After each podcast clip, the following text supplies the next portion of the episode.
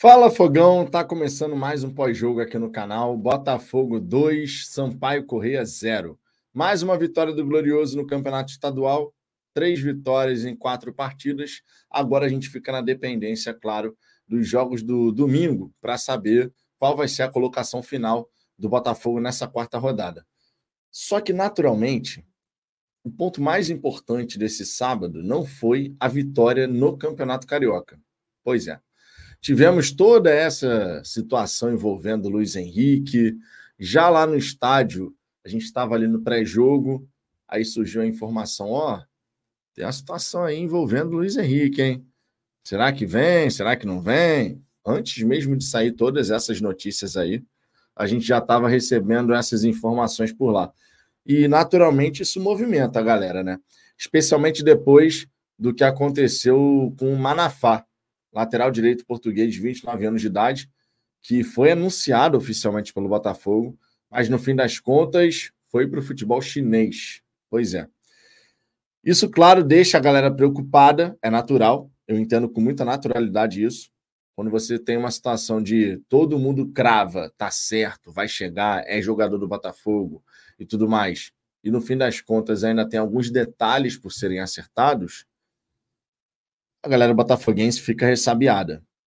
E tem sua razão de ser. Não dá para falar nada diferente disso. Tem sua razão de ser. A gente vai falar sobre o jogo, mas provavelmente falaremos bastante sobre essa situação envolvendo o ponta-direita Luiz Henrique, que pertence ao Betis. O Botafogo está tentando a contratação, mas existem algumas situações a serem resolvidas antes de sacramentar o jogador como reforço do Botafogo. Nesse momento, eu desejo uma boa noite para todo mundo. Daqui a pouquinho o Ricardo estará aqui para a gente poder comandar juntos essa resenha. Peço por gentileza que vocês deixem um like, se inscrevam aqui no canal, para que a gente possa alcançar os 39 mil inscritos. Antes de começar essa resenha, a gente já estava a um inscrito de alcançar a marca dos 38.700. Então, se você não for inscrito aqui no Fala Fogão, eu peço por gentileza, feche a barrinha do chat, já deixa o seu like, aproveita, se inscreva aqui no canal. Estamos nessa caminhada em busca dos 39 mil e nessa temporada, até o fim do ano, vamos buscar os mais de 50 mil inscritos aqui no canal. Tenho convicção de que chegaremos lá. Queria, inclusive, agradecer todo mundo que tem acompanhado aqui os vídeos do Radar Alvinegro, primeira, segunda edição. Tá muito bacana, tá? O número de visualizações está simplesmente um espetáculo. E, cara, graças a vocês. Então, muitíssimo obrigado. Eu aqui tenho buscado me dedicar bastante, de verdade. É, só para vocês terem uma ideia, normalmente eu tenho ido dormir ali por volta de duas, duas e meia da manhã, gravando, editando vídeo, para oito da manhã tá com um vídeo bonitinho aqui no canal, certinho para vocês. Então eu fico muito feliz quando a galera assiste, comenta, deixa o like, se inscreve aqui no canal. Realmente, de verdade, fico muito feliz tá bom? É, seguindo aqui, eu vou dar aquela passada aqui na galera do chat para ver o que, que vocês estão falando. E aí a gente vai trocando uma ideia sobre o que, que foi esse jogo e, claro, pegando os próprios comentários de vocês, como essa situação do Luiz Henrique está movimentando a galera alvinegra. Beleza? É, o Cad Quecel, já, já começamos aqui com o Cad Quecel dizendo Twitter do Medeiros, Vitão. Vamos abrir aqui o Twitter do Medeiros. Já começamos assim, é? Twitter do Medeiros. Eu vou ter que abrir aqui num outro navegador, porque o Chrome não está me deixando abrir o Twitter aqui no, no Fala Fogão. Eu não sei por quê. Eu tento abrir ele dá que é. Ah, porque tá suspeita, não sei o quê. Deixa eu ver aqui se pelo outro navegador eu consigo abrir o Twitter. Meu celular está carregando, então se eu não conseguir abrir por esse outro navegador, teremos que esperar Ricardo Zambuja, porque aí sim é, ele certamente vai conseguir dar uma olhadinha lá no Twitter. Meu celular tá lá na sala, tá? Só para deixar claro aqui para vocês. Mas o Twitter aqui no outro navegador abriu. Só não vou conseguir colocar aqui na tela para vocês poderem dar uma olhadinha. Mas deixa eu. Ah, aqui, ó, Medeiros. 17 minutos atrás. 17 minutos atrás, tá? Twitter do Medeiros. O Botafogo já acertou todos os termos com o Betis e também com o jogador. Quando se diz termos, falamos em salários, valor a ser pago ao clube, etc. Quando isso acontece, chamamos a contratação de encaminhada. Após isso, o contrato começa a ser discutido e as cláusulas viram um debate. Dias passam, cláusulas entram, outras saem, um lado cede, cede, outro também. O que não é normal são detalhes ficar vazando diariamente. Se Luiz Henrique quer uma garantia de voltar à Europa, isso pode se resolver com o Joe colocando uma cláusula de ida ao Lyon em algum momento, seja em dezembro de 24 ou junho de 2025. Ninguém fecha uma contratação de 106 milhões de reais em 72 horas. Sofrer por antecedência não é uma opção. Quer dizer, não é uma opção para quem assim desejar. A verdade é que, para quem escolhe sofrer por antecipação, é uma alternativa super viável e o que a gente mais tem nesse momento é torcedor sofrendo por antecedência. Não é uma novidade, no fim das contas, tá? Não é uma novidade. É, enfim, tem uma questão de cláusulas aí a serem resolvidas sobre o Luiz Henrique. Eu espero que tudo dê certo. O jogador podendo ficar aqui no Botafogo pelo menos até o fim dessa temporada seria realmente muito positivo. Mas no fim das contas, vale o que está escrito. Então, se as partes ainda estão acertando esses últimos detalhes, teremos que aguardar. Não tem muito para onde correr em relação a isso. Essa é a grande realidade. O Bruno Melo, jogo fraco, Vitão. Janderson não tem condições de jogar no fogão. Jogador para a Série C. Cara, o jogo do Botafogo hoje contra o Sampaio Corrêa foi difícil de assistir. Vamos falar a verdade aqui. Nem tem por que a gente ficar falando qualquer coisa diferente disso. Foi realmente complicado de assistir a partida entre Botafogo e Sampaio Correia. A maior parte do tempo foi ruim pra caramba o jogo. O Botafogo não conseguia acertar as jogadas, é, as tabelas, as triangulações, nada disso estava funcionando. No segundo tempo, a gente acaba fazendo o gol, muito por conta da presença da Luna, diga-se, no estádio. Eu já disse aqui, quando a Luna está no estádio Newton Santos, a gente não perde. Já disse que o Botafogo tem que pleitear de mandar suas partidas sempre por volta das 16 horas, no mais tardar, porque a minha filha, afinal de contas, tem um ano quase dois meses de idade, vai completar um ano e dois meses agora, dia primeiro, e eu não posso ficar levando a Luna tarde da noite no estádio Newton Santos. Mas todas as vezes que a gente jogou às quatro da tarde e a Luna pôde estar presente, quatro vitórias em quatro jogos, irmão. Vai fazer o quê? Quatro vitórias em quatro jogos. Onze gols marcados, um gol sofrido. As estatísticas estão aí, só não vê, só não vê quem não quer, né? Vai fazer o quê?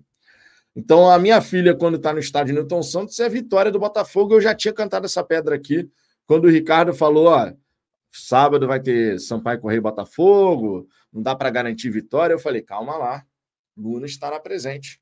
Pode ficar tranquilo, a vitória é garantida. O Ricardo até duvidou. Ricardo até duvidou, dizendo que a derrota podia acontecer. Mas, irmão, quando a Luna está presente, não tem jeito. quando a Luna está presente, irmão, quando a Luna está presente no estádio Newton Santos, não tem como. Simplesmente não tem como. A galera está percebendo isso gradativamente, mas é algo que a gente já sabia que ia acontecer. Amo Botafogo. Vi a foto da Luna no Instagram e ela está linda, diferentemente do pai.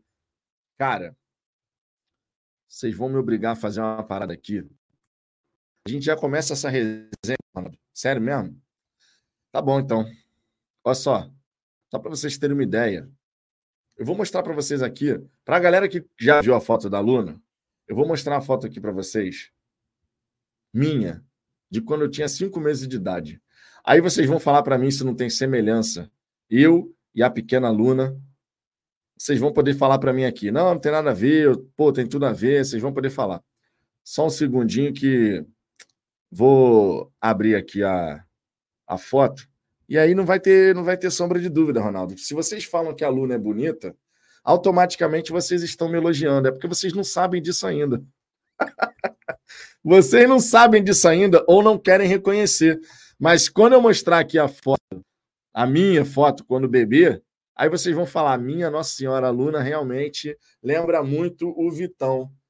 Se a Luna é linda, Vitão é o quê? Maravilhoso, príncipe. Aí vocês vão entender por que, que a minha digníssima chama de príncipe.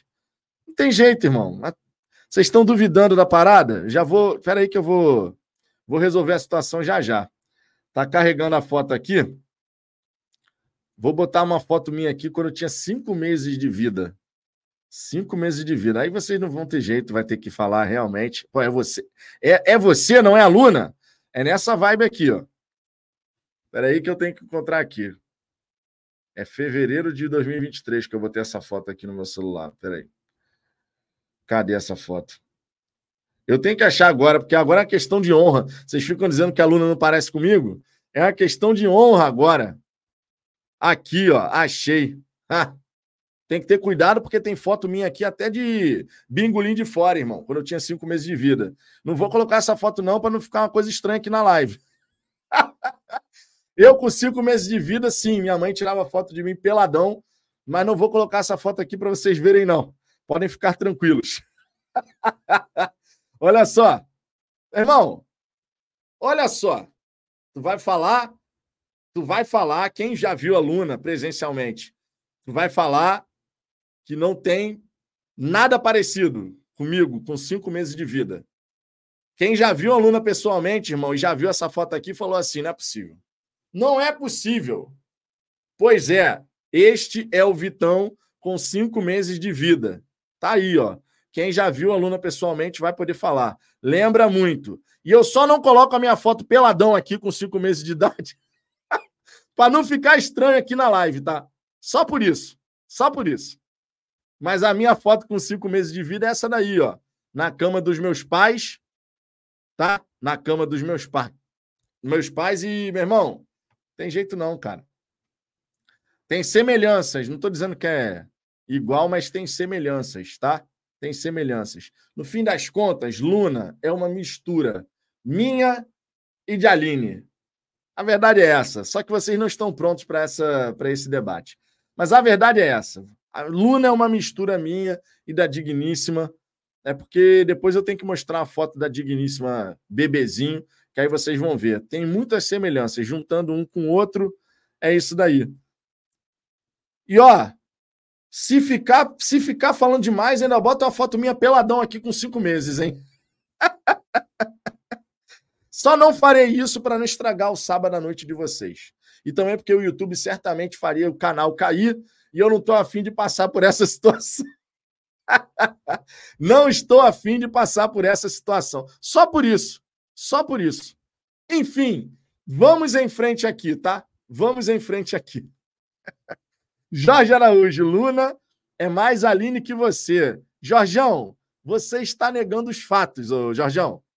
Fica difícil assim. Eu estou aqui comprovando que tem semelhanças quando eu era bebê e você está negando, você está em negação, Jorgão. Simplesmente isso. O Maurício Gomes, Mateuzinho acertou. Cruzamento, porque com o Botafogo ainda não está acertado, não.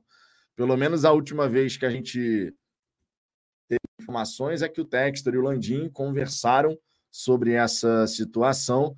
É provável que a gente tenha um acerto aí entre Botafogo e Flamengo pelo Mateuzinho, mas não dá para cravar que já está tudo acertado e tudo mais. Existem algumas questões que precisam ser resolvidas em relação a isso.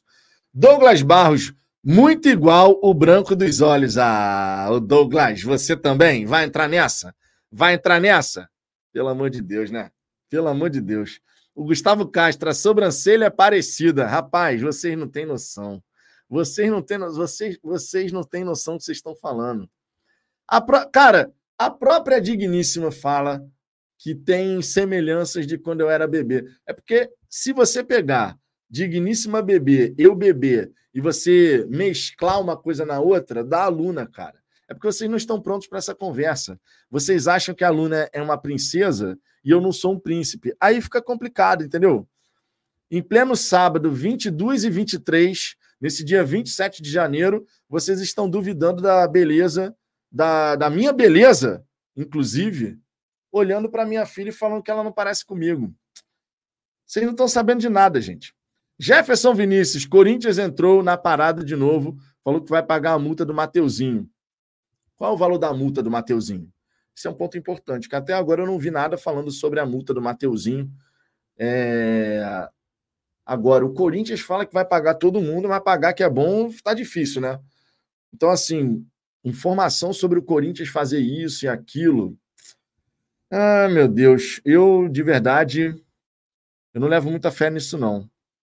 Corinthians fica dizendo que vai pagar isso, vai pagar aquilo, mas a gente sabe que não é bem assim. Inclusive, quando a gente fala do Corinthians aqui no canal, me lembro disso aqui, ó.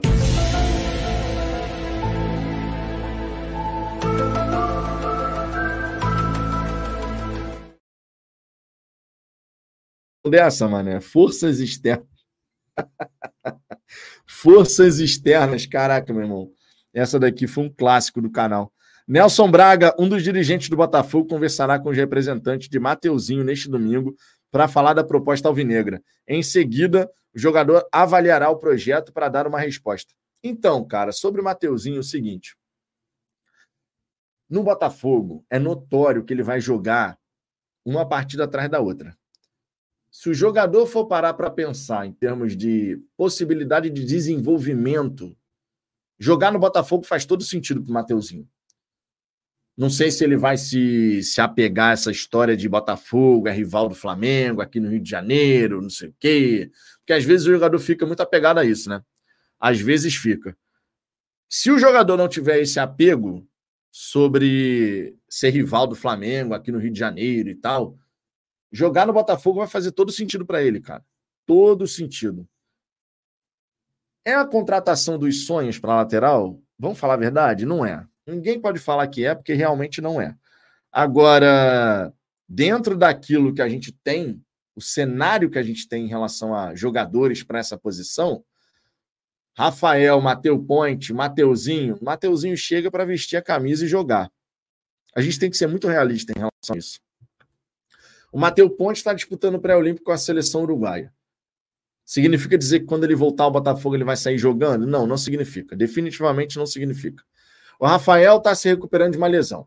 Significa dizer que quando ele tiver 100% apto, ele vai sair jogando? Também não.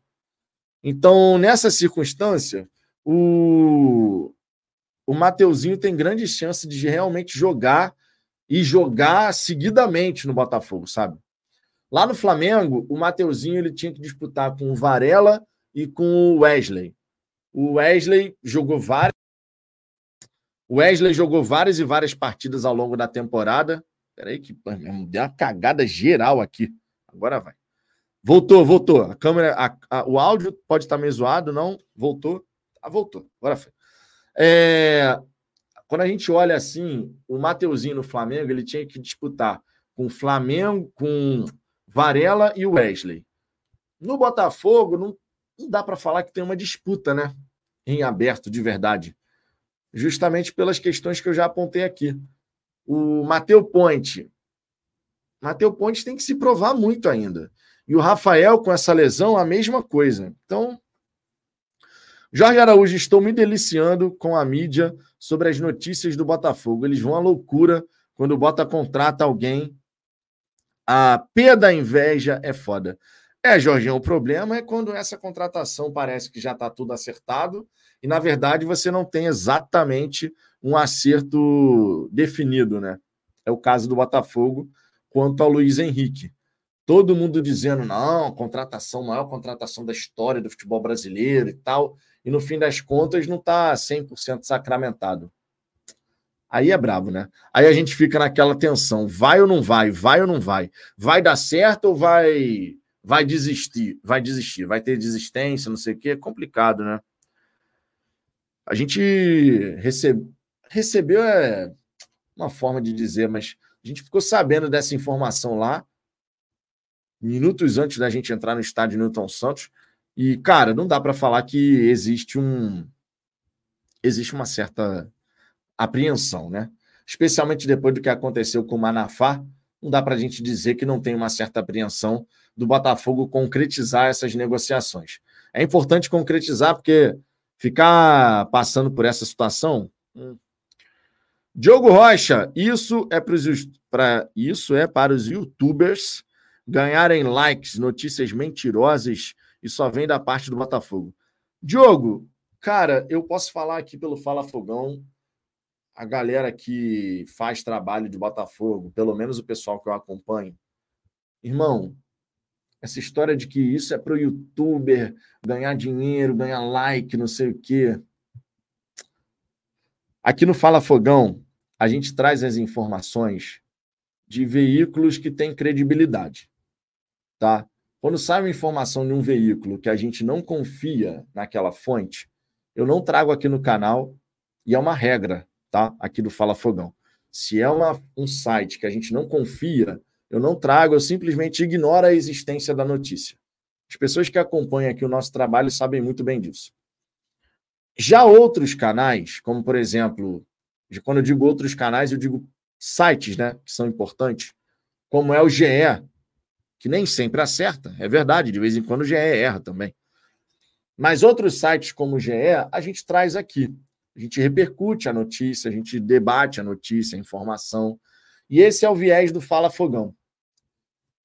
No Fala Fogão, a gente acaba, sim, monetizando o trabalho por conta da audiência.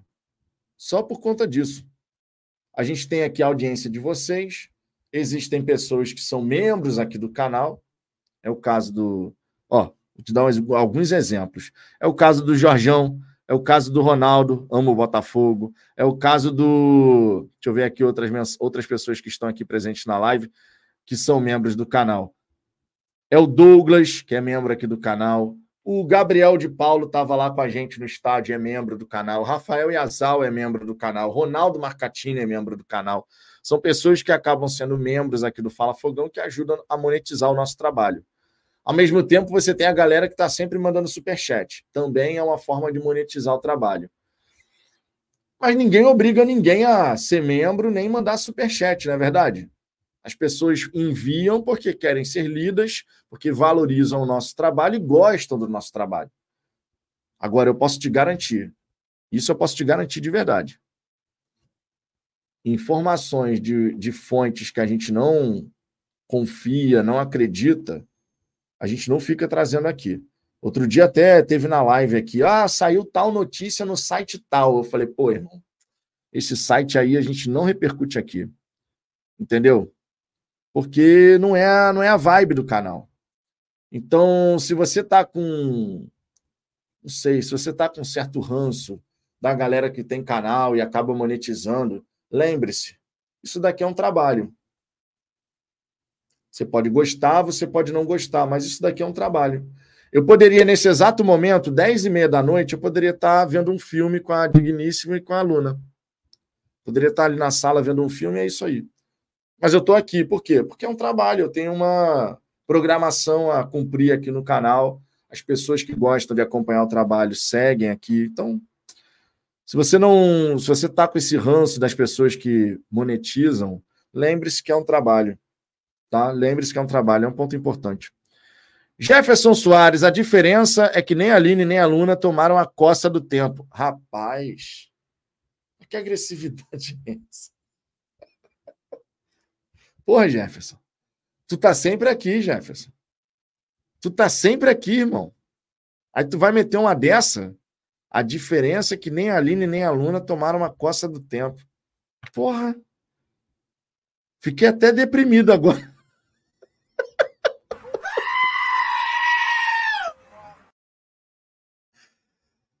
Porra, Jefferson. Tu já foi melhor nisso, né? Mas tudo bem, tudo bem. Nelson, Nelson Braga, Azambuja Mimi, nada. Azambuja daqui a pouco tá entrando aí na resenha. É porque o Azambuja estava resolvendo uma questão do notebook dele, cara. Acho que o notebook dele estava trocando, pelo que ele falou. Então, daqui a pouquinho o Ricardo tá aí. Daqui a pouquinho o Ricardo tá aí, a gente vai trocar uma ideia. É, mas fiquem tranquilos. Os Azambujetes, fiquem tranquilos. Daqui a pouco o Ricardo estará aqui. Sosseguem. O homem vai entrar aqui na resenha, fiquem de boa, tá? Para a galera que gosta do Ricardo, fiquem tranquilos. Para a galera que não gosta do Ricardo, também fiquem tranquilos, que você vai poder falar mal do Ricardo à vontade aqui. Fiquem tranquilos, minha gente, fiquem tranquilos. Daqui a pouco o homem está aí. Amo Botafogo, eu sou membro do canal, pois gosto do trabalho de vocês. E acabamos nos tornando amigos. Vide os churrascos. Pô, essa parte aí, irmão. Essa parte aí é mais sensacional aqui do canal. São os nossos churrascos, as nossas confraternizações. E ó, para a galera que está pensando em conhecer a Fire Zone, vai um recado.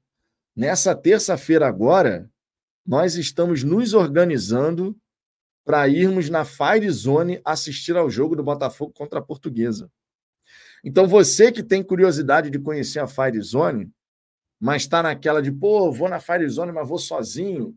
Irmão, garanta o seu lugar na Fire Zone, porque, ó, nessa terça-feira, eu, Anderson Mota, Ronaldo Marcatini, Douglas Barros, Gabriel de Paulo, Jorge Araújo, se bobear o Rafael Yazala também, que eu estava conversando com o Rafael para ver se ele vai.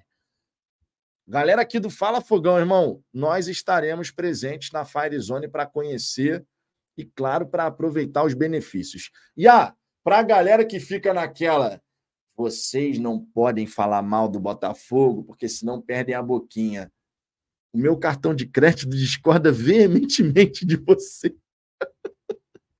Sabe por quê? Quem vai pagar o meu ingresso na Firezone sou eu. Quem vai pagar o ingresso do Anderson Mota na Firezone é o próprio Anderson Mota. Não tem essa historinha de mamatinha, não. Então, ó, saibam, fiquem felizes por isso. Cartão de crédito vai chorar.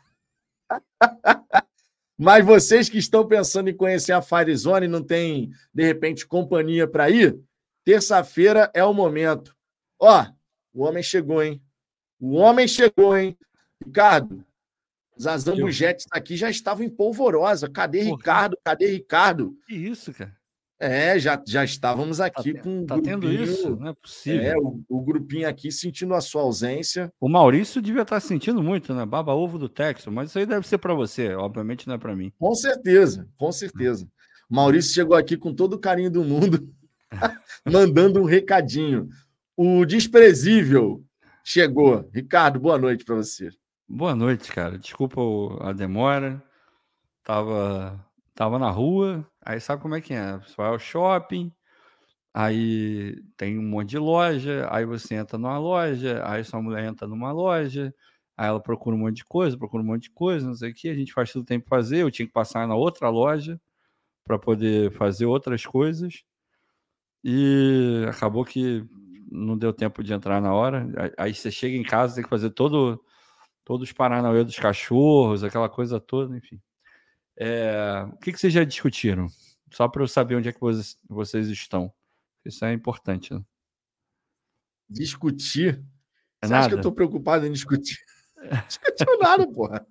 Não falou eu mostrei nada? Até minha foto, eu mostrei até a minha foto com cinco meses de idade, Ricardo. Esse é o nível da, do momento porra, que a gente se encontra. Que beleza, hein? Esse assim, é o assim nível do momento que a gente se encontra.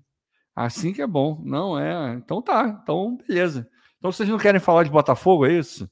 Porque tem, tem, tem um monte de coisa para falar de Botafogo aí. É, temos, temos, Tem. Se quiser falar, se quiser falar de outras coisas também, tá tudo, tudo certo. Aí o Rafael, o Rafael Marotti, ele ignorou o tempo todo sobre o Luiz Henrique. Cara, eu tava só fazendo hora, Rafael, para a gente poder desenrolar essa história, tá? essa história aqui, a gente vai desenrolar junto. Mas, ó, nem tem muita coisa para desenrolar. Não tem acerto ainda sacramental. Não tem muito para a gente correr em relação a isso, Rafa. Se a gente for resumir a história do Luiz Henrique, a gente achou que já estava tudo certo e ainda tem pequenos detalhes a serem debatidos, a serem resolvidos. A verdade é essa. Vai, vai fugir para onde em relação a isso? Vai fugir para onde? O próprio texto disse que ah, o Luiz Henrique ia ter tempo para resolver com a família dele e tal. E é isso aí, pô. Vai fazer o quê? É, o que é. É foda, né? Porque. Porra, a gente imaginou que tudo isso já estava resolvido, né? Eu concordo, mas ficou bem claro que não está agora, né? Não é, cara, que é, é difícil até de falar, né? Porque eu sei que vai ter. Vamos, vamos supor que acabe não rolando. Eu acho difícil que não role, tá? Acho que vai acabar acontecendo, mas talvez mude o panorama, talvez não seja é, assinando diretamente com o Botafogo, de repente vai ser o Lyon, é, porque me parece que o garoto ele quer ter a certeza absoluta de que ele vai para o Lyon em algum Sim. momento. É, isso é o que tá, isso parece que é o que está pegando. O que não deveria nem ser uma questão, porque é óbvio que ele vai para o Lyon, é óbvio que todo mundo sabe que o Textor não está comprando por 20 milhões de euros para ele ficar cinco anos no Botafogo. Todo mundo sabe disso. Então essa história está muito confusa, está muito estranha, porque eu duvido que ele aceitaria é, em algum momento vir. Ah, não, você vai para o Botafogo e depois a gente discute essa coisa de ir para o Lyon. Óbvio que não, o moleque já está na Europa, então ainda mais teve notícia que tinha clube da Premier League atrás dele e tal, o que eu também achei estranhíssimo. É, tipo assim, na minha cabeça é difícil um cara deixar de ir para a Premier League para poder ir para o Botafogo e para o Lyon. Não consigo ver muito sentido nessa história. Todo mundo quer jogar Premier League. A gente estava falando do Everton, tudo bem que o Everton está já, enfim, ano passado lutou para não cair, esse ano estava ali também uma fase, estava até boa, mas perdeu ponto e, está possivelmente vai perder mais ponto por coisas financeiras e tal, fair play. E o outro era o Fulham, que é um time ali pequeno, mas tá ali na tá sempre brigando ali por meio de tabela na Premier League e tal. Essa história ficou meio mal contada assim, é... esquisito. Eu duvido que o Textor vá, vá perder essa, essa negociação, porque ele sabe o peso que isso teria, sabe? Ele já deu entrevista pro, pro não entrevista propriamente, mas já mandou mensagem para o PVC falando como se o jogador fosse já da, da Eagle, do Botafogo, do Lyon e tal. Ficaria muito feio, porque a outra, a do Manafá, tu coloca na conta do, dos funcionários dele, né? É, essa, se porventura acontecer a mesma coisa, vai diretamente para a conta dele. Não tem mazuco para culpar. Não tem financeiro, não tem é, jurídico, vai direto na conta do Textor. É tão simples quanto isso. Não foi ele que viajou, que, que foi falar com, a, com, a, com as pessoas, que sentou na cozinha do, do Luiz, como ele escreveu lá no Twitter. Eu duvido, duvido que ele que ele vá perder mesmo se ele tiver que fazer algum, botar um pouco mais de dinheiro, alguma coisa nesse sentido, eu acho que ele vai, que ele vai fazer, porque depois do caso Manafá, perder mais um jogador que, porra, em teoria estava acertado, vai ser muito feio. E só uma coisa, antes que comece, né, caso de, ele não venha por algum motivo, é, espero que as pessoas não entrem numa de, ah, tá vendo? Essa mídia alternativa, essa mídia tradicional, mais desinforma do que informa. Meu irmão, o mundo inteiro falou que esse negócio estava feito. Exato. O mundo inteiro. Se o Fabrício Romano falou, hoje o, Fa o Fabrício Romano é. Quando ele fala, ninguém questiona, porque todo mundo sabe que é, o maluco tem as maiores fontes do mundo. Assim, ele tem fonte em tudo quanto é lugar. Tudo quanto é negociação. Né, provavelmente os empresários devem fazer questão de falar com ele antes de qualquer coisa. Então, é, nem se você estiver pensando em começar com essa história, nem começa, porque não faz o menor sentido assim. Porra, o mundo inteiro está falando besteira? Porra, isso não existe. Aí vai ser a negociação tem dessas coisas. Vai para lá, vem para cá, uma coisa parece estar certa, acaba não virando. Agora a imprensa pode fazer o que ela quiser, mas o Textor já falar. O Textor falou o tempo inteiro com o PVC como se o jogador já fosse da, da Eagle, pô. Aí é foda. Aí essa parte é foda porque quando você tem declarações do próprio Textor falando como se, se o jogador já fosse jogador do Botafogo, tipo assim, já tá certo, ele vai ficar, pô, ó, essa história aí de ficar só até meio do ano, isso aí é uma doideira, especulação sem sentido ele vai ficar o ano inteiro, sabe? Porque na declaração dele ele fala sobre jogar Libertadores, que ele vai jogar em alto nível por todo o ano. Palavras do Textor segundo o PVC, tá? Não estou tirando da minha cabeça essas palavras, não. Foram as declarações reproduzidas pelo PVC.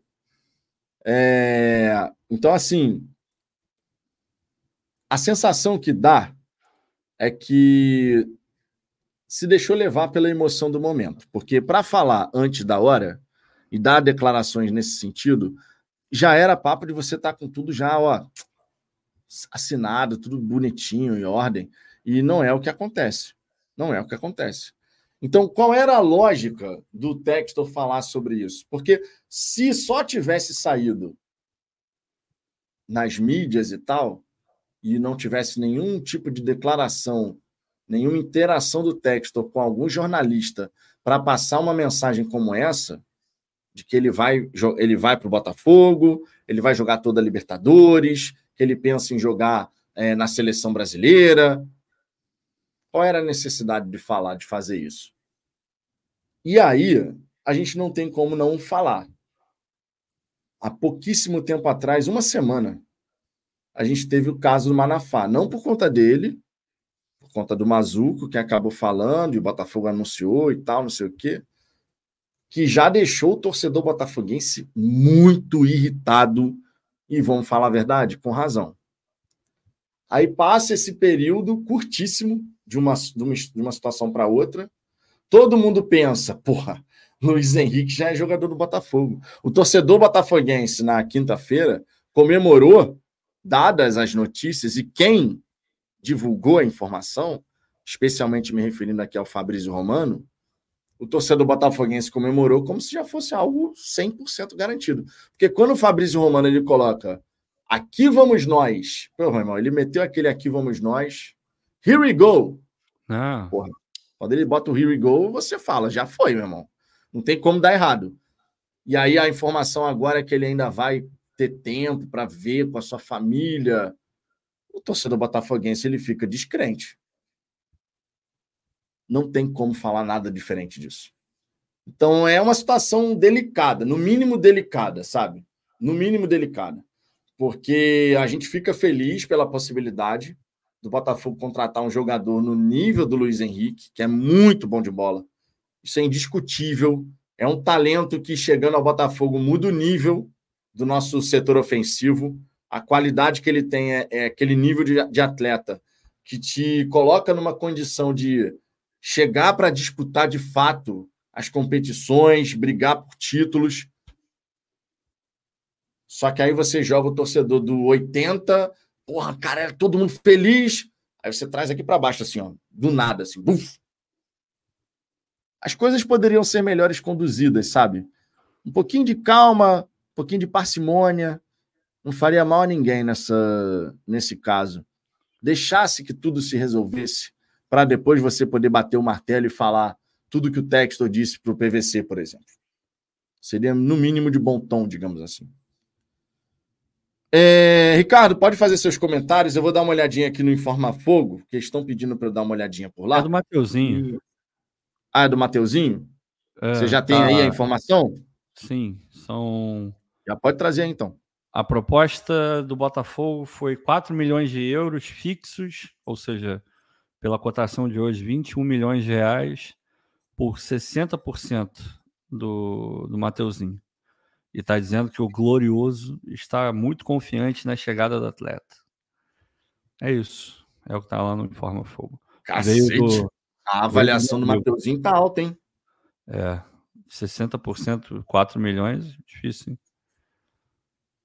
Enfim, tá, mas, tá cara, o mercado, o mercado tá assim, né? O mercado tá assim, porque tem vários jogadores. A gente vê o Bruno Rodrigues, a mesma coisa. Você olha e fala, putz, esse, esse cara não vale isso tudo. É, tá, infelizmente não tem como lutar. É, o mercado é esse aí e, e, as coisas são dessa maneira. Fora que você está querendo tirar um jogador de um clube que não precisa vender é, o cara tipo terceira opção do, do Flamengo, então, tipo, zero pressa de vender o Mateuzinho. É, e o Textor tem uma relação boa com o Landim, então, enfim, quer fazer um bom negócio também, aquela história toda. Eu, eu acho muito dinheiro. Agora, infelizmente, é o mercado. O Mateuzinho ainda tem alguma possibilidade de você conseguir revender ele no futuro não seria impossível, impossível. Então, cara, a gente não tem lateral direito. É, se o Textor quer pagar 4 milhões no lateral direito, fazer o quê? Deixa ele pagar, o dinheiro é dele. Não, e nesse percentual aí é como se o Mateuzinho tivesse sido avaliado em quase 8 milhões de euros, pô. Não, é muito 100% dinheiro. dele. É, desculpa, ele não vale 8 milhões de euros. Não, também acho que não. Ele, é como se ele tivesse sido avaliado em quase 8 milhões de euros, cara. É. E o JP Alberoni dizendo que o Vene falou que já aceitou. Eu vou abrir aqui o, o Vene. Infelizmente, eu fui obrigado a abrir o Twitter desse. Rapaz. Aí, ó, dois minutos atrás, o Flamengo já aceitou a proposta do Botafogo para o Mateuzinho de 4 milhões de euros, cerca de 21,2 milhões de reais, é. de maneira fixa. Agora vai depender do lateral topar a oferta alvinegro ou não. Tendência é que a situação seja resolvida né, nesse fim de semana. Textor e a diretoria do Botafogo querem muito a chegada do jogador. É, e nessa o Corinthians foi de foi de Vasco, né? Porque, pô, o moleque chegou a treinar no Corinthians, cara. E, pô, não é o Corinthians que tá rotando dinheiro aí, falando que tem dinheiro pra cacete, que, pô, tem maior patrocínio do Brasil. Como é que os caras têm tanto dinheiro e não, não conseguem pagar jogador nenhum? Contrato não paga ninguém.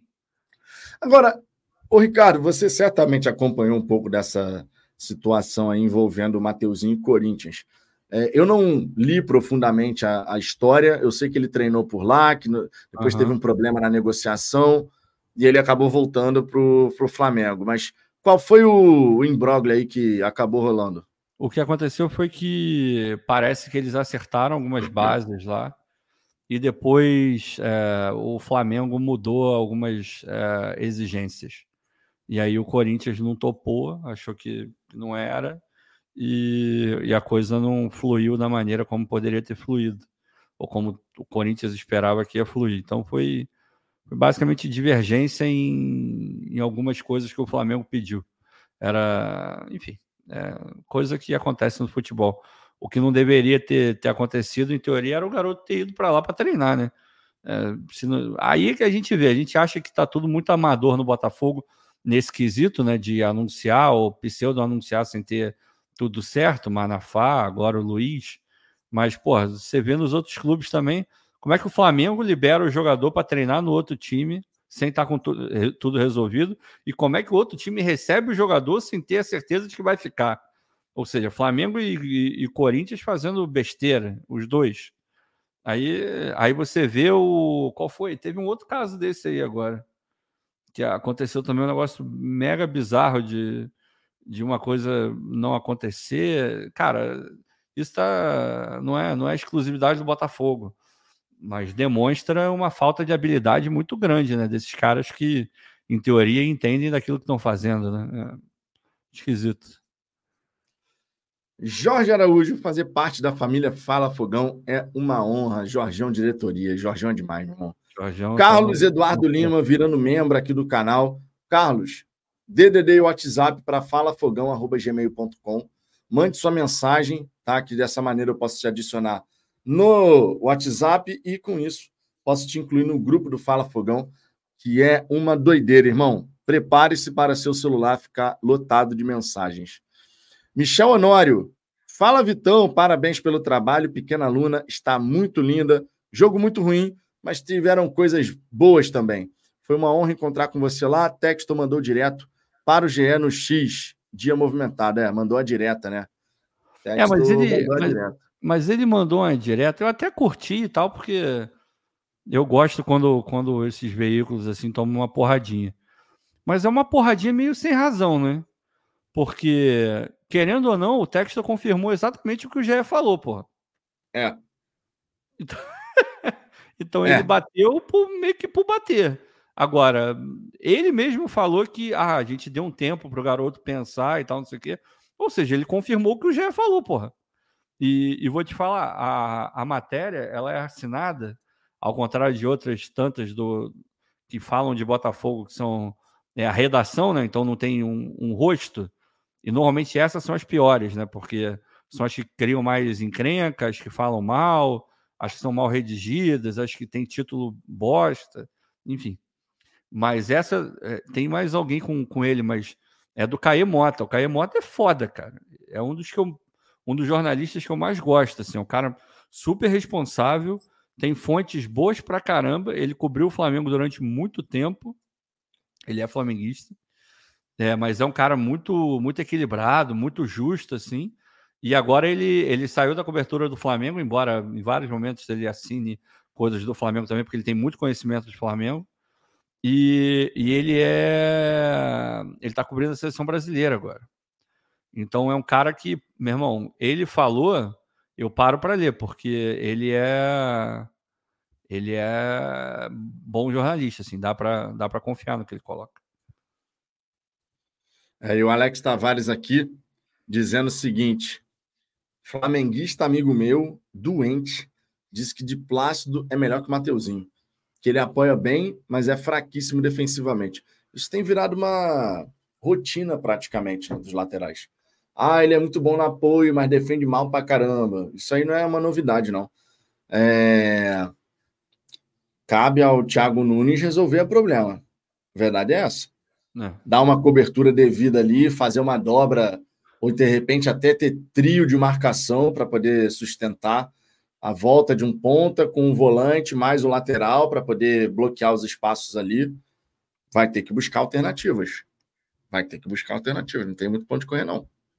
Aí, só para re responder aqui, o, o mais tradicional, é, por falei com o mais tradicional no WhatsApp, passei as regras do grupo, achei que tinha adicionado mais tradicional no grupo do WhatsApp, não adicionei. Vou adicioná-lo, só não faço isso agora porque meu celular está carregando lá na sala então, realmente não tem como fazer isso aqui agora. Mas fique tranquilo, vou adicioná-lo. Tá? Foi falha minha, falha minha. Seguindo aqui, ó, o Douglas Barros. Não, o texto com essa mensagem, ele dá uma limpada de barra no staff do Luiz Henrique e no Luiz Henrique na redação do GE. Dá a entender que o atleta estaria vindo com má vontade. É, a gente estava até trocando uma ideia sobre isso, né, Douglas? A forma como está redigida a mensagem, eu fiquei com essa impressão também, Ricardo. Eu queria saber a sua opinião. Quando você lê a mensagem, a, a matéria, melhor dizendo, a impressão que passa é que o jogador estaria vindo meio que assim, ah, tem que ir lá mesmo e, tipo assim, vou ter que passar um período lá, sabe? Mas não é nem o que eu quero e tal.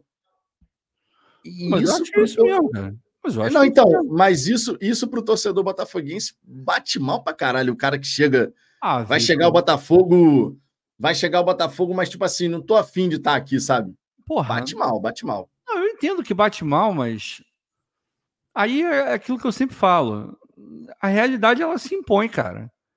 Qual, qual é a realidade? A realidade é que esse movimento que ele está fazendo é um movimento absolutamente antinatural. Tão simples quanto isso. Imagina, ele tem uma, ele tem proposta do grupo da Eagle, aí está falando de Lyon e Botafogo, ele tem proposta, pelo que saiu aí, e, porra, o jornalista que botou, o cara tem é, seguidor pra cacete no Twitter, eu fui pesquisar, é um cara sério, lá da Inglaterra, falando que tinha proposta do Everton e do Fulham, ou se não era proposta, mas era intenção ou algo parecido. É, então tinha duas propostas da Premier League. Aí, porra, ele já tá jogando na Espanha, num time nada demais, mas ainda assim é na Espanha. Aí ele olha e fala, cara, porra, eu posso continuar na Europa, que é o objetivo de todo qualquer jogador. Tem coisa da Premier League. É óbvio que ele não pensa em, num primeiro momento, voltar para o Brasil. Em, em, se ele tem opção na Europa e, e, ele sabe que, que o futuro dele é na Europa, não sei o que, é mais do que natural que ele, que ele olha, ah, cara, porra, não era que eu queria voltar para o Brasil, não, cara. É, obviamente são casos e casos. De repente, uma coisa pessoal pode fazer um jogador querer é, voltar para o Brasil. Sei lá, o Jefinho parece que voltou super é, de boa, super afim de estar tá no, no Brasil e está indo super bem no Botafogo. Agora, de repente, não. De repente, o Luiz fala: não, meu lugar é na Europa. Então, porra, sei lá, cara, quer saber? Acho que eu não vou para o Brasil, não. Eu não acho que ele tá. Eu não vou criticar o cara, não. De verdade. Agora, se ele aceitar vir para o Brasil, ele tem que chegar fazer o melhor que ele puder, jogar da melhor maneira que ele puder, porque ele é um profissional, ele está sendo bem pago para isso e ele aceitou. Ninguém vai obrigar ele a vir para o Botafogo. Agora, ele não querer tanto, não estar tão empolgado, não acho um grande problema, não. Vai do de quem está contratando saber se isso é um problema ou não. Se o Texas está tá de boa com ele não tá 100% focado no Botafogo, é problema do texto. Eu não sei se eu contrataria um jogador que não tivesse 100% com a cabeça no Botafogo. Agora, se o Textor acha que vale, é, aí é problema dos dois, pô. O Jefferson Fogo, Vitão, te mandei um pix aí com uma mensagem. Por favor, não faça meu pix passar em branco. Jefferson, vou pedir que você escreva aqui no chat, porque, conforme eu disse, o meu smartphone está lá carregando na sala. Não tenho acesso nesse momento ao aplicativo do, do banco, onde eu tenho o pix do Fala Fogão. Então, escreve aqui no chat, eu vou prestar atenção, leio sua mensagem. Beleza? É, só para não ter essa história de você mandou um pix com uma mensagem e a gente não lê aqui a sua mensagem, tá? É, Alex Tavares, não vou criticar o Luiz Henrique, mas vou criticar esse vazamento todo que fechou. É, Textor falou para o PVC uma coisa e hoje assumiu que não está fechado. Ele é meio fanfarrão. Isso já está meio comprovado, né? Já está meio comprovado. É, o, Textor, aí... o, o, Textor, ele, o Textor ele gosta de uma. Não, é. Mas aí a gente. Gosta de mas aí a gente não sabe qual foi a cronologia da coisa. De repente, enquanto ele estava falando com o PVC, estava tudo certo. E o Luiz resolveu pensar um pouco mais, pedir um pouco de tempo depois da, da coisa do PVC. A gente não sabe. Porque o Textor, na mensagem dele, não é que ele deu a entender. O que ele falou foi: é, já estava acordado desde o princípio que seria uma transação com o Botafogo, com futuro no Lyon. E não o Lyon-Botafogo, Botafogo-Lyon. É, isso é o que o está falando. Ou seja, ele está dizendo que desde o princípio, essa era a condição. Só que agora parece que o Luiz resolveu pensar um pouco mais. Então, sem saber qual foi a cronologia das coisas, fica difícil. É, é falar que, pô, como é que o cara dá uma entrevista ou, ou declarações daquela pro, pro PVC, sendo que não tá, não tá resolvido? Eu super concordo que é, se ele fez isso, pô, mais uma cagada dele. Agora, eu acho difícil. Para mim é uma questão de cronologia.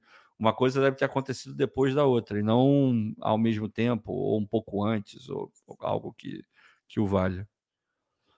Eu só sei o seguinte, e eu acho que essa é uma questão que não tem nem muita margem para é, discutir. Se eventualmente acontecer do Luiz Henrique recusar vir ao Brasil para jogar no Botafogo, e a gente, depois de tudo que foi noticiado, a maneira como foi noticiado, todos os veículos dizendo o Botafogo vai fechar a maior contratação da história do futebol brasileiro. Cara, isso vai bater no torcedor do Botafogo de um jeito, irmão. Não, esquece. Aí, Puta que pariu. É, esse, esse é um dos grandes problemas, assim. É aquilo que eu tô sempre falando com vocês. É tudo no, modo tentativa e erro, sabe? É, e eu botei lá no Twitter. O Textor, ele não é, e já falei aqui inúmeras vezes também. O Textor não é um cara do futebol. Sacou? E o futebol tem essas paradas assim, cara. Tem essas reviravoltas. É, tá indo para um clube e vai para outro no último minuto. É, porra, tem, tem uma história maravilhosa do, do Leandro Amaral. Lembra do Leandro Amaral, né? Sim. O Botafogo pensou em contratar um milhão de vezes e nunca contratou. Mais um, né? Barcos, Leandro Amaral, Rafael Moura, sempre surgia no Botafogo e, e nunca era contratado, só o Rafael que foi, mas também como se não tivesse sido, né? É, tem uma história dele muito boa que ele já estava com tudo certo para o Porto, já estava no hotel, ele estava no hotel para descer e dar a coletiva de apresentação dele, só que a Fiorentina queria contratar o Leandro Amaral. E o dono da Fiorentina mandou o avião e mandou um emissário para falar com ele no hotel onde ele ia ser apresentado pelo Porto. Aí falou, falou, falou, falou, falou, convenceu o cara. O maluco simplesmente, ao invés de pegar o elevador para a coletiva, pegou o elevador para entrar no avião do cara da Fiorentina e foi apresentado na Fiorentina. É futebol, meu irmão. Futebol acontece essas paradas. Por isso, tá por isso que por isso que a frase que eu digo aqui, 99,9% não é 100%. É. Essa esse pequeno diferencial aí, meu irmão, essa pequena diferença, melhor dizendo, meu irmão, não dá para você simplesmente ignorar. Só tá fechado quando tá tudo assinado, tudo resolvido. Só. Fora isso, Fora isso, não tá. É, o erro. A verdade é essa. O erro foi do. O, único erro que eu consigo ver no Textor nessa situação foi ter falado com o PVC da maneira como ele falou. Porque se o Textor não fala nada, era só um jornalista confirmando alguma coisa. Que era o, o, o Fabrício Romano. Porque foi ele que deu a. Tudo, tudo começou a acontecer por causa do Fabrício Romano porque já estavam já falando de negociação, nananã, mas aí ele vai colocar, ó, negociação existente, já tem um acordo entre o, é, o Betis e o grupo do Textor é, para ir para o Lyon, empréstimo de seis meses para o Botafogo. Esse foi o primeiro tweet dele sobre, sobre essa negociação avançadíssima. Aí depois ele faz o famoso o Here We Go dele, que é tipo assim, é meu irmão, hoje em dia o Here Go dele é como se fosse um contrato assinado. Exato. Todo mundo que está no meio do futebol e vive Twitter, o cara sabe disso. É, é assim, se ele botar Here Go, é como se o clube tivesse anunciando assim, todo mundo vai entender assim, porque é do jeito que está funcionando. Então ele vai lá e mete o Here Go. Mas se o Texton não fala nada e o Botafogo idem, o Botafogo mesmo não tinha falado nada, era só um jornalista confirmando alguma coisa. Agora, quando o Textor fala com o PVC, ah, não, nós estamos vendo o que vai ser melhor, se quantos meses, não sei o quê, mas ele vai, não, ele vai jogar a Libertadores toda com a gente, não sei o quê. Ele está falando de um jogador já contratado. Não foi no condicional que ele falou com o PVC. Aí que está o erro dele. Aí tá Até porque, se ele tivesse falado no condicional e o PVC tivesse colocado as, as falas dele de uma outra forma, já deu para perceber que o texto não tem essa história de não desmentir.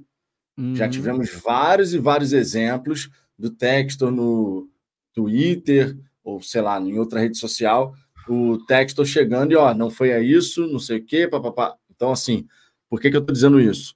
Porque o nosso glorioso DJ Soares escreveu aqui, mas o que na entrevista do PVC prova que o texto falou que fechou? Pô, DJ. Pô, aí não, né? Não tem como, Jair, de verdade, não tem como. No hum. momento que você pega aquilo que o PVC reproduziu de declarações do Textor, ele falando que o jogador, essa historinha de ficar só seis meses no Botafogo, isso aí é uma especulação sem sentido, que ele está empolgado para jogar Libertadores, que ele vai ficar aqui até por todo o ano, vai desempenhar, vai performar por todo o ano.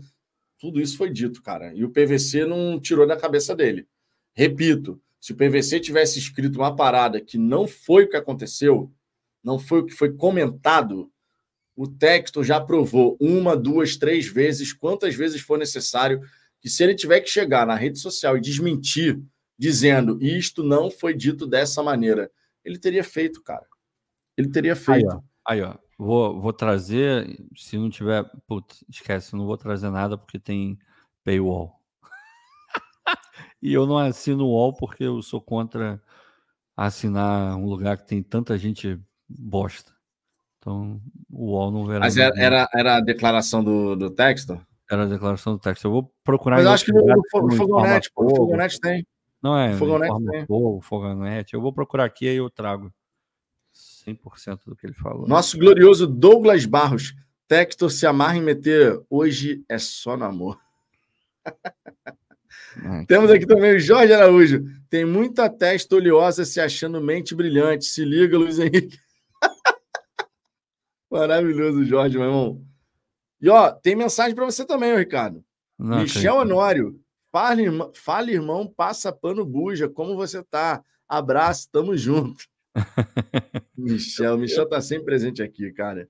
Eu tô bem, tô bem. Hoje é, fiquei em casa basicamente o dia inteiro. Aí saí agora, fui comer. Foi, foi um, fui ao Outback, né? Vocês conhecem o Outback? Só que eles mudaram o fornecedor da costela e, porra, não gostei muito. Porque muito veio muito é muito mais gordura do que carne. Então, porra, eu pedi o full rack. O full rack é a, a costela inteira, né? Porque pô, costela vem pouca carne pra cacete, né? Metade só não adianta nada. Aí acabou que eu comi só a metade. Antes eu tivesse pedido a metade, que eu teria pago menos, né? Aí tive que pagar o preço inteiro. A curiosidade, sei, alguns devem ter, eu não sei quanto é que é a costela aí no Brasil. Mas aqui custa 29 dólares a costela inteira. Aí almoçamos. Aqui no Outback, ah. aqui em Niterói, no Outback, se você pedir em casa a costela mais a batata, mais aquele pão característico do Outback, dá 109 reais. Ah, é pouco. É pouco. 109 reais. Pô, achei que era muito mais caro. Ainda vem com, uma, ainda vem com aquela maçãzinha que é tipo um, uma sobremesinha, né? Um, uma maçãzinha gostosinha pra caramba, inclusive. Não conheço. É, mas é nessa faixa aí, 100, 109 reais. Porra, achei barato até. Eu achei que era. O Brasil tá tudo caro pra caramba. Só isso? Porra, muito, muito mais barato. É, enfim, aí comi, depois a gente foi passear no shopping, depois eu fui na, na Best Buy para trocar o MacBook. Porque o meu já tá. Porra, eu comprei o, esse MacBook que vocês viram aqui na live. Tá até aqui. Ah, isso eu vou vender o MacBook. Se alguém quiser comprar o MacBook.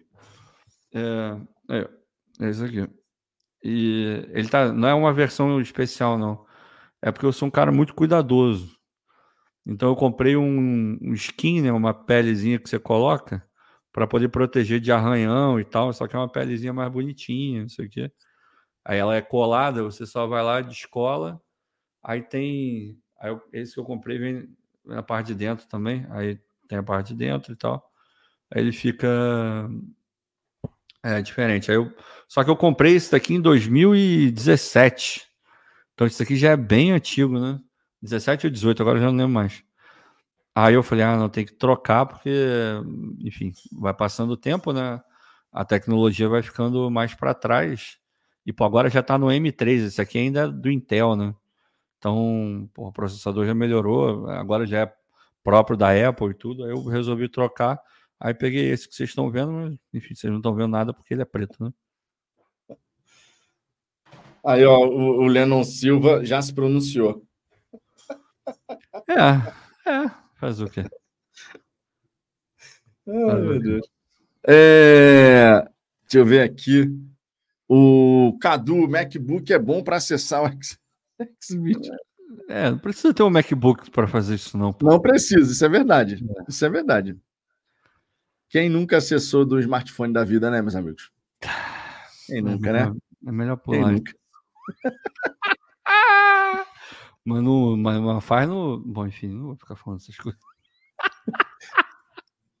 Gustavo Castro. Galera, não pense que se o Luiz Henrique não vier, o Texto vai gastar 100 milhões em reforços para o Botafogo, que não vai, não. O investimento sempre foi para o Lyon. O Botafogo era só uma ponte de seis meses que ele quis mudar para 12. Cara, isso daqui que o Gustavo falou sobre ah, se acontecer do Luiz Henrique não vir, isso aí é para a gente realmente já ficar muito calmo em relação a isso. De ah, não, então tem 106 milhões para investir em reforços. Não já fiquem muito tranquilos em relação a isso, que vocês sabem que não é assim que funciona. Esquece Definitivamente, inclusive. Não, é, esquece. É, é, a galera ainda não se acostumou com essa coisa de aportes da SAF. E aí não é só do Botafogo, não. No Vasco é a mesma coisa. Porra! Contratou aí o Matos, duzentos e poucos milhões para contratar, vai montar um timaço, vai virar um time de estrelas. Aí o lateral esquerdo é o Vitor Luiz. Porra, brother.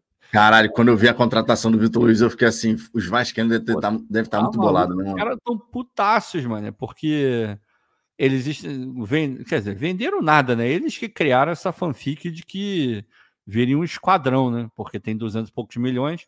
Porque até eu que não sou vascaíno sei que não são é, recursos totalmente voltados para a contratação de jogador tem para pagar nesse bolo aí é para pagar salário, é para investir no CT, é para eu acho que uma parte até para reforma de São Januário, se não me engano, e também para contratar jogador. Agora você pega, os caras estão contratando zagueiro de 6 milhões, possivelmente 8. Pegaram agora o Adson, que era do Corinthians, que é um bom jogador, mas não é nada demais, por 5 milhões de euros. Porra, tá de brincadeira. Aí contrataram o, por empréstimo o atacante lá do Inter, acho que é David ou Davi, agora já não é mais. É, tem mais um outro lá que parece que vai chegar um meio-campo lá argentino, porque venderam o PEC e o Marlon aí agora pode comprar esse, porque aí vão pegar o dinheiro de um para botar no outro, porque a 777 não tinha liberado dinheiro. Pô, tá maluco, cara. Tá doido. É porque a galera ainda não, não aprendeu. Esses 100 milhões aí, esquece. Isso aí não é para contratar jogador, não. É para fazer um milhão de outras coisas dentro do Botafogo. É, e no caso do, do Vasco lá, o, até teve aqui um comentário, ó, o Lives do Zebraven.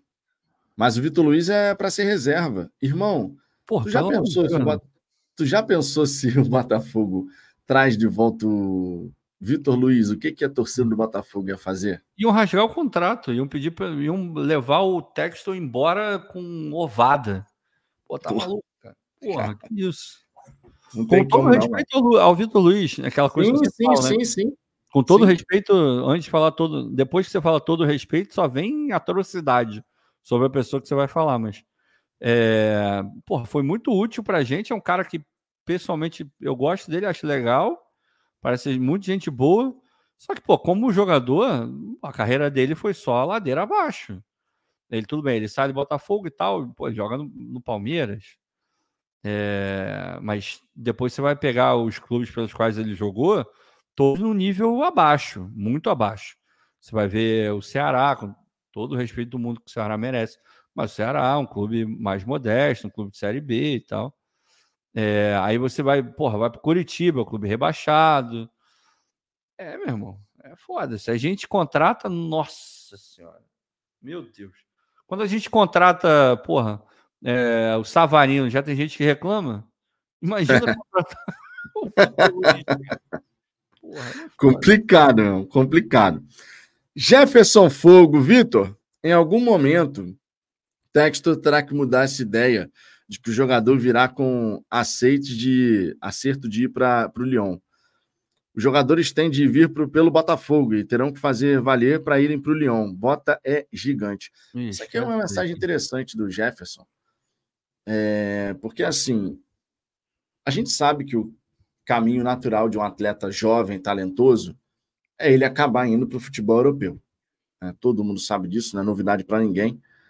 Mas nesse tipo de negócio, como esse do Luiz Henrique, né? Quando a gente vê assim um jogador, pô, o jogador vem para o Botafogo com um prazo de validade bem definido, não tem essa história de ah, talvez ele fique mais tempo, não. Já tem ali um prazo bem definido eu espero de verdade que esses atletas eles possam se empenhar 200% aqui no Botafogo, sabe? Porque quando o jogador ele vem já sabendo que ele vai embora, sei lá, eu não, eu, assim, eu quero ver o Luiz Henrique jogar no Botafogo, mas eu realmente espero que ele entenda a importância dele ir bem aqui. Não essa historinha de, vamos falar assim, não vou botar meu pé em dividida, porque daqui a pouquinho eu tô no Leão, sabe? É, essa é uma parte que deve certamente preocupar o torcedor botafoguense. Certamente. Como que esse cara vai manter a concentração no Botafogo, sabendo que daqui a três meses, quatro meses, ele está indo para o Lyon, tendo a chance de voltar para a Europa no, no Lyon. Pois é. Não, é uma preocupação que eu acho válida e justa válida e justa. Não, não faz sentido, na minha cabeça. Se for para trazer o, o Luiz por seis meses, não traz. Não traz. Joga ele direto pro Lyon, cara. Não, fa na minha, não faz o menor sentido trazer por seis meses. É, tudo bem que tem uma. E eu sei que tem toda a questão de estrangeiro, eu sei disso tudo. Quando eu digo leva para o Lyon, é, é, é no, mais figurativo do que qualquer outra coisa. É, é para pegar o sentido do que eu estou falando de, porra, não precisa passar no Brasil, vai direto, fica lá na Europa mesmo. Ou deixa ele no bet mais seis meses e pega na, na próxima janela, já comprado, já assegurado agora, só que com data de chegada só na próxima janela. Porque não faz sentido, se forem seis meses, não, nem seis meses vão ser, ainda tem isso, vai ser menos. E aí o, o moleque vai sair, digamos que a gente, é, porra, tomara que a gente consiga passar para a fase de grupos. Você não vai ter, o moleque certamente vai ser um dos destaques do time, e em determinado momento você vai ter que abrir mão do, de um destaque absoluto do time. É, acho bobeira trazer por seis meses só para dizer que Ah, olha como eu estou sendo legal com o Botafogo, estou melhorando o Botafogo, mas por seis meses. Seis meses não precisa, deixa ele lá na Europa. O mínimo para trazer o jogador para fazer esse movimento é ele ficar até o final do ano. Qualquer coisa diferente disso, para mim, não faz o menor sentido. Não, é o mínimo, teria que ser a temporada inteira mesmo. É, assim. para fazer sentido real, é o mínimo. Temporada ah, e inteira. se ele não quiser, cara, e se ele não quiser jogar no Botafogo, irmão, foda-se, vai para outro. Leva ele pro Lyon e deixa ele lá, cara. Não quer, não quer, pronto. Fazer o quê? Vai obrigar o jogador? Seria ótimo que ele quisesse jogar aqui e viesse com, com vontade de verdade de, de jogar no Botafogo. Pô, se ele não quiser, cara, pô, a vida vai continuar. O Botafogo é um milhão de vezes maior do que nós aqui, do que o Texto, do que o Luiz, cara. Tipo, zero problema, segue a vida, vai buscar outro. O Jorge Araújo aqui. Difícil vai ser torcer por um jogador que veio obrigado e não por vontade própria. Obrigado ninguém é, é o, o Jorgeão. É. Ninguém vem obrigado. Se ele, se ele tiver aqui, se ele vier de fato, ele tá vindo porque ele quer. Ninguém tá é, botando Ninguém pode obrigar o jogador. tem que ir é. pro Botafogo, hein? É. Não existe essa. É, não tem isso. Se ele, se ele aceitar o modelo, ah, primeiro você vai passar um ano no Botafogo, depois você vai para a França. Se ele aceitar, ninguém obrigou. Essa é uma certeza que a gente tem que ter. Se ele aceitar, é porque ele conversou com os familiares, conversou ali com o staff dele, chegou à conclusão de, beleza, não é um passo atrás na carreira voltar ao Brasil, eu vou, passo um ano por lá, mas eu tenho essa ponte garantida de retorno ao futebol europeu. Pode se aproximar da seleção brasileira, que é um ponto importante. Né? A seleção brasileira agora com o Dorival Júnior está aberta a questão da disputa por vagas, por posição ali na, na, na, sele... na convocação, mas obrigado, obrigado ele não será. Mas eu entendi o sentido que você quis dar. Todos nós aqui entendemos. Uhum. Ele não vem. É como se você estivesse dizendo que ele não vem assim, super de boa vontade. Ele vem, mas já de olho lá na frente. E, cara, isso é uma realidade quando você traz um jogador assim. Se ele vem sabendo que daqui a um ano ele está lá e quer garantia, acho que o que pega nessa história é a garantia de. Ele vem sabendo que daqui a um ano ele já está fora.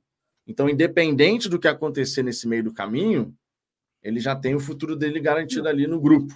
É porque, Vitor, se você for parar para pensar, caso, se você, vamos lá, vamos comparar dois casos de jogadores que estavam na Europa, em teoria vão para o grupo uh, Eagle e vêm para o Brasil mesmo com um contrato com um time europeu.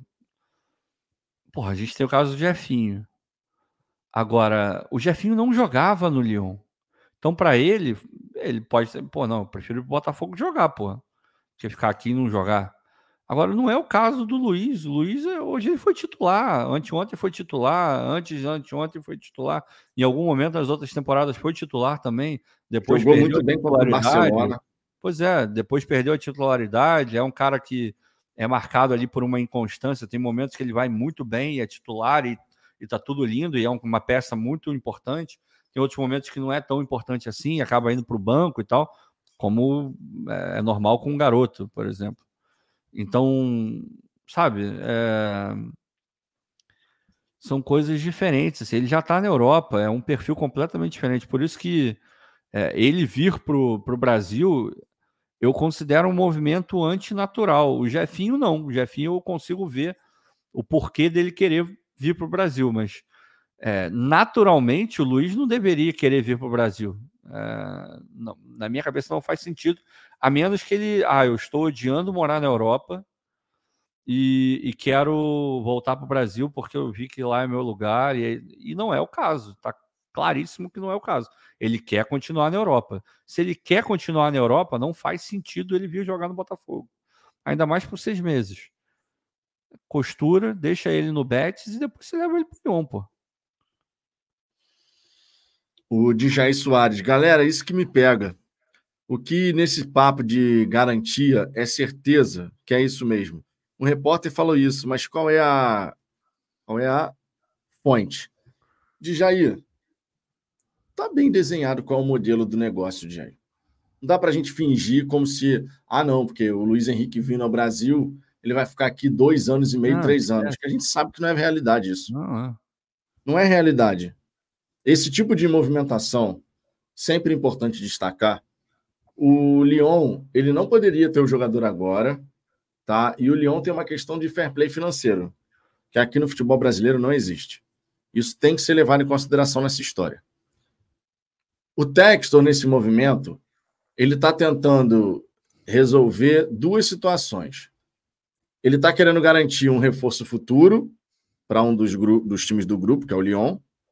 Ou seja, é, é uma movimentação que também vai satisfazer a torcida da equipe francesa.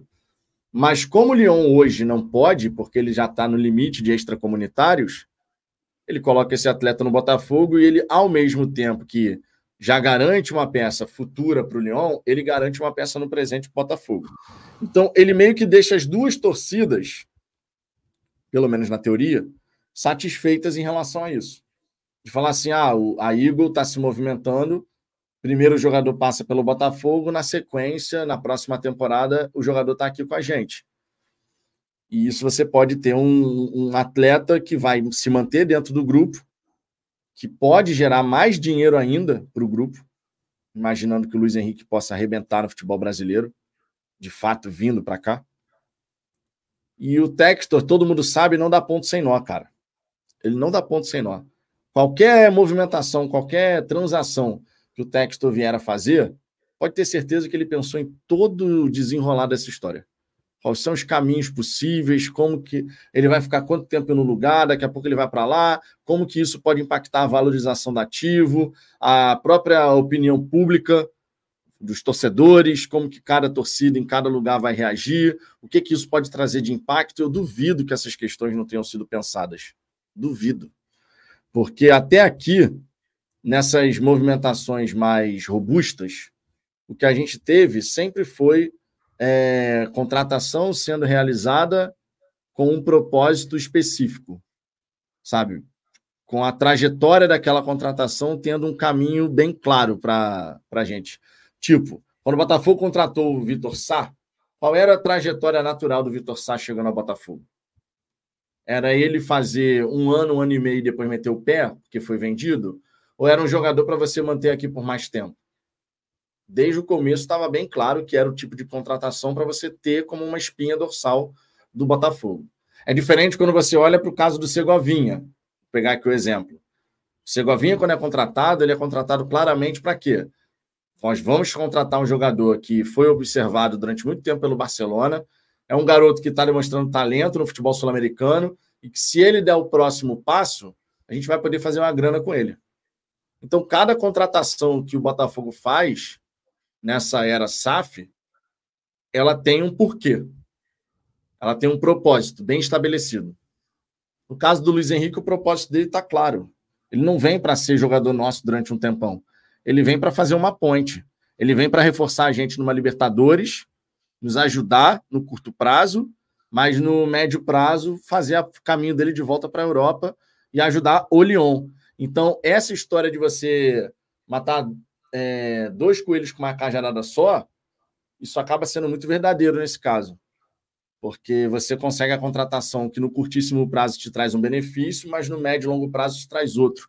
E você, com isso, movimenta dois, um reforço para dois times do grupo. Dois times que estão precisando de reforços, estão precisando de jogadores, cada um na, no seu momento. O Botafogo não tem limite de estrangeiro agora, de Luiz Henrique não é estrangeiro para o Botafogo, claro. Mas o Botafogo está precisando desse jogador e o Lyon tem o um limite de estrangeiro.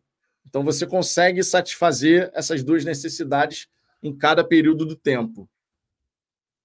Não dá para simplesmente a gente ignorar qual é a trajetória que o Luiz Henrique vai fazer. Está muito claro qual é a trajetória. Está muito claro.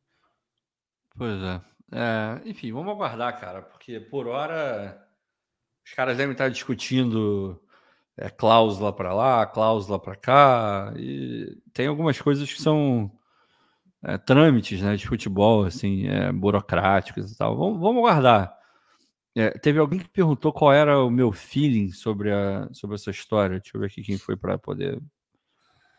É, Gabriel Paz. A Zambuja, qual é o seu feeling? Vem ou não? Eu, eu acho que vem.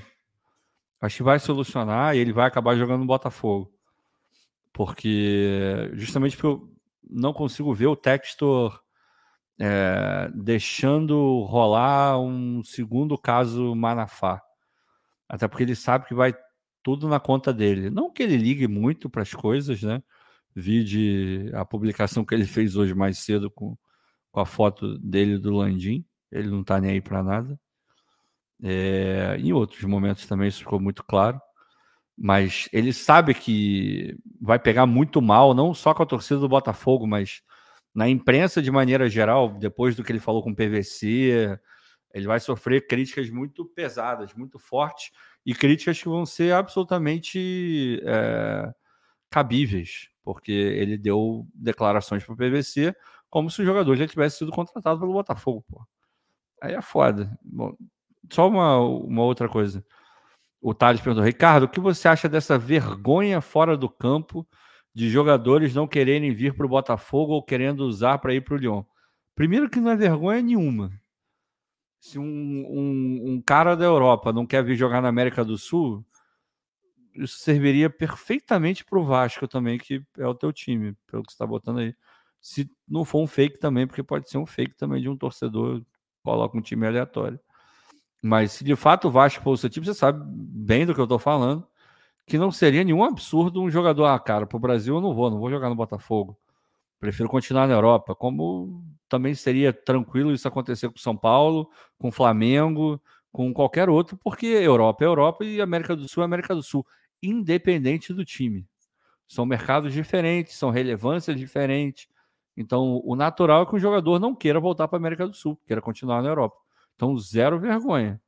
É, e quanto a usar o Botafogo para ir para o Lyon, cara, não tem essa de usar o Botafogo para ir para o Lyon, porque nesse caso específico, o cara já está na Europa, pô. Se ele falar, eu só vou para o grupo do, do Texas se eu sair daqui e for para o Lyon.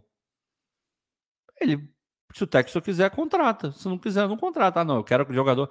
Para mim é obrigatório que o jogador vá ao Botafogo antes de ir para o Lyon e o jogador fala que não quer, tchau, um abraço, vou buscar outro. Tão simples quanto isso. Então, não tem muito sentido que você que você botou a tua pergunta, sacou? Porque ela é meio que a resposta vai ser a mesma para o Botafogo, para o Vasco, para o Flamengo, para o Fluminense, para qualquer clube brasileiro. Na verdade, para qualquer clube da América do Sul, basicamente. São coisas completamente diferentes. Não, e o próprio Thales mandou uma outra mensagem aqui falando sobre. Como é que é? Point é um novo termo para satélite, Thales? Sa Clube Satélite. O Vasco está pegando aí, Vitor. É, tá na cara que esse, esse cara é vascaíno. O Vasco está pegando um, um, jogador do Genoa, que é do mesmo grupo do da 777, pô. O cara, ele vai pulando de um, de um clube para o outro, não joga em lugar nenhum, a 777 vai trazer ele de lá e vai meter no Vasco, pô. É a mesma merda. Igual, cara. Mesmo do mesmo. Não, do e mesmo tem outra. Tem outra. É... A gente já falou muito sobre isso aqui. As pessoas muitas vezes elas confundem o que, que é um clube satélite. Qual é a definição de um clube satélite? E a gente teve um caso muito emblemático aqui no próprio Botafogo, que foi a vinda do Jefinho, do Resende, para o Botafogo. O Jefinho vem para o Botafogo de graça. O Botafogo não paga nada pelo Jefinho naquela ocasião. E aí depois o Jefinho sai daqui e vai para o Lyon. O Resende, nessa história, embolsou uma bela grana, porque a vitrine Botafogo é muito mais importante, claro, do que a vitrine Resende. E dessa forma, dos 10 milhões de euros que foram pagos ali pela compra do Jefinho, 4 milhões ficaram com o Resende, 4 milhões de euros, o que é uma grana muito considerável para uma equipe pequena do porte do Resende. Clube Satélite, ele tem uma característica muito particular. Casaria mais o que você está falando, conforme alguns torcedores até levantaram esse termo, casaria mais se você falasse assim: ah, o Botafogo vai ser barriga de aluguel, porque o Luiz Henrique ele vem para o Brasil, ele fica um pouquinho aqui, mas já está garantido que ele vai para outro lugar. Só que, cara, você tem que parar para pensar no seguinte: a gente está falando de um grupo de clubes, uma rede. Numa rede, você vai ter várias interações ao longo do tempo entre essas equipes. Você já teve o Jefinho sendo vendido para o Lyon. Você já teve o Per e o Adrielson sendo vendido para o Lyon. Ao mesmo tempo, você teve o retorno do Jefinho, que não conseguiu de fato vingar lá no Lyon. Você teve o retorno do Jefinho para o Botafogo. Agora você pode ter o Luiz Henrique sendo contratado para vir ao Botafogo, para depois fazer o caminho para o Lyon. Tudo isso são movimentações dentro do grupo. Outro exemplo, quantas peças o Botafogo já passou para o Molenbeek? Várias. Jogadores que até hoje estariam aqui, ou então estariam sendo emprestados para cá e para lá. Uma equipe na Série B, uma equipe não sei da onde.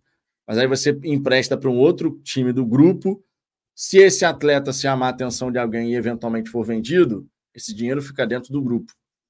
Então, quando você faz parte de um grupo, e se você de fato é vascaíno, você vai entender essa situação.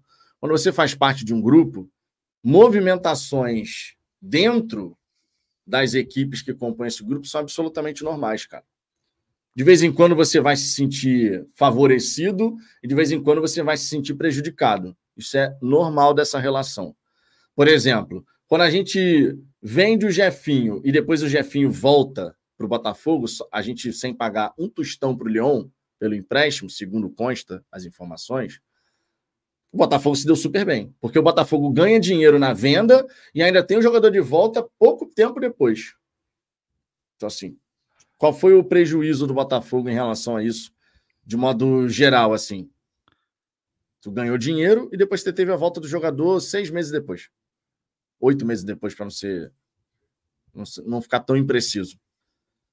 Ao mesmo tempo, você tem a, esse, essa relação com o Lyon que pode fazer com que o jogador da Europa, um brasileiro com idade de ficar na Europa durante muitos anos, volte para o Brasil para ficar aqui uma temporada, nos ajudar nessa temporada e depois voltar para lá.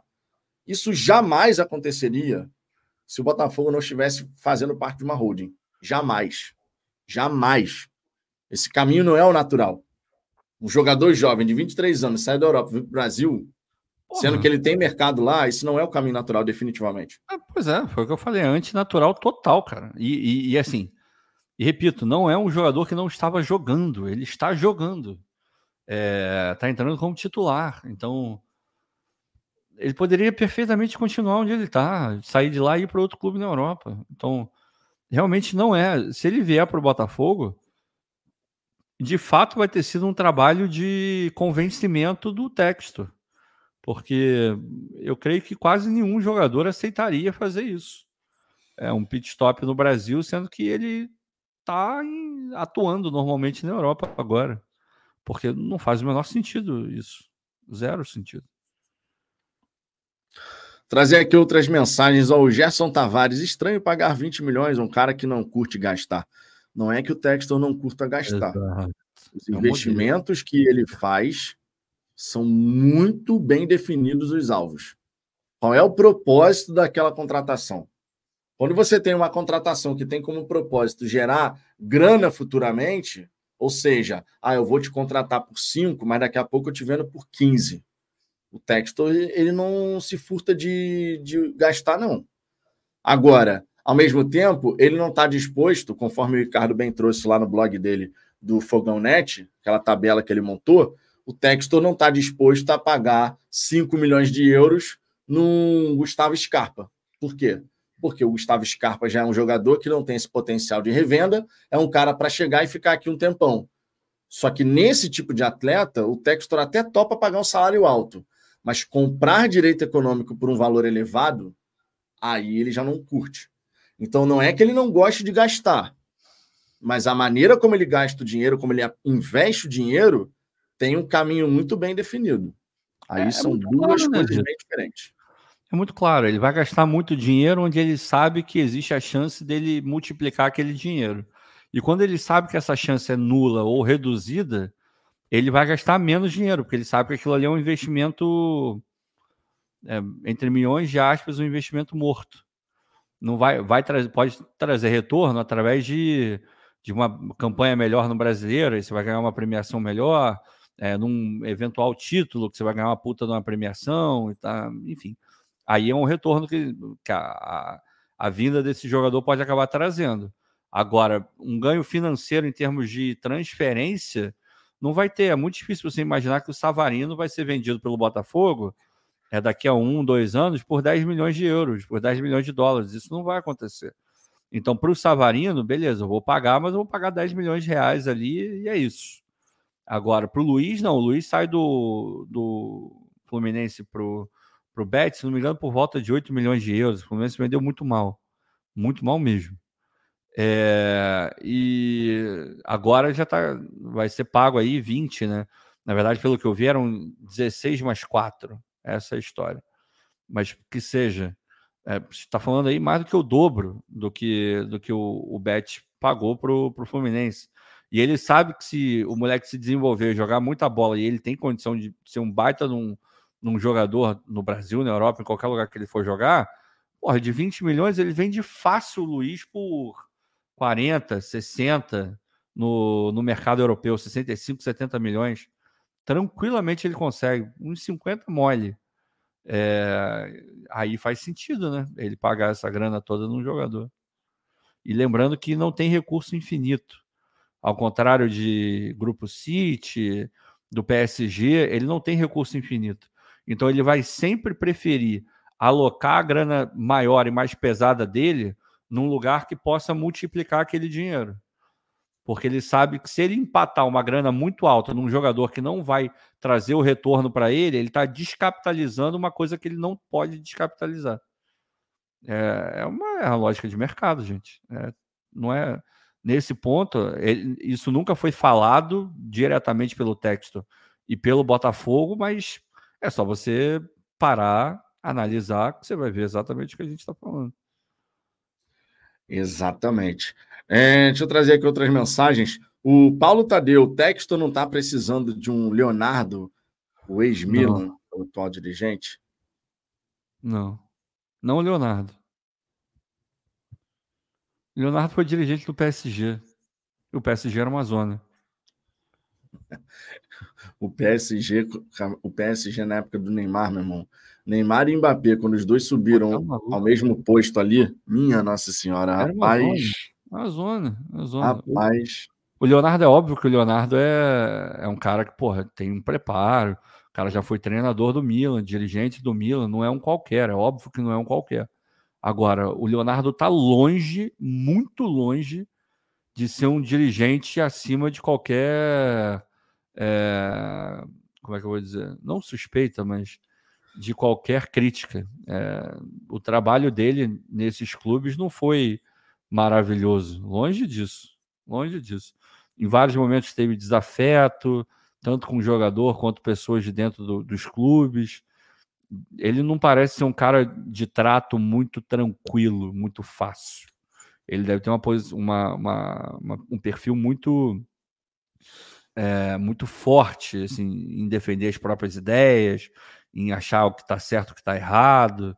É, eu, eu, sinceramente, não nem pensaria, nem cogitaria botar o Leonardo como, como dirigente. Não.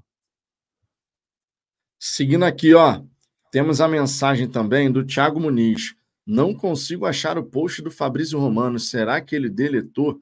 PQP. Já calma, melou.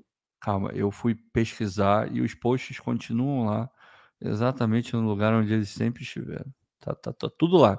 Tiago, tá tudo nesse ponto. Se esse é o indicativo que vai melar, não melou ainda, porque tá tudo lá. Eu até salvei aqui. Se vocês quiserem que eu mostre em algum momento, já tá engatilhado.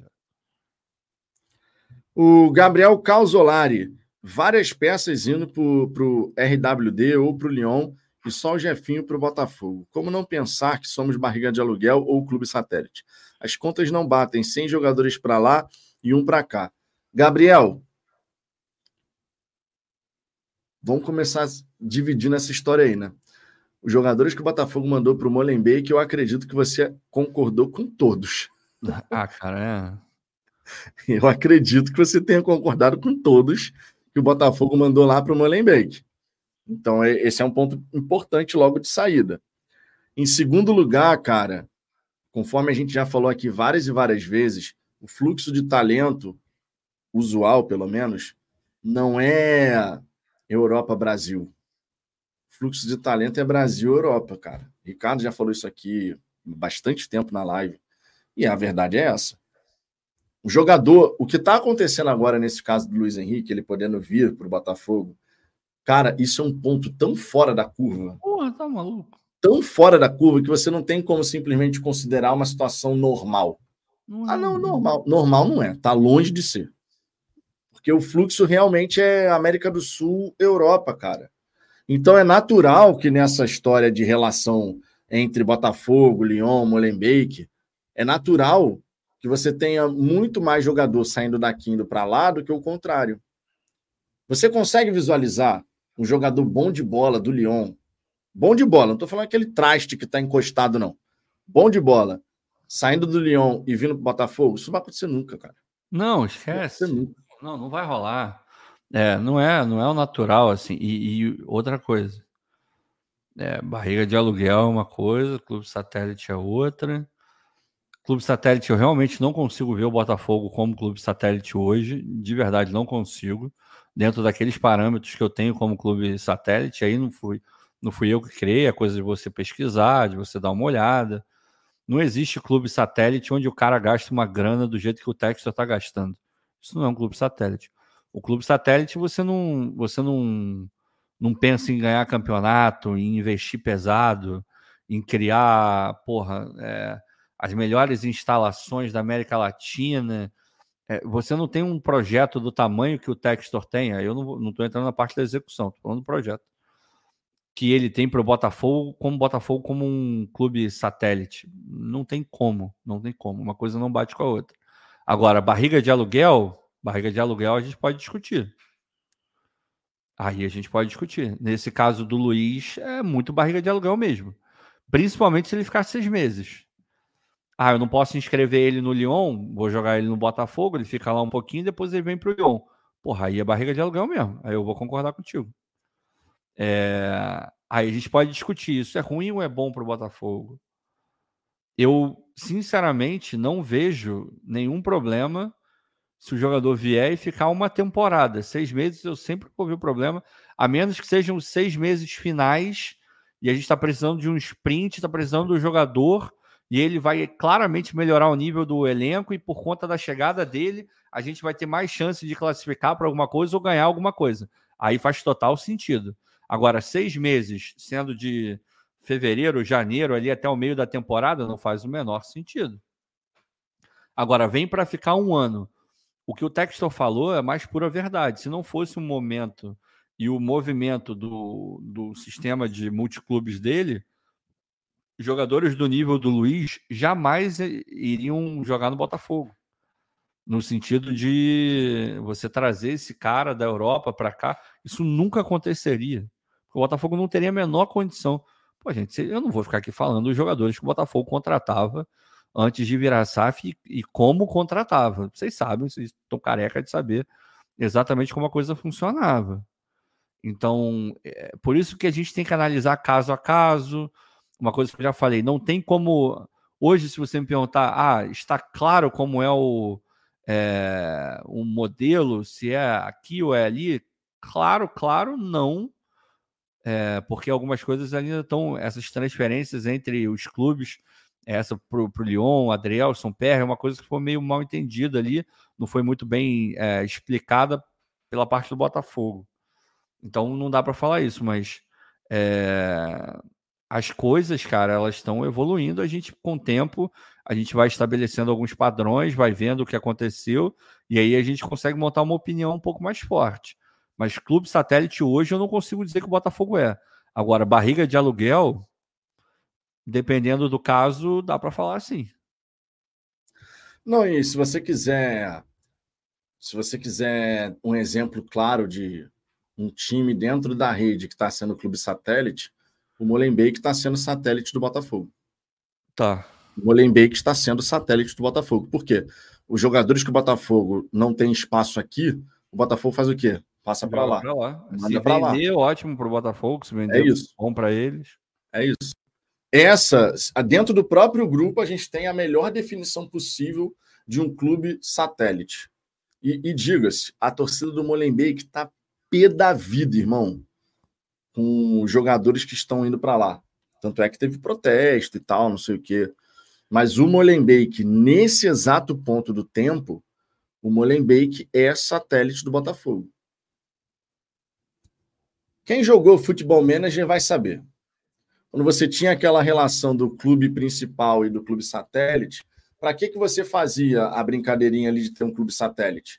Você joga atletas jovens, normalmente, para esse clube de que é menor do que você, para que ele possa ter mais tempo de jogo nesse outro clube, poder se desenvolver e, quem sabe, ou voltar ou gerar uma venda. Um outro propósito de um clube satélite é você conseguir revelar algum atleta e ali naquele clube você consegue, ó, e esse garoto está se destacando, puxa para cá. E muitas das vezes sem você precisar pagar nada. Ah, tu faz ali um bem bolado, ó, tu vai ficar com 30% de uma venda futura, mas agora ele vai para uma vitrine maior. Essa é uma boa definição para vocês poderem estabelecer aí na mente de vocês. Botafogo é o principal, o Molenbeek é o satélite. Como que funciona essa relação? É só você parar para pensar nisso. Então, quando eu, quando eu vejo a galera falando que o Botafogo agora é satélite do Lyon, não passa nem perto de ser verdade. Agora, conforme o Ricardo colocou, barriga de aluguel nesse caso do Luiz Henrique, aí a gente pode realmente chegar e falar. A gente pode realmente chegar e falar: olha, o cara vem aqui, vai ficar um pouquinho e vai para lá. Dá para encaixar numa denominação. Mas vamos combinar? Sendo muito honesto com vocês. Eu não vou chegar aqui e falar que a situação me deixa 100% feliz. Mas, ao mesmo tempo, eu tenho que ser sincero e dizer: se não fosse a, o grupo, a gente não teria chance, e eu vou colocar como chance porque não está ainda 100% sacramentado. A gente não teria a chance de ter um talento como o do Luiz Henrique chegando ao Botafogo. Irmão, mesmo que seja só por um ano, ser barriga de aluguel nessa condição, eu fico de boaça. Se ao longo do tempo tiverem outros jogadores talentosos que cheguem assim ao Botafogo para ficar uma temporada, nos ajudar durante uma temporada a conquistar uma coisa importante, depois, bum, vai para a Europa, a gente, a gente vai ter talento aqui, cara. É claro que o melhor dos mundos é você ficar com talento um tempão. Por isso que eu estou dizendo que eu não fico 100% feliz. Mas saber que você tem a chance de trazer jogadores talentosos que estão gerando interesse no futebol europeu, ou seja, jogadores que estão sendo muito bem avaliados, e que esses caras podem vestir a camisa do Botafogo, pô, pelo amor de Deus, cara. Não, não, e, e, tem uma outra também, né? A, a galera tá falando para ir lá no Twitter do, do Arruda. O Arruda botou lá que a negociação com o Luiz está seguindo o trâmite normal, Questão, aquilo que eu já tinha falado antes. Cláusulas sendo discutidas e, e depois das cláusulas totalmente acertadas, aí concretiza, está seguindo o rumo normal, que agora é só aguardar para ter o desfecho final, positivo ou negativo, mas que a negociação está seguindo o fluxo que qualquer negociação normalmente segue. É isso que está lá no, no duel. É, assim, vamos lá. A gente tem que, aquilo que eu sempre falo, a gente tem que encarar a realidade dos fatos. A realidade dos fatos é que dentro do grupo do Textor existe ali uma, uma hierarquia em termos de, de grana, em termos de ficar com os melhores jogadores. A gente sabe disso, não adianta achar que não. O primeiro é o Lyon, por uma razão muito óbvia. O Lyon, ele ele está numa liga, é, uma das principais ligas da, da Europa, embora seja, sei lá, talvez seja quarta, quinta, não sei. É, a gente pode parar para pensar e discutir isso. É, mas ainda assim é um clube porra, que tem algum destaque na Europa, é um clube reconhecidamente é, fornecedor de jogadores para lugares maiores. Então, sim, ele é a prioridade do grupo, é, é, o que tem maior faturamento, é o que consegue, em teoria, é, pegar mais jogadores renomados. Assim, porra, se um jogador foda da Europa recebe uma proposta do Botafogo, ele não vai nem analisar. Do Lyon, talvez ele não analise, mas não é tão certo que ele não vai analisar. Dependendo da situação, de repente ele pode até pensar em, em querer ir para lá. Então, não tem como concorrer com isso. São lugares diferentes, são mercados diferentes. A gente não pode fugir disso. Mas outra coisa, a gente tem que lembrar que o Lyon também não é ponto final de nada. O Lyon ele é, ele é um stop. O cara vai passar pelo Lyon e se ele for bom, ele vai para outro lugar. Quando o Textor contrata o PR, ele não, ele não espera que o PR fique cinco anos no Lyon. Ele espera que em algum momento o PR assuma a titularidade, que o PR vá super bem e que daqui a um, dois anos o PR seja vendido pelo triplo, quádruplo do que ele pagou. Tanto seja pago pelo Botafogo ou pelo Lyon. Ele vai pegar o geral de quanto que a Eagle movimentou com esse jogador e vai querer vender ele pelo triplo desse valor. O Lyon não é fim de nada. O Lyon também é meio. Então, dentro dessa cadeia, o Textor nunca, o Textor não comprou nenhum clube que seja ponto final de jogador. Não sei se vocês já repararam isso. Nenhum clube é ponto final de jogador na, na linha do Textor. Jogador Exato. bom, jogador com, com potencial. Não estou falando, sei lá, do Eduardo. O Eduardo Botafogo pode ser o ponto final. O Tiquinho também pode. Assim como para o Lacazette, de repente o Lyon pode ser o ponto final. Embora não tenha sido porque ele sai do Lyon e vai para o Arsenal. O Arsenal não pode ser ponto final de jogador. O cara pode ficar no Arsenal 5, 6 anos, de boa, você vai ver isso algumas vezes acontecendo. Os clubes tops da Europa, vocês sabem quais são, não preciso ficar falando aqui quais são. Agora, o Lyon não é esse tipo de clube. Então, até dentro do grupo do texto, não tem nenhum clube que é o clube onde o jogador vai chegar e vai ficar cinco anos. Esse jogador jovem, formado no Brasil, com talento, com qualidade, ele vai sair do Botafogo, vai para o Lyon e do Lyon ele ó, vai picar a mula para um clube que seja ponto final. Ramon Ribeiro, nossa torcida adora cair na narrativa da Flapress. É isso. Tem isso também. A foto do Textor pra... hoje foi. Nossa, foi. Assim, eu entendo a revolta em algum nível pelo que aconteceu no ano passado. Agora, o Textor ir para lá, tirar foto com o Landim, é, ter reunião com o Landim, ver o jogo do Flamengo do lado do Landim, é, falar que ah, eu tô aqui é, torcendo pelo Brasil e tal. Enfim. Isso eu o falaria... Textor está sendo político, pô. É, eu falaria, não, eu não falaria por tudo aquilo que a gente viveu no ano passado, a gente sabe de rivalidade e tal. Agora, porra, cria-se um ambiente por conta de uma bosta de uma foto, como se fosse um negócio fim do mundo, assim.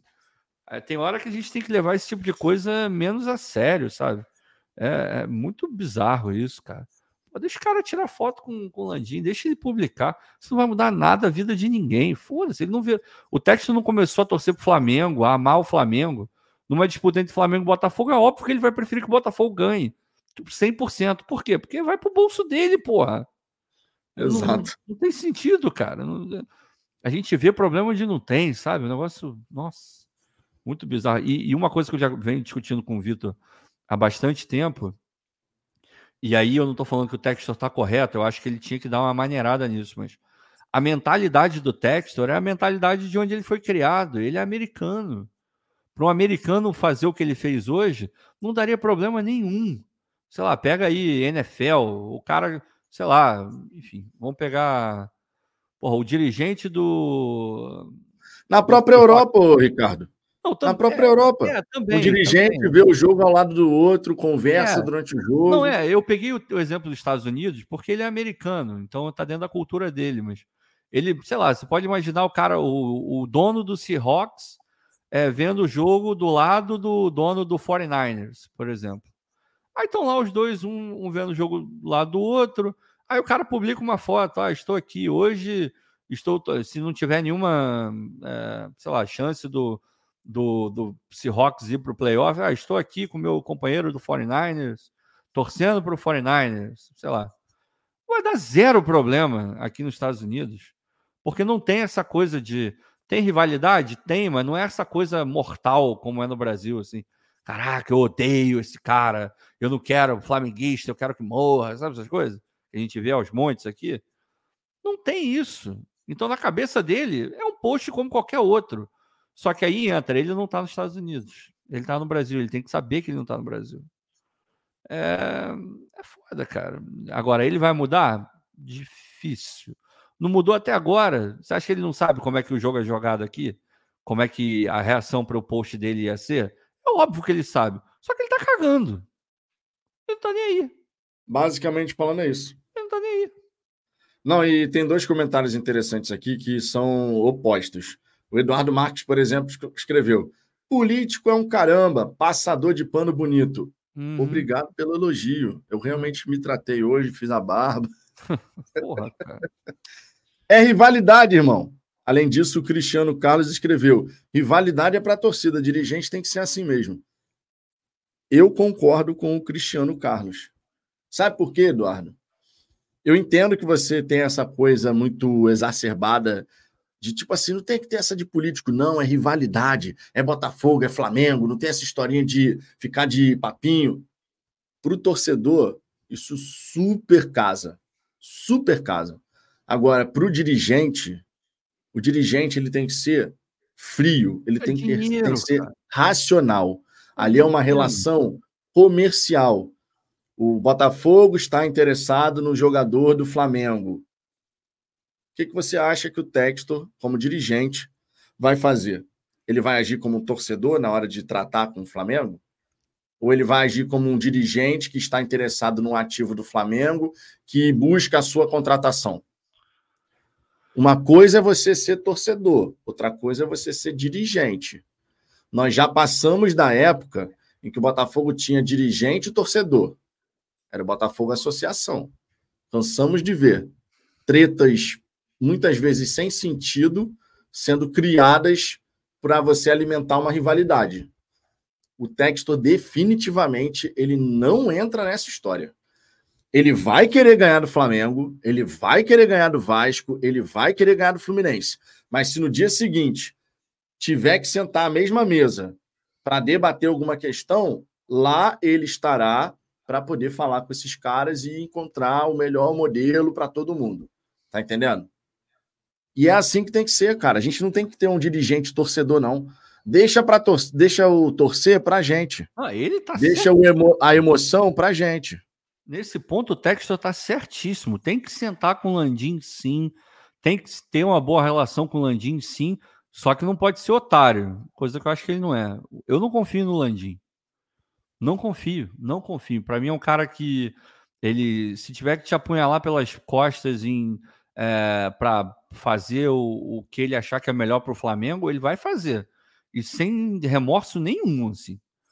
Para mim, isso já está muito claro em todas as discussões de, de liga, de qualquer coisa. Ele não está nem aí para os outros. Nem aí para os outros. É, o que eu entendo em algum nível, mas acho que tem uma hora que você tem que saber que o grupo vale mais do que o individual. Né?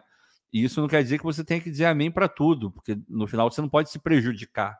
Agora, você não tem que querer que você tenha tudo muito melhor que os outros, porque aí você não, não torna o ambiente sustentável. E o Flamengo tenta é, não fazer o ambiente sustentável a todo momento, ele não está nem aí para os outros.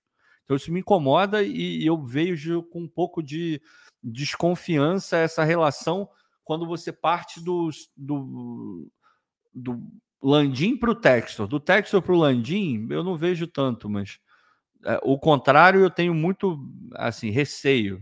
Agora, ele, ele tem que ter relação mesmo com o Landim, teria que ter com a Leila, que ele está aí se bicando com a Leila.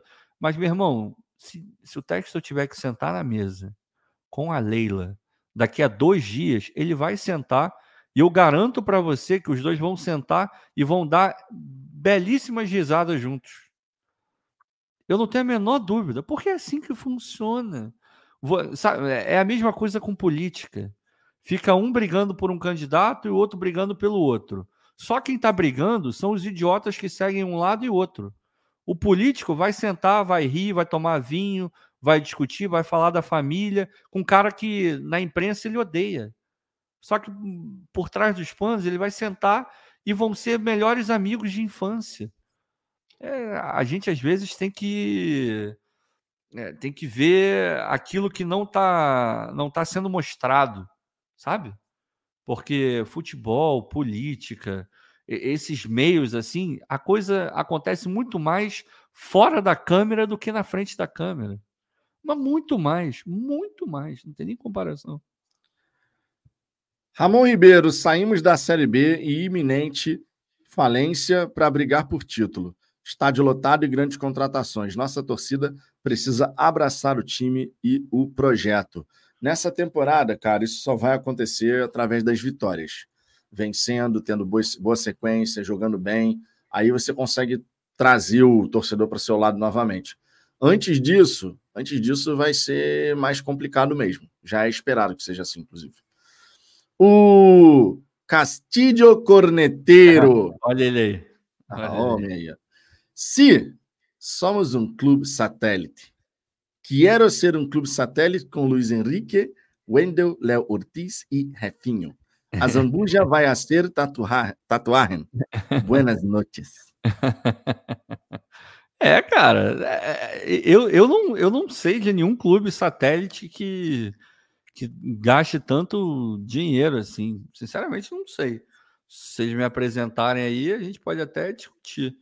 Agora, é, eu entendo, assim, é porque tem, é, tem torcedor que vive numa realidade paralela, assim. Eu, eu amo o Botafogo, amo o Botafogo.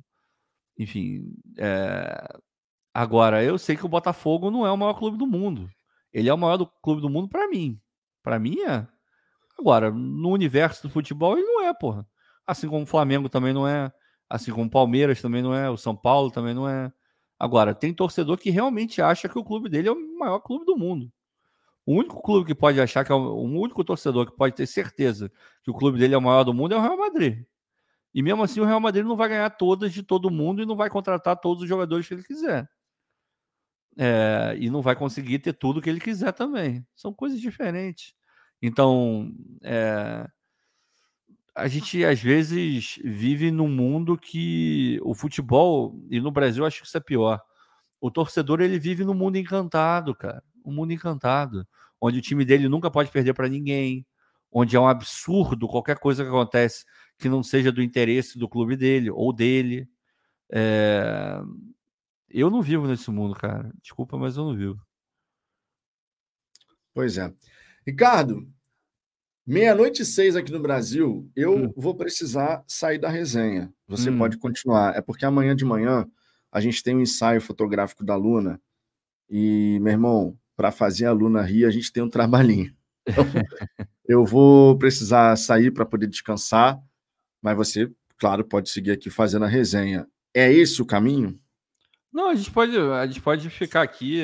Eu também não vou poder ficar muito tempo, não, porque, conforme vocês sabem, é, temos os cachorros aqui, tudo, e, e a Manuela chegou, sem, sei lá, tem uma semana, duas semanas, e a gente ainda está se ajeitando. E eu também nem falei com ela sobre ficar até muito mais tarde. Mas ficar mais uma horinha aí, a gente fica de boa, zero problema. Então, quatro da manhã, essa resenha está acabando. Não, não, não, calma, calma, calma, calma, calma, calma. Não, porque você sabe que essa sua horinha, meu irmão, daqui a pouco, quando tu vê, eu sou mais três, quatro horas de live. Amanhã, quando eu abrir o YouTube Studio para dar uma olhadinha em quanto tempo durou a live, vai estar lá seis horas de live. Não, é, aconteceu isso na última, né? Eu, eu, eu, Exatamente. Não sei, eu não sei como é que foi, mas quando eu vi já tinham seis horas de live. Eu falei, meu Deus do céu, meu Deus. Ó, eu vou me aventar aqui com duas horas de resenha. Eu quero só ver quanto tempo amanhã terá de live. Não, não, Hoje, hoje vai ser light. Hoje mais uma horinha, uma hora e meia no máximo, no máximo. Então, ó, o Rony Marques aqui, a Luna vai participar da próxima dancinha da vitória. Escreve aí, Vitor. Tomara, cara, tomara. Eu boto a Luna. No momento que a Luna estiver já andando, botar uma musiquinha, ela faz a, a dancinha aqui da vitória, eu boto aqui na nossa live. Beleza? Ó, eu estou indo nessa. Já fico o convite para vocês amanhã, 10 da noite, aquela tradicional resenha de domingo. Tá? É o nosso conteúdo do dia no domingão. A gente faz uma apanhada aí das informações do fim de semana. Já então, deixa o seu like nessa resenha, se inscreva e já coloca aí. Domingo, 10 da noite, Fala Fogão, eu e Ricardo Zambuja aqui novamente. O Ricardo vai seguir tocando aqui o barco. Irmão, preparem-se, porque não é só de Botafogo que uma ah, live vive. É. A gente vai falar um monte de coisa. E já, já estamos duas horas aqui falando de Botafogo. Certamente o Ricardo vai dar uma viajada aí por vários assuntos diferentes. Divirtam-se. certo? Divirta-se e comportem-se. Ou não, porque afinal de contas já passou de meia-noite. É. Minha gente, ó, beijo no coração de cada um de vocês. Eu agora vou me retirar, vou descansar. Amanhã tem sessão fotográfica da Modelete Luna, minha filhota. Valeu? Beijão no coração de todo mundo. Valeu, Ricardo. Tamo Valeu. junto. Beijo. Bom, vamos lá. Por favor, mandem perguntas, porque aí a gente consegue ficar aqui mais uma hora. Porque se for para ficar mais uma hora aqui, eu só falando groselha, também vai ser legal. Mas, pô, se vocês puderem mandar pergunta, ajuda demais. É... Deixa eu ver aqui. O Felipe Couto tá falando: ninguém falou do nosso craque Jacob. Porra, meu irmão. Jacob. É, eu também não entendo o que, que o Jacob tá fazendo no Botafogo, de verdade. É, é foda, porque dá para ver que ele não tem nível, né, cara? Dá para ver que ele não tem nível para jogar no Botafogo. Não tem nível. É uma coisa assim que você vê ali num caso, uma coisa com a outra, mas é vontade do dono, né, cara? O dono tem vontade de deixar ele lá e fica lá, cara. Acontece. O Carlos Eduardo Lima, um dia o Depp falou e concordo muito com ele. Ser botafoguense é muito foda. O único problema é que às vezes temos que falar de futebol. Pô, cara, é realmente difícil essa história, porque a gente, eh, a gente acaba torcendo para um clube que não ganha quase nada. É muito no amor mesmo, né? E, e amor, cara, é aquela parada que, que não se explica. Você simplesmente sente, assim. Vocês já devem ter passado por isso na vida. Você olha e, e fala, cara, é, qual foi o momento que você se apaixonou? E você fala, ah, foi tal momento, mas por quê? Não sei, você vai buscando, você vai buscando alguma racionalidade naquela coisa de, ah, porque a pessoa é assim, assado, porque ela fez isso ou aquilo, mas vai sempre ter um componente que você não consegue explicar. E é o que acontece com o Botafogo, porque se fosse racional, a gente não torceria para o Botafogo, a gente torceria para outro clube, que, sei lá, ia ser São Paulo, ia ser, não sei, um clube que na, em sua história conseguiu ganhar mais títulos do que o Botafogo. Né? Isso é meio, meio complicado. Ó, o Rony Marcos aqui. Ricardinho, eu estou desconfiando que o Jacob Montes e o Eduardo são as mesmas pessoas. Só mudam o número. É, o gringo está enganando a gente de novo. Ah, vai saber, né, cara? Tem, tem aquela teoria que o Thiago Leifert e a Mariana Ximenes são a mesma pessoa, né? Então, vamos não, não achar impossível. Felipe Brilhante, grande Felipe Brilhante. Boa noite, Azamba. O Mateuzinho não seria um de plástico com vidro elétrico? Cara, eu acho o Mateuzinho melhor que o, que o de plástico, de verdade. O Mateuzinho, pô, querendo ou não, o cara jogou Libertadores, brasileiro, foi titular durante um tempo do Flamengo. Ele não é horroroso, não é pavoroso, não. Agora, é o lateral dos sonhos? Não, não é, pô. Se eu falar que ele é o lateral dos sonhos, não, não é. Agora, é, é mais novo, consegue ter. Você eventualmente vai conseguir vender em algum momento, então tudo isso entra na conta, cara, não tem jeito. É, o que faz barata. A Zambuja, você não acha que valeria mais trazer um elenco de qualidade do que investir nessa novela do, do LH?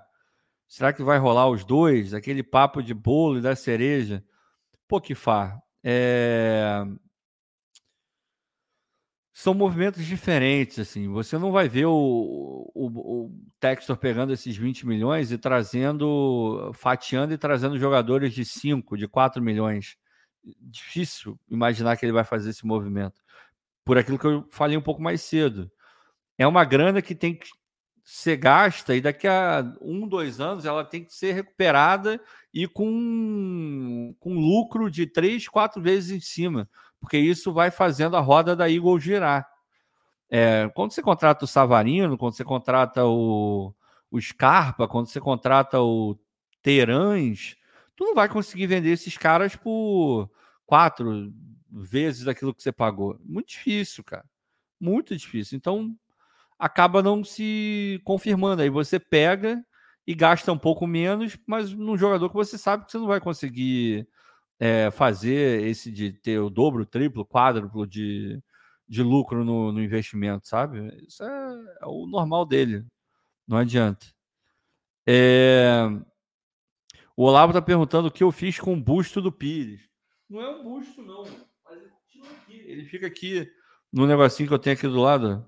Mas agora ele foi pro Fluminense, né? Então creio que usarei pouquíssimo, né? Ah, mas está aqui. Bonito, né? Ele, ele é lindo, joga muito bem. Eu adoro o, o Pires. Se fisicamente estivesse disponível, porra, por mim teria que ter ficado. Mas enfim, o homem lá não quis, né? Jorjão, Jorjão. É, Rafael em fim de carreira, Matheus vem para assumir uma reserva futura. Não sei, Jorjão. Não sei. Não sei. Eu acho que ele vem para ser titular. Hoje, com certeza. Mas é, eu acho que ele vem para ser titular. Olá, o Terãs é novo, mas o Terãs não vai ser vendido por três, quatro vezes o valor, cara. Esquece, porque senão vai acontecer. Guilherme Ferraz, Ricardo vai ter que ralar para ver Emanuele. Não, rapaz. Graças a Deus eu já passei essa fase. Uma fase que tem o seu valor, não vou mentir, a gente não pode cuspir no prato. Nesse caso, eu não comi, mas eu não vou cuspir. É... Mas, porra, teve o seu valor, formou caráter, né? Se hoje eu sou quem eu sou, foi por conta dessa base aí de ensinamento que a gente vai botando no HD ao longo dos anos, né? Então, é, tem, tem o seu propósito, é, como é que eu vou dizer?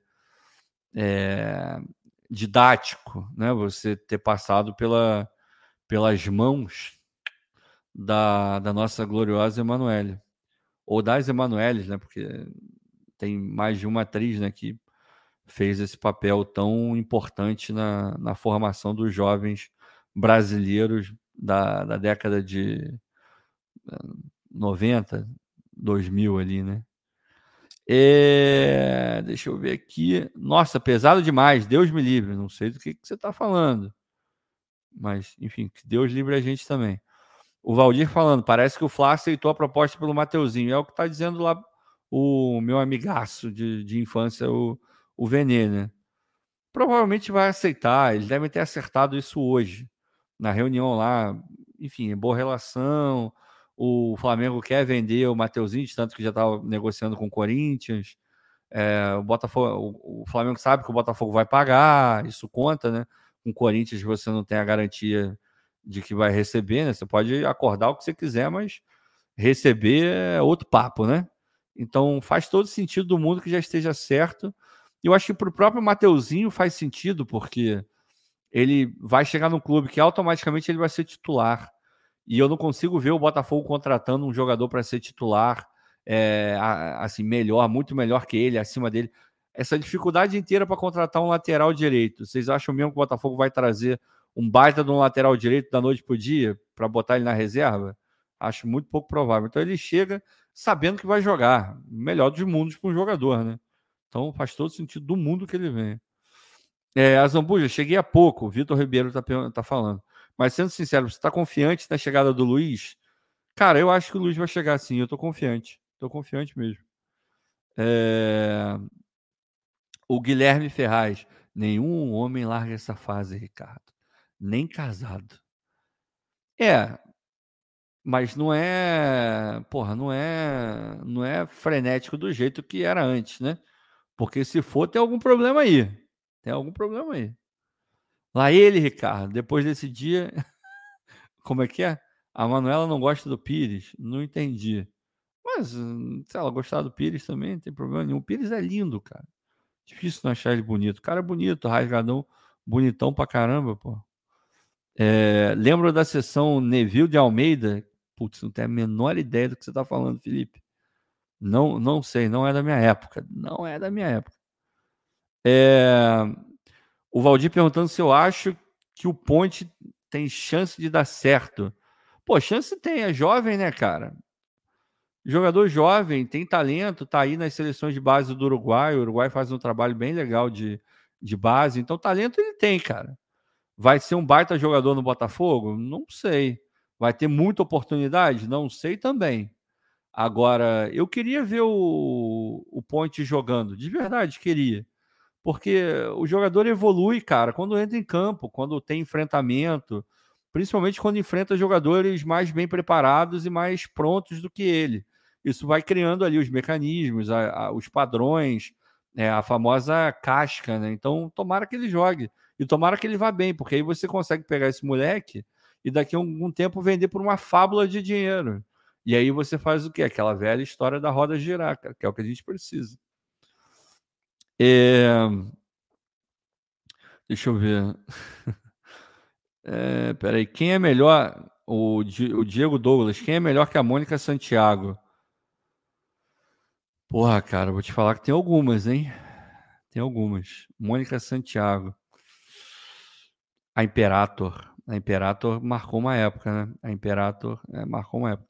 Hoje em dia, eu acho que a Elisa Sanches faz mais a cabeça da galera, né?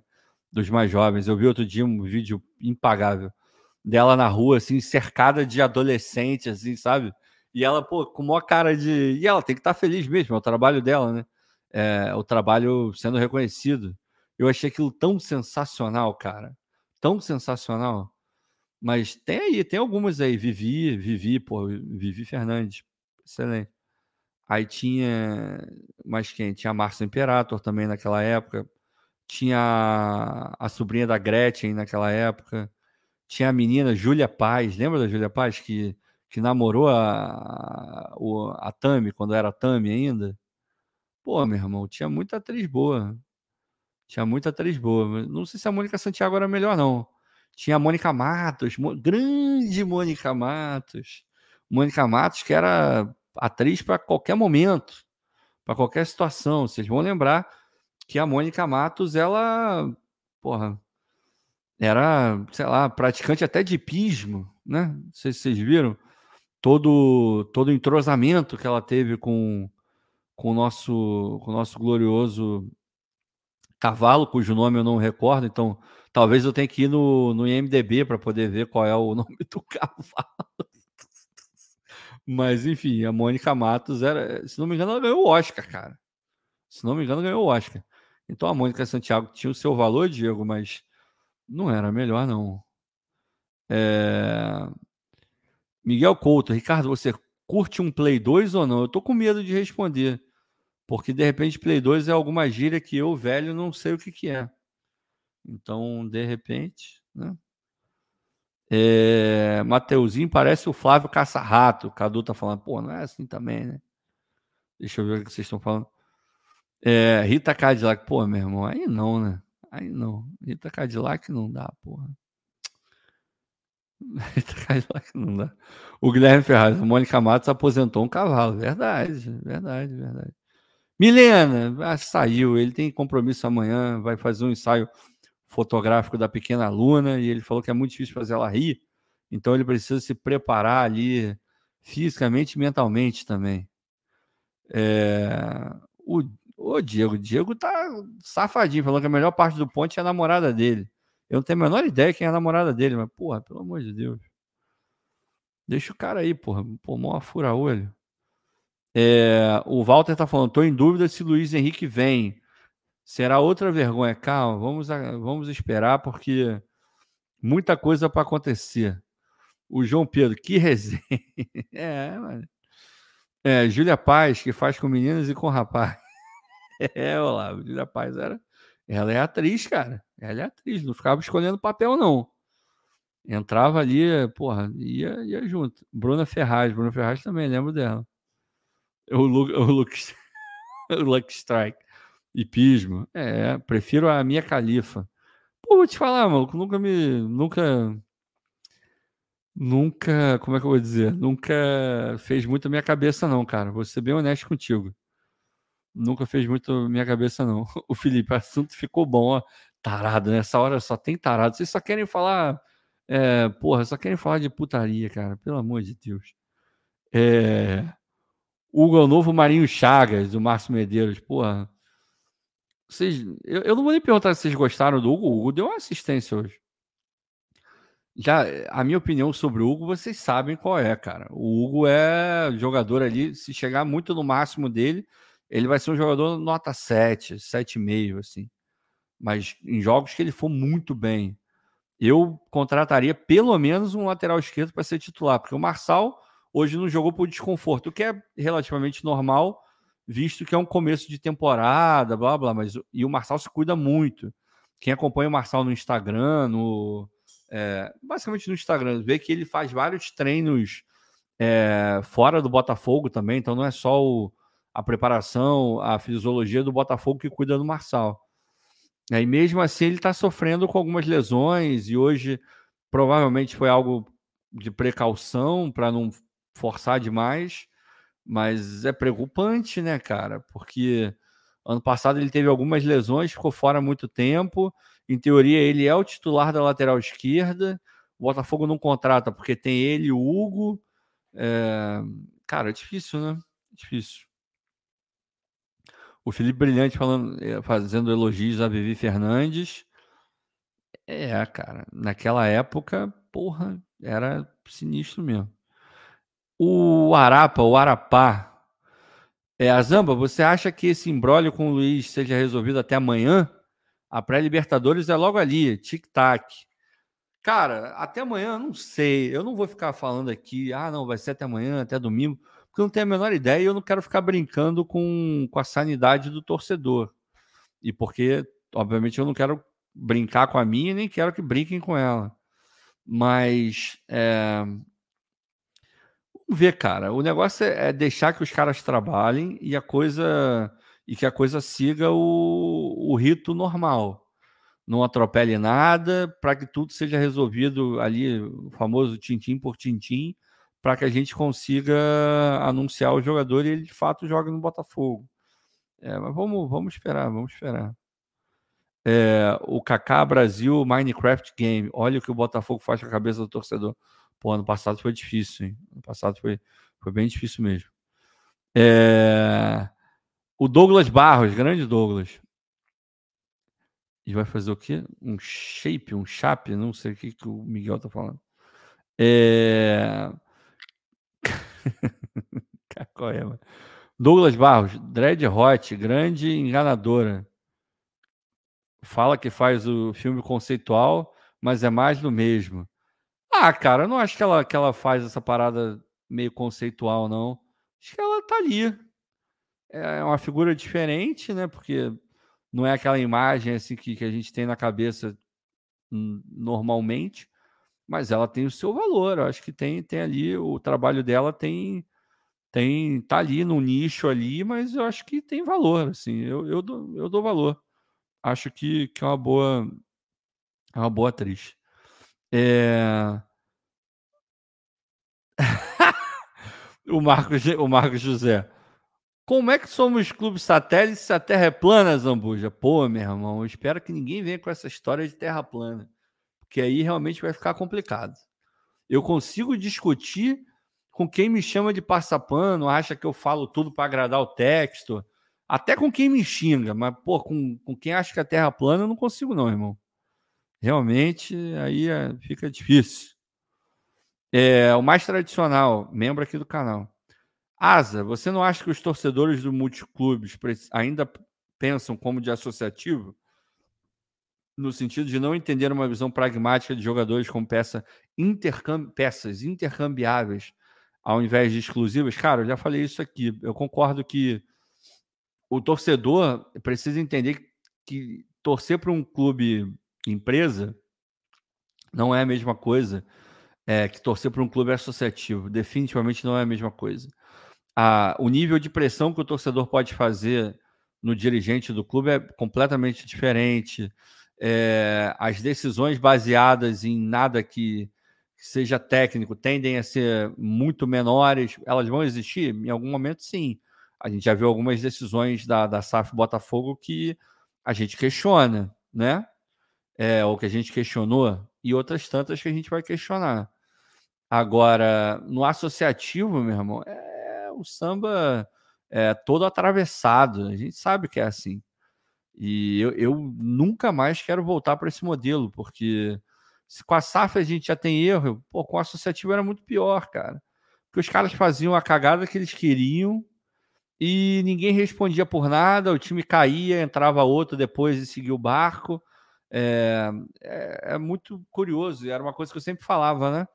Esses caras geriam o Botafogo e eu tenho certeza que eles não geriam o Botafogo da maneira que eles geriam o, as próprias empresas, porque eram vários deles é, são empresários super bem sucedidos, assim, super bem sucedidos. E é óbvio que eles não geriram a, as respectivas empresas da maneira que eles geriam o Botafogo. E, e eles diziam que amavam o, o, Botafogo, né? O que é surreal. Se você ama o clube, você não vai fazer nada que seja é, danoso ao clube, né? Não intencionalmente. E a gente viu várias decisões que não precisavam é, de nenhum conhecimento ultra técnico para saber que aquilo era muito errado, era muito ruim. E a gente viu vários, né, cara? É foda. É... O Marlon Bernardo oficial, Babalu marcou uma geração. Porra, cara. Vou te falar, eu sou, eu sou um cara muito noveleiro. Eu sou não, eu era. Hoje em dia eu não sou mais. Eu não lembro qual foi a, eu, na verdade eu lembro. A última novela que eu acompanhei real mesmo foi Avenida Brasil. Foi a última. Agora, principalmente desde que eu vim para cá, esquece. Eu queria ter visto a a nova onda do Imperador. Queria ter visto algumas, mas acabou que eu não consegui ver.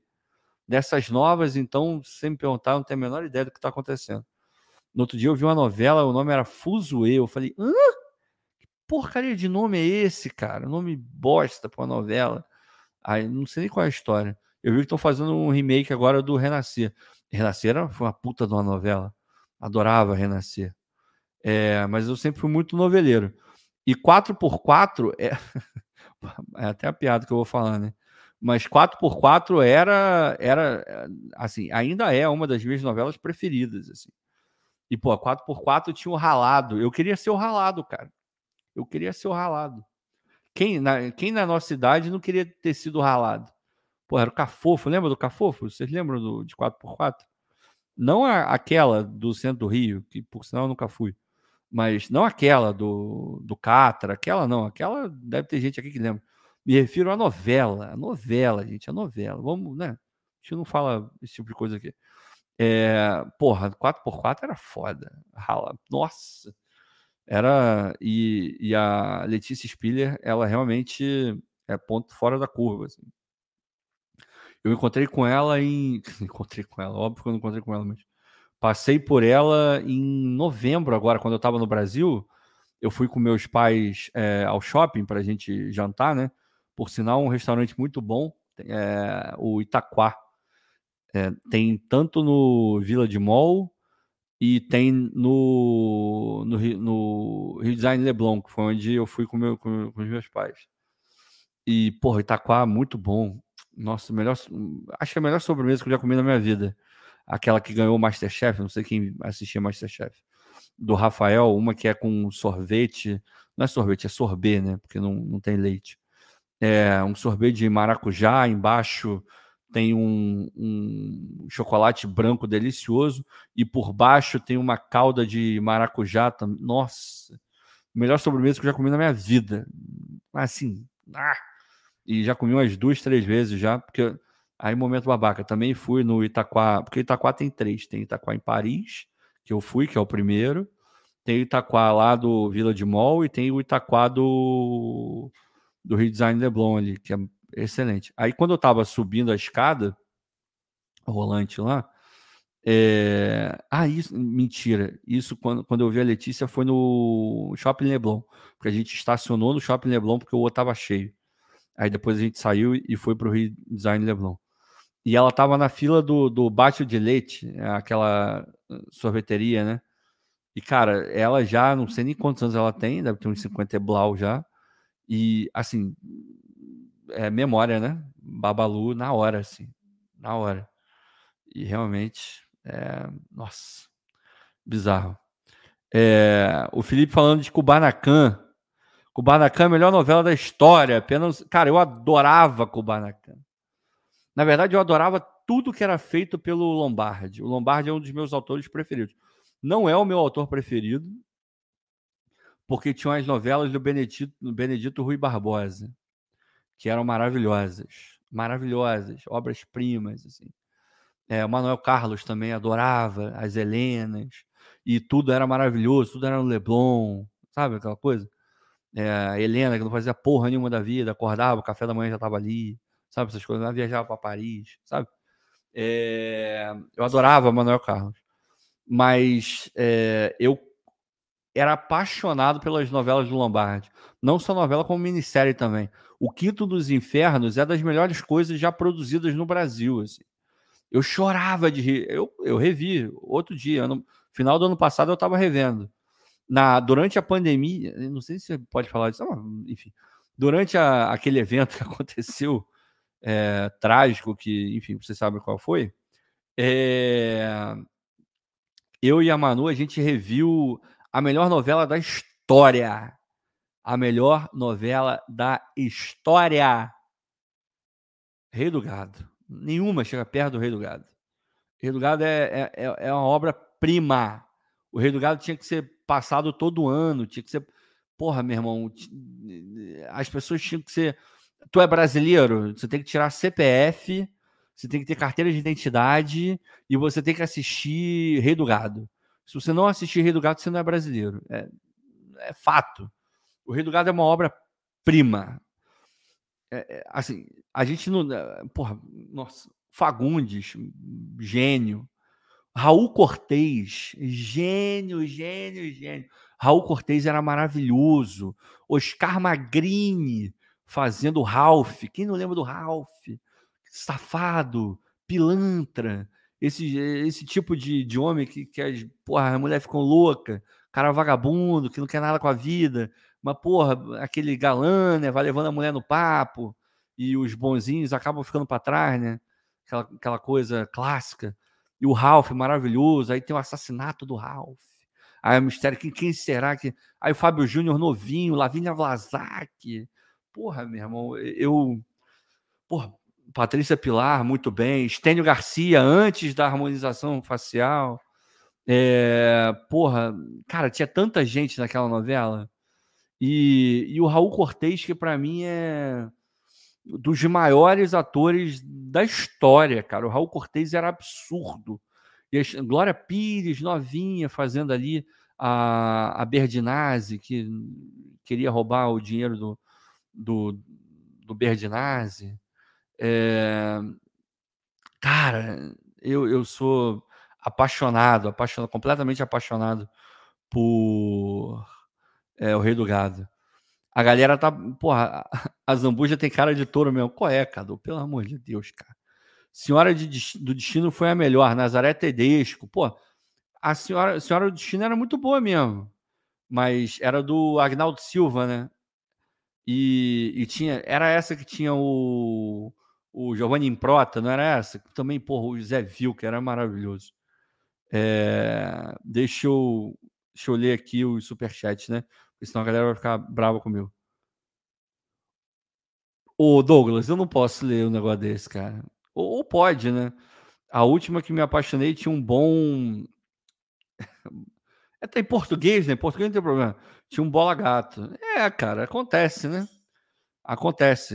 Tem, tem armas que, que o inimigo usa. São armas poderosíssimas. E se você se deixar levar, irmão, é a coisa entra por caminhos que são escuros. Você não vê onde você está pisando, onde você está botando a mão, é, é, perigoso. Não pode deixar o inimigo se aproximar, porque tem gente que não consegue fazer frente, não. Então, eu, eu te entendo, Douglas, mas cuidado, cara, cuidado que a gente quer que você se mantenha saudável. É, o Psy, e botou uma, uma, foto do Leonardo DiCaprio maravilhoso. Excelente ator, diga-se. Botafogo hoje tem o pior sentimento geral, o pior elenco, o pior técnico dos quatro grandes do Rio. O técnico tem que ser cobrado logo. Ah, cara, vamos. vamos quanto ao Thiago, mais uma coletiva maravilhosa do Thiago. Vamos dar tempo ao tempo, vamos, vamos esperar ele ter as peças para montar o time da maneira que ele prefere ele conseguir treinar esse time. Depois a gente senta e conversa. E não é o pior elenco também. O Vasco eu acho que tem um elenco pior que o do Botafogo. É, vamos, vamos, esperar, vamos dar tempo ao tempo. Não sejamos tão é, taxativos assim, né? Acho que a gente pode esperar um pouquinho. Jonatas Melo, virou Vale a Pena Ver de novo? Irmão, é Madru Fogão, a gente fala, virou Madru Fogão, a gente fala de tudo. É o a Indomada, nossa, Toguro, a gente eu e a Manuela, a gente reviu a, a Indomada também. A Indomada tinha Eva Vilma, cara. A Eva Vilma é maravilhosa. Eva... Virou. É, Eva Vilma maravilhosa. A Manuela veio aqui. Virou uma do fogão agora? Aí eu falei, virou. Pô, Eva Vilma era maravilhosa. Cadeirudo, cara, cadeirudo. O, o Motinha, nossa, era maravilhoso. É, delegado Little Mota, Manuela tá me, tá me corrigindo. Era, era maravilhoso, cara. Indomada era muito bom. Era muito bom. E a Eva Vilma é sensacional. Tinha o, o Cláudio Marzo, pô, era foda também. Celton Mello novinho, negócio da grampola. Cara, a Indomada. E fora que o sotaque era maravilhoso. É, misturar com inglês, cara, é uma parada. Nossa senhora. Paulo Betti, excelente. É, Luísa Tomé, porra, também excelente atriz. Cara, é, nossa. É, deixa eu ver aqui. O Diogo, Diogo Simas, a pior pessoa que eu conheço na Cara, nunca conheci ninguém tão, porra, tão podre de espírito quanto, quanto o Diogo Simas. Maravilhoso. Eu, eu amo a podridão que é o, o Diogo Simas. Mas estava falando aqui que a live é sensacional.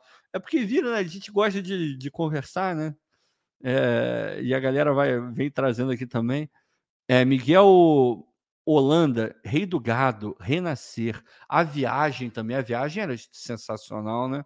O, a história toda era, tinha uma coisa pesada, né? Mas é, era muito, muito boa também. Elenco, pô, Cristiano Torlone, Fagundes, é, tinha o é, Guilherme Fontes, não é? Que, que era o mauzão e tal.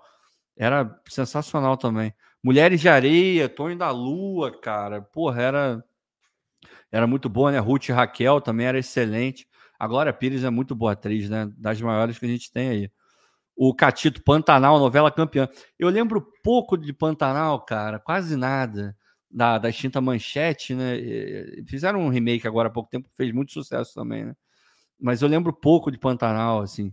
Eu lembro muito de Ana Raiz Zé, Trovão, Zé Trovão, vocês lembram disso? É, eu lembro de Chica da Silva, nossa, pô, o Comendador, cara, Chica da Silva era maravilhoso.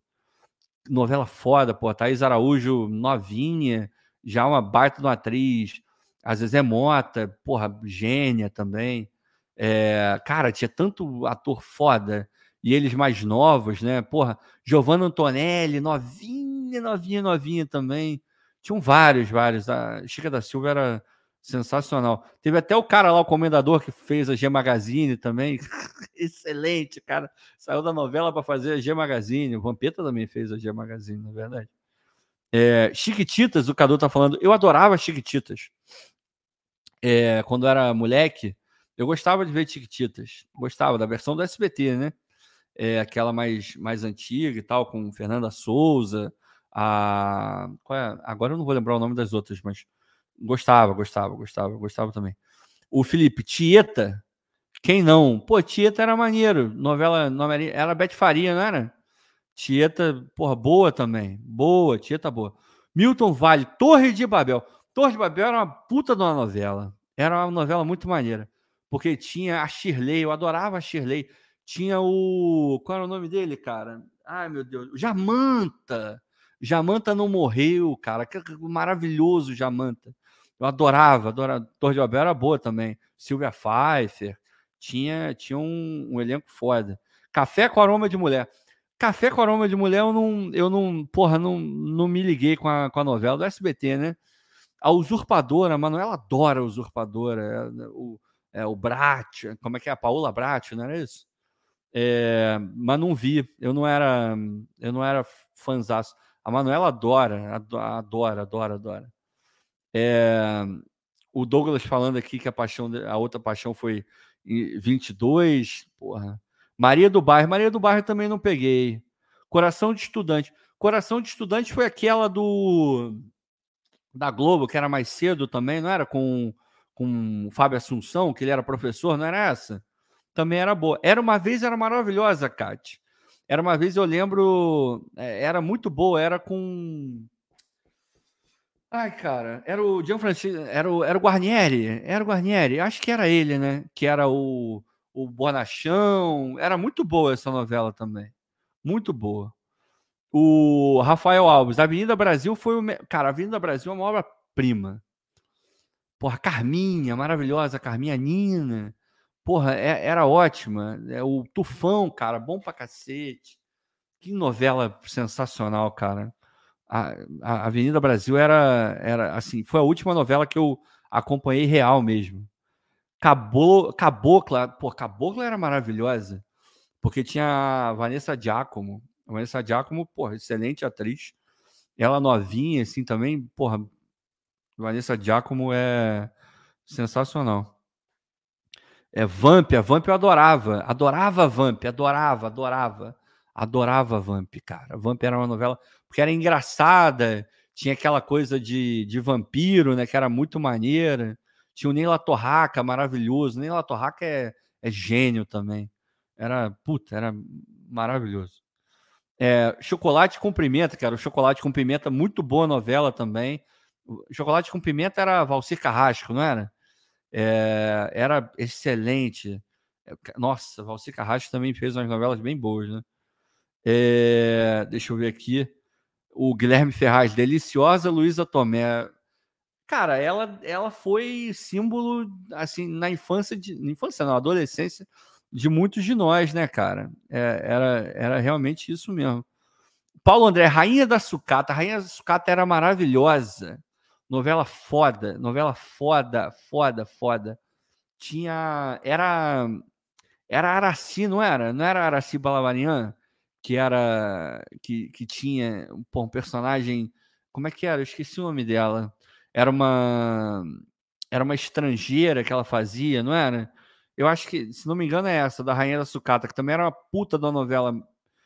Era muito foda. Era muito foda. A gata comeu. A gata comeu, eu não lembro. Não lembro. Não lembro dessa. Cadu, presença de Anitta. Cara, presença de Anitta foi um negócio sério.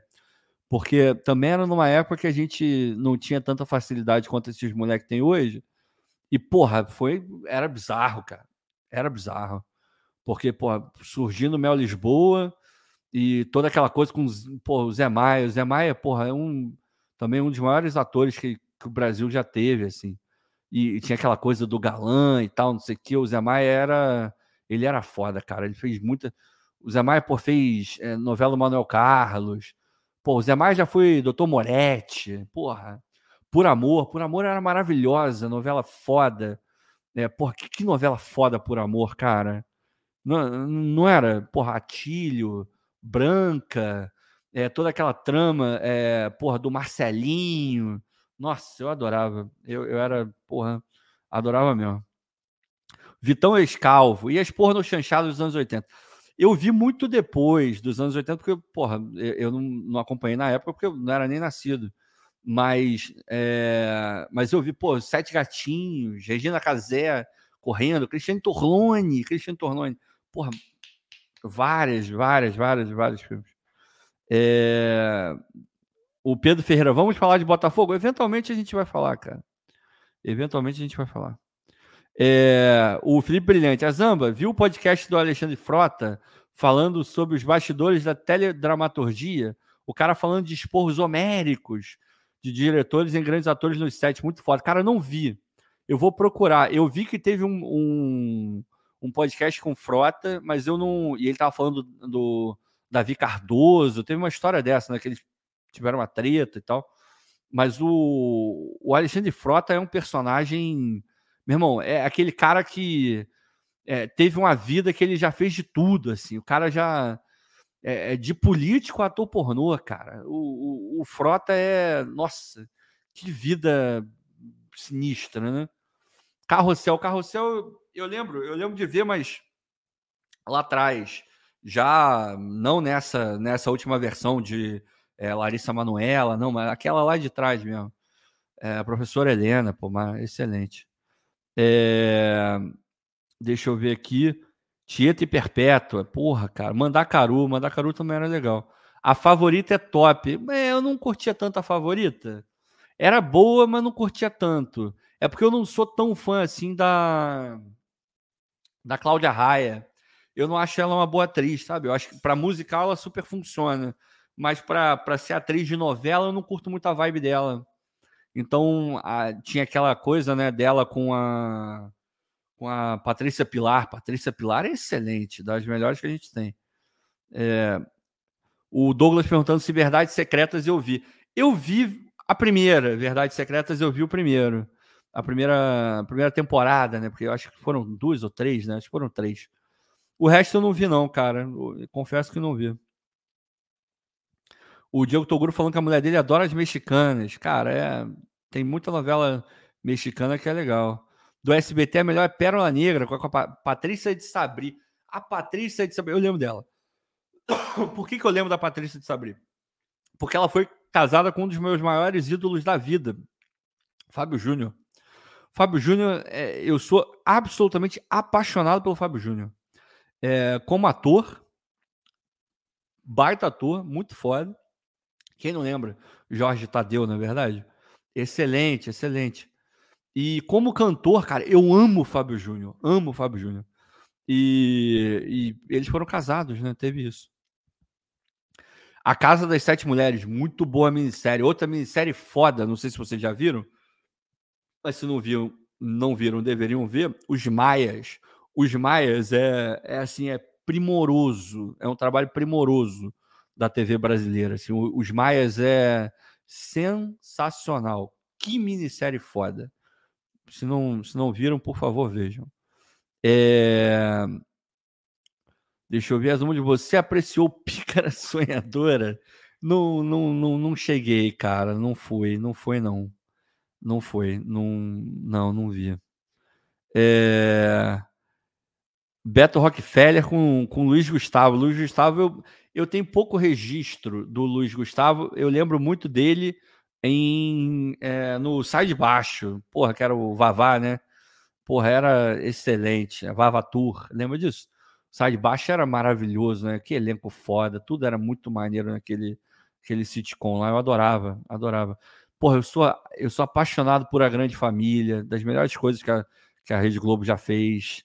Porra, Marco Nanini, Dona Nenê, é, porra, o Evandro Mesquita, cara, e o Agostinho Carrara, a melhor pessoa que já existiu na face da terra. Ninguém pode ser melhor que Agostinho Carrara.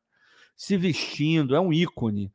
É, as frases. É, porra, o Paulão também era maravilhoso. O Evandro Mesquita é gênio o Paulão, o Belbel, Belbel, Belbel era maravilhoso. O Marilza, Marilza, Marilza, Dona Neném, Dona Neném.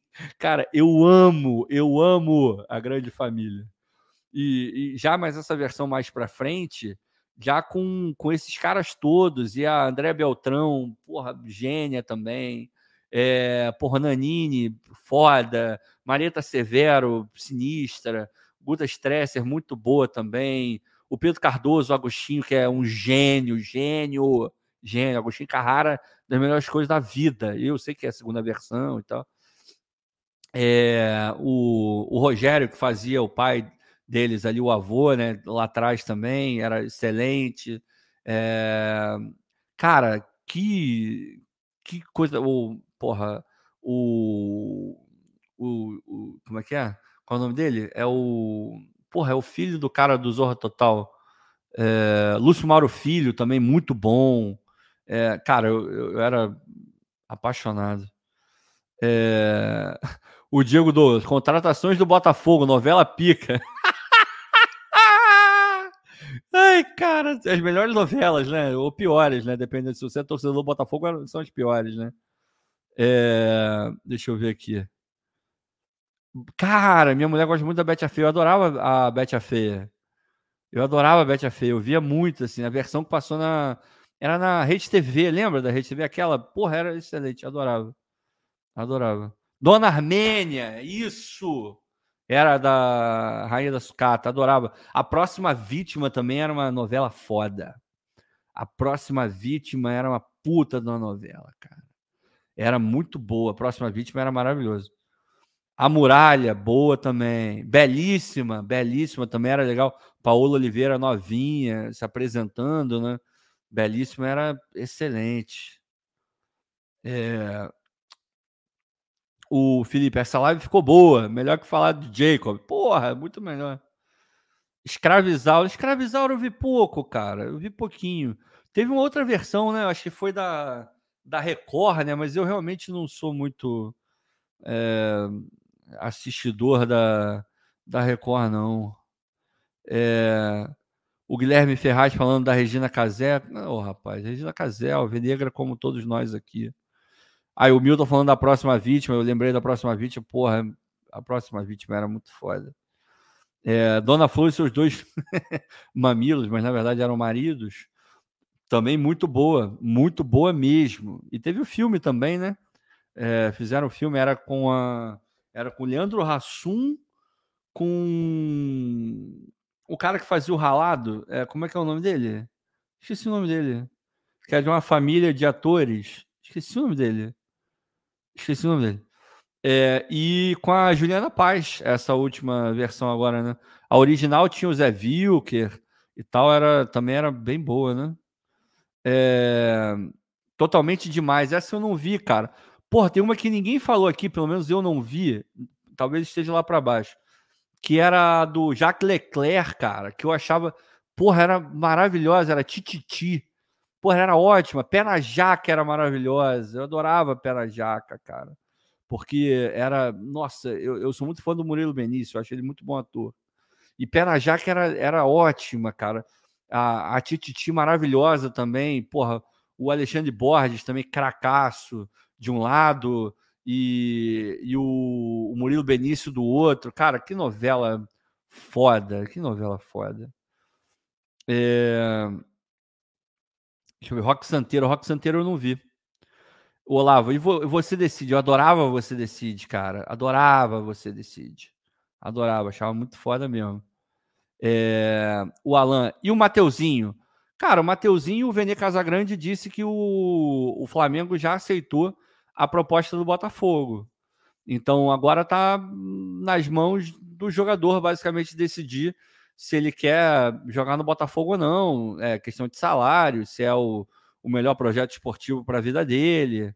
É, enfim, acontece. Vamos ver como é que, como é que a coisa vai, vai se desenrolando. O Milton Vale, La Caça de Papel. Berlim é melhor que todas as temporadas que lá. Cara, eu não vi. É, é o spin-off, né? Eu não vi o, o, o Berlim. É, mas eu vi a Casa de Papel, a Tóquio, né? Tóquio, pô, personagem bem legal, né? É, bem, bem, bem legal.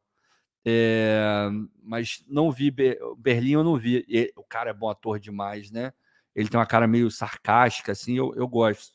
Acho foda. Éramos seis, eu adorava ver Éramos seis no SBT, adorava, adorava, adorava. Eu via com a minha avó, cara, porra, me amarrava, me amarrava mesmo. É, Amor e Revolução, não tem a menor ideia. Essa daí eu não sei, essa eu não sei. A Grande Família, a galera tá falando, porra, a Grande Família era sensacional, cara. Eu, eu achava muito foda. É, deixa eu ver aqui. Pedro Escamoso, não vi, não vi, não vi, não sei qual é essa. É, top Model, pô, Top Model eu não lembro. Eu sei que novela era essa. Foi uma novela que lançou um monte de gente, né? Se não me engano, Malu Mader, pô, Malu Mader, né? Assim. Poluana Piovani, eu acho que foi lançada em Top Model. E pô, Luana Piovani, né? Tem tinha uma tinha uma minissérie com a Luana Piovani. Se não me engano, era ela e o qual é o nome? O caraca, cara, eu já falei dele hoje. É Fábio Assunção, que era maravilhosa. Que minissérie foda. Tem uma, tem uma cena no barco. É, que eu esqueci o nome da, da, da minissérie. Depois alguém, algum tarado vai lembrar. Tem uma cena do barco que é. Cara, é, é aquela. É uma cena assim que é difícil esquecer. É, realmente era maravilhosa. Que Rei Sou Eu, eu não vi, cara. Eu não vi. Tava passando no Viva, né? Mas eu realmente não vi. Alma Gêmea eu achava meio chato, Toguro. Achava meio. É. Alto da Compadecida, Guilherme. Alto... Vai ter o 2 agora, o 2, né? O filme. Porra, o Ariano Suassuna é um dos maiores gênios que já passaram na, no Brasil, assim, talvez no mundo. É no mundo, assim. Que cara inteligente, que cara bom papo, né? Tem, tem vários. Eh, ele fazia. Era, era tipo. Eu não lembro o termo exato. Mas ele fazia assim, uma aula que era tipo um show, assim. E ele ficava falando, falando, sabe, duas horas falando. E ele tinha várias histórias, ele fazia várias conexões, assim. Era um cara que escrevia brilhantemente, assim, era uma cabeça da, da, das cabeças mais iluminadas que já passaram no Brasil, cara. O Ariano Suassuna era foda, foda. E o Alta Compadecida é sensacional. Matheus Nastergalli, um dos melhores atores. O Celton Mello, eu sou fãzaço. Eu já tive a oportunidade de falar isso para ele, cara. Foi um momento muito maneiro, assim. Eu virei para ele, pô, Celton, você é... Você é um gênio, cara. Você é um gênio. Como ator, sensacional. Como diretor, muito bom. O Palhaço é um baita de um filme. O Palhaço é maravilhoso. E, e ele é assim, ele é sensível. Tem uma sessão de terapia no GNT que é muito muito boa minissérie também. O, ele fez o Dom Pedro II recentemente, numa novela que eu não consegui ver, que eu adoraria ter visto. Vou, vou buscar no Globoplay, deve ter lá. É, fanzaço, assim, fanzaço. Cobras Lagartos eu nem, nem achei muito legal, não, confesso. Os Trapalhões, pô, Trapalhões era.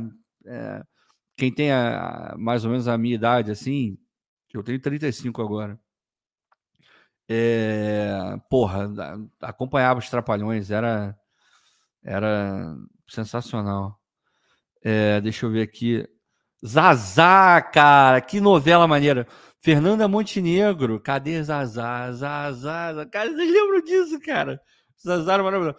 Uga Uga, Uga Uga era muito boa, cara, também, descamisada, se não me engano era do Lombardi também, era aquele cara da Malhação, era Cláudio Heinrich, não é?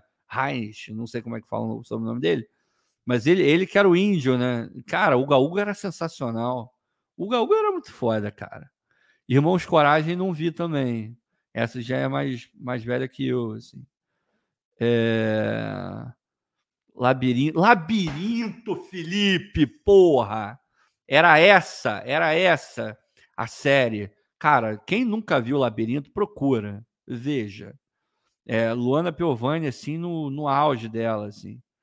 É... Deixa eu ver aqui. Carlos Eduardo Lima. Como é que é? O Olavo, faz um, um canal para novela. Vai ficar famoso. Esquece comentar Botafogo. Pô, dá menos trabalho, tá? Comentar novela do que Botafogo. É, cara, você falando agora as novelas e eu, um tremendo noveleiro. Para mim, a que mais me marcou foi Cravo e a Rosa. Cravo e a Rosa era maravilhosa. Que assisti com a minha saudosa vovó e minha amada mãe. Que saudade. Cara, Carlos, tomara que, que tenha te ativado memórias muito maneiras, assim. Sinto muito pela perda da sua avó é, e da sua mãe também. Mas que bom que a gente consegue criar essas conexões, né, cara? e tem coisas que fazem a gente voltar imediatamente para um tempo que a gente gosta muito, né? É, pô, que foda, cara. Tomara que você, você esteja agora com boas memórias das duas. E o Cravo Rosa era muito boa, né? Petrúcio, a Adriana Esteves, porra, maravilhosa também. É, era, uma, era uma novela muito boa. O Cravo Rosa era muito foda mesmo. Eu gostava do Cravo Rosa. Pecado Capital era, pô, eu vi já o remake já vi o remake. É, foi muito boa também. Foi muito boa. Muito boa. É... Rainha da Sucata, a gente já falou dela. Paraíso Tropical era muito boa. Paraíso Tropical era boa. Era da. Era da. Qual era o nome dela? Da Camila Pitanga e do. Do Wagner Moura, grande Wagner Moura. Era Bebel, não era? Era Bebel, não era? Era Bebel. Excelente também, novela foda. Paraíso Tropical era do. Cara, ele era muito bom também. Foi o mesmo autor de Celebridade. Era um carequinha. Gilberto Braga. Não era o Gilberto Braga? Paraíso Tropical. Porra, era muito boa. Celebridade era maravilhosa também, porque aquela, porra, Malu Mader. Malu Mader e a. Cláudia Abreu. Pô, Cláudia Abreu também, por craque, cracaça. E as duas ali, naquela cena dela se estapeando no banheiro, era, porra, cena foda. E tinha o Fábio Assunção também, ele era o jornalista, né? Que era, porra, sensacional. Cara, é, porra, assim, é, muito sarcástico. Eu me amarrava. Novela era muito foda. Meu nome não é Johnny é maravilhoso também. Filme, Celto Melo Gênio. Noivas de Copacabana. Pô, Noivas de Copacabana, do, pô, pra quem não viu, sensacional. Uma, uma parada assim meio de thriller, assim, né? É, muito foda. E, porra, Miguel Falabella, que é um gênio, Miguel Falabella. Miguel Falabella é um gênio. Excelente ator, principalmente de comédia, né? E um autor, assim, o cara, porra, é, ele tem o, o feeling, né, cara? Ele consegue escrever uma parada assim que, que vai falar mais com, com um grupo maior da, da galera, né? E, e ele consegue falar bem com, com as pessoas, assim, ele entende a linguagem, a linguagem do dia a dia. O, o Miguel Falabella é gênio, cara. Gênio, gênio, gênio. É, deixa eu ver aqui. Barriga de Aluguel também, excelente. Excelente. Porra, música de, de abertura do Fábio Augusto, não era? Não, Fábio Augusto, não. Como é que era o nome dele? Era, era Fábio Augusto? Acho que era, era alguma coisa. Zé, não, Zé Augusto. Porra, maravilhosa, maravilhosa também, maravilhosa. Pescador Parrudo, Kubanacan, a gente já falou também, excelente, Kubanacan. É, o Olavo falando, Uga Uga gravou aqui em Guapimirim. É isso, cara. Guapimirim, eu já fui a Guapimirim, eu fui para um sítio em Guapimirim excelente. Pô, tinha um, um, riozinho passando assim, é uma vibe assim, é, é ali na, na, no pé da serra, né? Então, ali perto de Xerém, não é, não é essa história? Pô, Guapimirim é, é, bem boa, cara. Eu adorava. Porra, achei muito foda ter ido pra lá. O Beijo do Vampiro. O Beijo do Vampiro, Olavo, era uma puta da novela. Por quê? Tinha. Porra, eu lembro muito, por Débora Seco, num nível assim de atuação extraordinário, Débora Seco. Tava muito bem Beijo do Vampiro. Eu adorava Beijo do Vampiro. Achava a novela divertida, era engraçada. Porra, eu amava. Beijo do Vampiro era muito boa. Carga pesada, porra, vi pouco é, essa última versão, né? Já com, com eles mais velhos, mas o Stanley Garcia é muito bom. E ele com com Fagundes, os dois fazem uma dupla muito boa, né? No Rei do Gado super funcionou, ali também funcionou muito, cara. Eles, eles são é, eles são maravilhosos, assim. Eu sou fãzão. O Felipe Couto falando Lagoa Azul, pô, Lagoa Azul, que. Lagoa Azul era, era aquele filme que era legal, né, cara? Era aquela parada que, porra, a gente gostava muito, né? Muito, muito, muito maneiro. O Fábio Roque, a Zambuja é quase um Charles é, Henrique Pédia. Meu irmão, eu, eu me amarrava em novela. Eu adorava. E, porra, talvez eu tenha puxado isso da minha avó, cara. Minha avó até hoje, meu irmão, quer arrumar problema com a minha avó, é tu tirar a televisão dela, principalmente na hora da novela, cara. Ela ama novela, eu acho que eu puxei isso dela. Eu gostava muito. O clone. Eu vou, eu vou falar uma parada aqui. Eu sei que vai ter gente que vai me bater por causa disso. Mas eu não sou fã das novelas da Glória Pérez, cara. É, eu não, não sou. Eu acho nenhuma dessas. É, embora eu reconheça o valor, assim, porque entraram no, no imaginário popular, trouxeram muitos bordões, né? Não é brinquedo, não, aquela coisa da Solange Couto, né? É Dona Jura, não era isso? É... Aí tinha a Norminha, porra, Norminha, isso é Dira Paz. Dira, mais é, Dira Paz é gênia, craque também. E, porra, a Dirapaz é, né? É, prova assim a, a, beleza do que vem lá do Pará e tal, é um, é um outro tipo de, de beleza, assim, Dirapaz. E, porra, ela é, cara, ela é sensacional, a Dirapaz. Que puta atriz, maravilhosa, assim. Ela era muito boa mesmo. É, TV Colosso, eu adorava TV Colosso, Gilmar, a Priscila. Cara, teve uma. Teve, Teve uma, um momento que eu entrei numa pira, cara, de que teve um dia, assim, eu lembro como se fosse ontem, é, que eu cismei que eles estavam falando comigo, cara. Que o Gilmar estava dando recado para mim na TV. E eu adorava a TV Colosso, TV Cruz, Família Dinossauro. A gente reviu outro dia aí. É, Família Dinossauro é muito boa, cara, mas a gente viu em inglês. Também é legal, mas em português era muito mais maneiro. Família Dinossauro era foda, era maravilhoso. Lua de Cristal, belo filme. Sérgio Malandro. Sérgio Malandro, porra, príncipe. Sérgio Malandro, príncipe. Lua, Lua de Cristal era muito foda. É, deixa eu ver. Ricardinho, Sônia Abrão, Botafoguense. Porra, eu não gosto da Sônia Abrão, não. Acho que ela, ela faz um jornalismo muito bosta, cara. Eu realmente não, não sou fã dela, não. Porto dos Milagres. Porto dos Milagres foi uma novela bem, bem razoável, assim. Flávia Alessandra numa, numa, numa atuação legal também.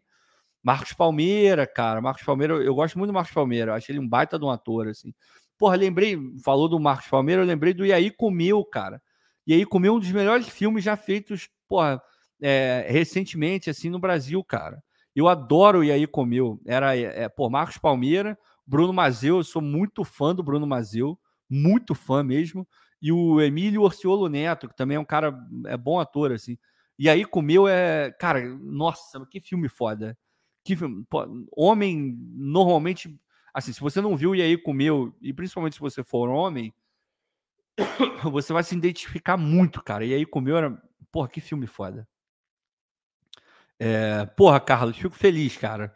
Uma das mensagens que, é, porra, eu fiquei muito feliz com a tua mensagem. Tamo, tamo junto. O Milton Vale, Estrela Guia com a Sandy.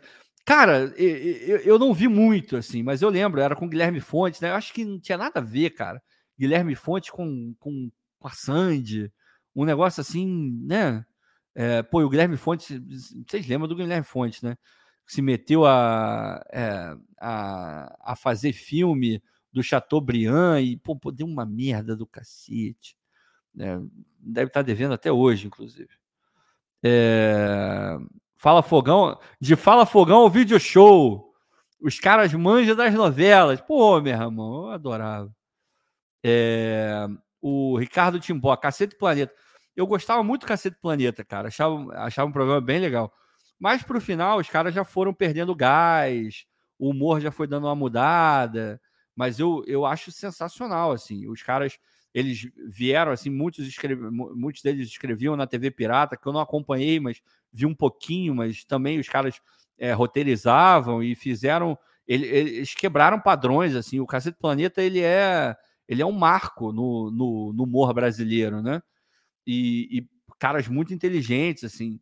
Porra, o, o De La Penha é um cara, porra, eu gosto da, das paradas. Ele tem livros infantis. É, eu gosto da vibe do, do De La Penha, assim.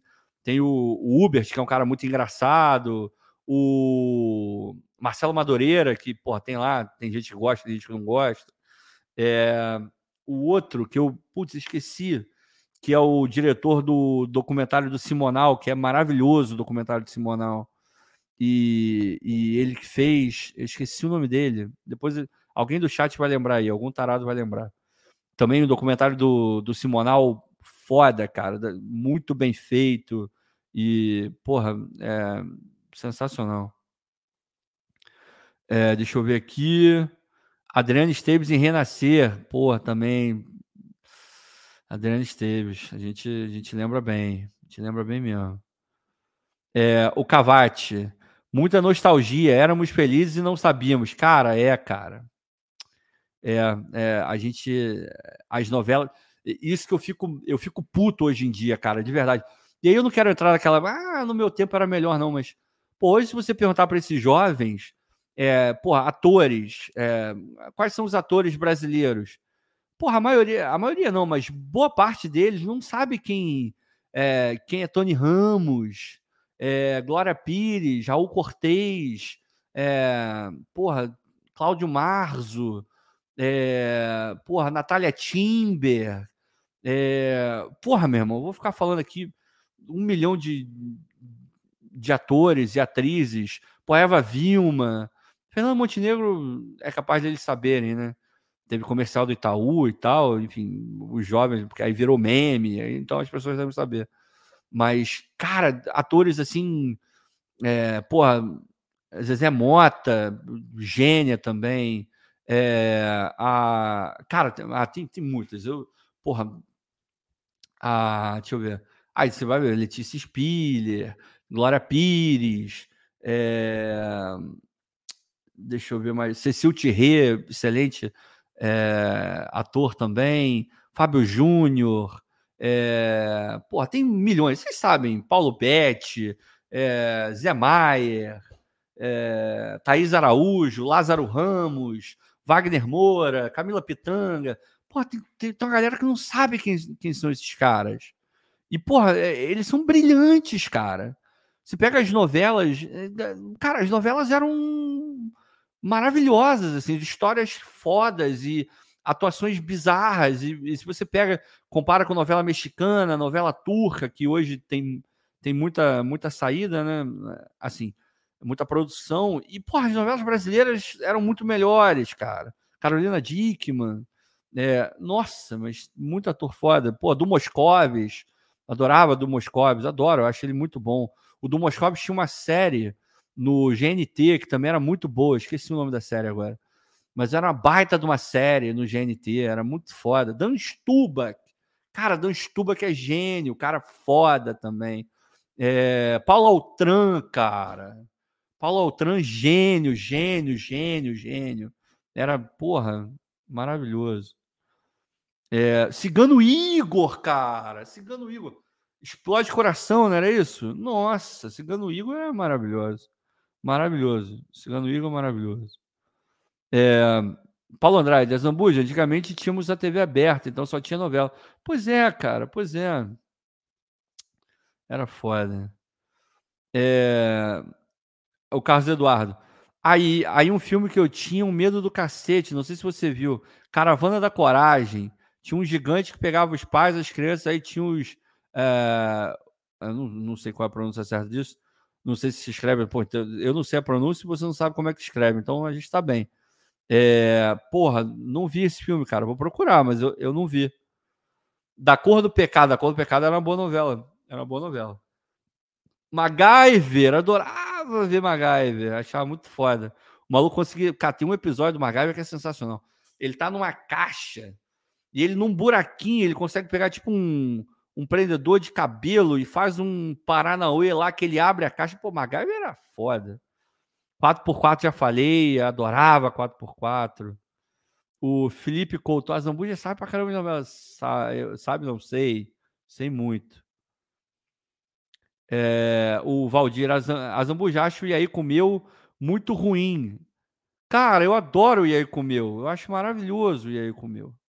Cheiro do Ralo é muito bom, filme bom, bom, bom. Aquele, aquela leva, naquela aquela leva de filmes brasileiros bem bons assim, Cidade Baixa, cara, o cinema brasileiro fez uns filmes muito fodas assim.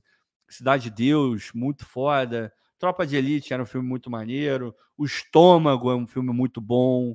É... Ah, cara, tem, tem vários filmes brasileiros. Cara, puta que. Como é que eu esqueci isso? Tinha uma série, vocês, que ficam vendo aí Mônica Matos, vocês vão lembrar disso. Tinha uma série na HBO, quem tinha HBO, que é uma das melhores coisas que eu já vi. O nome da série era Mandrake. Meu irmão, se vocês não viram Mandrake, vocês são safados e, e, e tarados do jeito que vocês são, vejam Mandrake.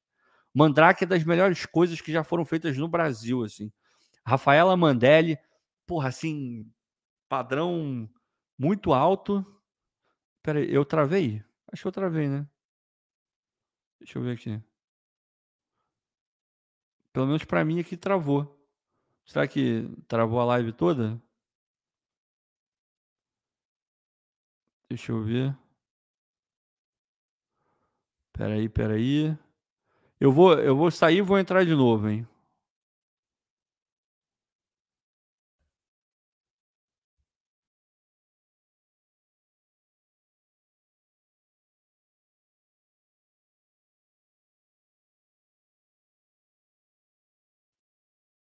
Voltei? Voltei.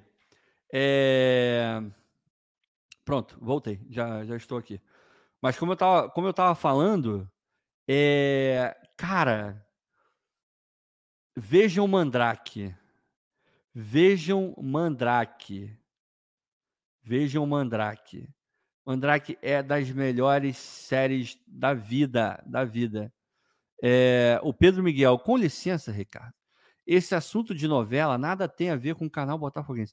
O Pedro, eu não sei se você acompanha é, aqui os Maduro Fogões, mas Maduro Fogão, cara, acaba que a gente fala de, de tudo, irmão. A gente fala de tudo. A gente fala de tudo. Fala de, de tudo, de tudo. O Ednei Pinheiro, Ricardo, mas ninguém ganha do Chaves. Pô, o Chaves era foda, cara. O Chaves até hoje eu vejo e acho muito maneiro. Eu adoro, eu adoro Chaves, cara. Eu acho Chaves assim sensacional. E era aquele humor é, é, bobinho, né, cara, que a gente que a gente fala, a gente conversa é, com, com a família, a gente consegue ver com a família. Pô, o Chaves era sensacional. O grande Diogo, Ricardo, alguma informação sobre o Luiz Henrique? Cara, a informação que a gente tem é que as coisas estão seguindo o, o ritmo normal, assim. É, tratativas ainda acontecendo, cláusulas para lá, cláusulas para cá, e, e aí, pô, tu sabe melhor do que eu como é que funciona isso. Então, vamos aguardar, vamos aguardar. Tá caminhando. Não tem nada de, ah, ele não vem mais, é, no, desistiram. Por hora não tem essa, essa, essa narrativa, não, beleza? É, o Carlos Eduardo, tá maluco? Aqui é resenha. Maduro Fogão é aleatório. É isso aí, é aleatório. Resenhar é muito bom. O filme do Helena é foda. Ricardo, o filme do Helena é muito bom, cara. O, e, e, tem uma história. É, não, é, não chega a ser uma história, né? É, o Rodrigo Santoro, que faz o Helena de Freitas, ele bancou o filme do bolso dele, cara. Ele foi produtor do filme também. Então o filme só saiu porque porque ele ele bancou, cara. E, e pô, Rodrigo Santoro é vascaíno, nem nem botafoguense ele é. E porra, fez com tanto amor, tanta paixão, né, o Heleno. E porra, muito foda, cara. O, o Heleno é um, é um filme muito bom, assim, preto e branco, assim. É, nossa, o Heleno é, é maravilhoso. É, Alfio Teimoso, cara, é muito bom. Eu, eu lembro do Alfio Teimoso. Era muito bom, cara. Nossa, mas a gente. Cara, quando a gente começa a falar essas paradas, a gente dá umas viajadas, né? A gente lembra. Magnum, porra, eu lembro Magnum. Jornada nas Estrelas. É, Santoro, eu sempre achei que ele era botafoguense. Escolhido, ele não é botafoguense, não, cara. O Rodrigo Santoro é, é vascaíno, cara. Ele é vascaíno. Eu, eu acho o Rodrigo Santoro maravilhoso, assim, como ator, assim. Ele outro filme brasileiro muito bom, Bicho de Sete Cabeças. E, e o Bicho de Sete Cabeças foi que levou, porque rodou festivais no mundo inteiro. É, não, é, cara, eu não, eu não, vou falar porque senão eu posso estar falando besteira, mas é, ele, ele, eu ia falar diretor, mas ele, ele rodou vários festivais e abriu portas para o Rodrigo Santoro lá fora, assim. E o Rodrigo tem uma carreira muito boa fora do Brasil. É, é, porque alguns ainda lembram ah, a participação nas Panteras e tal, o que de fato é, porra, é um blockbuster sinistro, mas o o Rodrigo Santoro, ele é foda, cara. Como ator, ele é muito bom.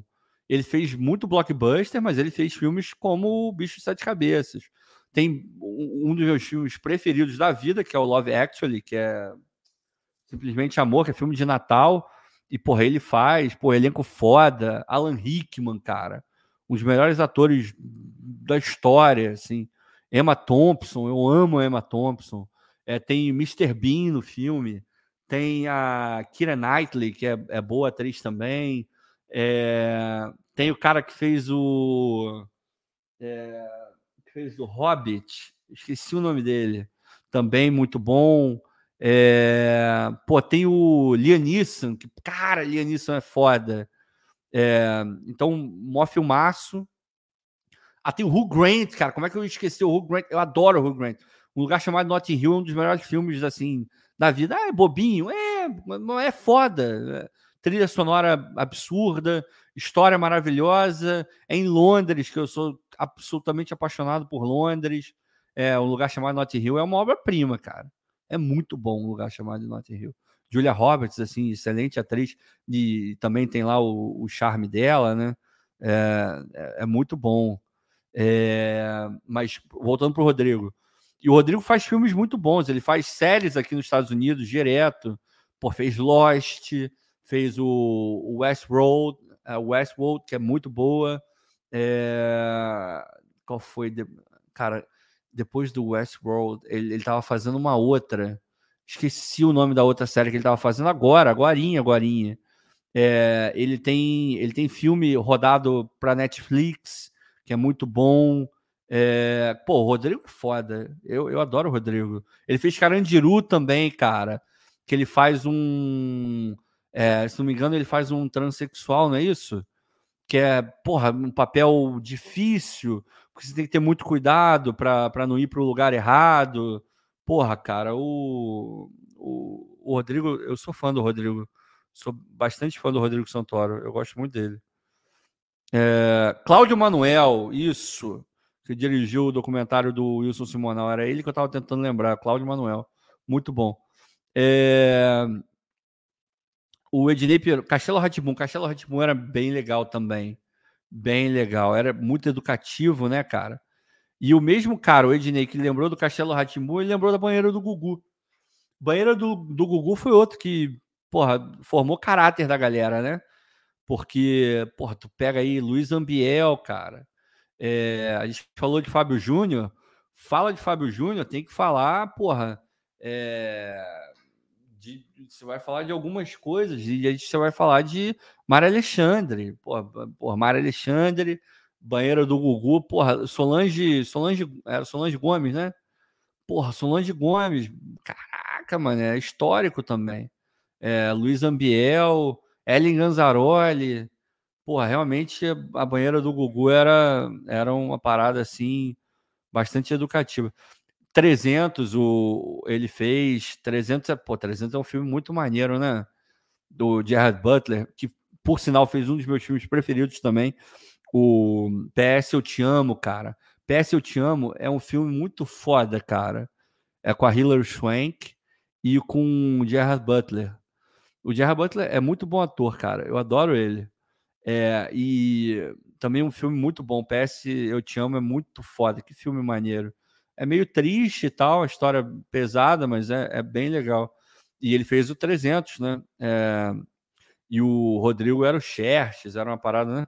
Django Livre, muito foda, cara. Django Livre, eu sou suspeito para falar. Porque eu gosto muito do Jamie Foxx, eu acho ele muito foda.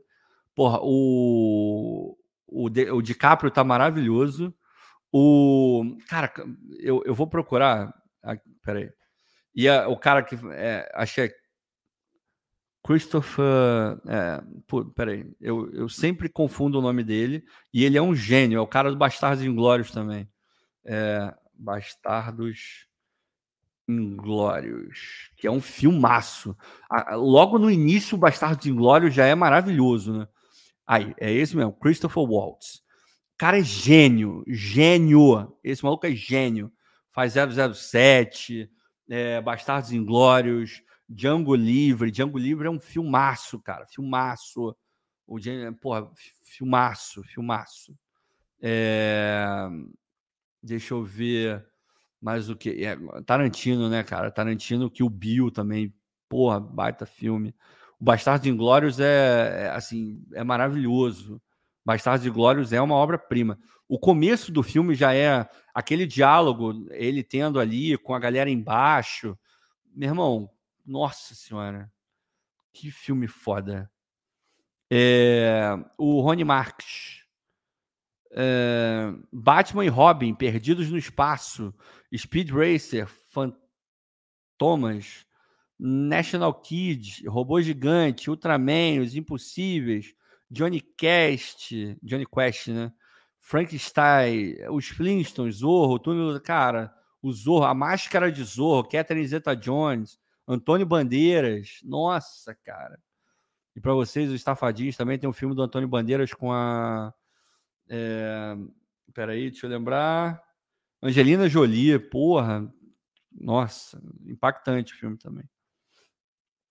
É... Passo repasse, eu adorava passo repasse. É, eles não usam black tie. Cara, eu não vi, cara. Eu não vi. Eu não vi. Esse eu não vi. Programa do Leão. Do, do Leão era bom também. Quem? Leão? Leão Lobo? Eu adoro Leão Lobo. Acho ele engraçadíssimo. Acho ele engraçadíssimo. É... Deixa eu ver aqui. O Santoro fez um filme muito bom. Poucas pessoas conhecem o tradutor. Eu vi esse filme. É, é em espanhol, não é? O tradutor, eu acho que ele é um. Ele, ele é cubano no filme, não é esse? Eu, eu gosto, cara. Eu gosto.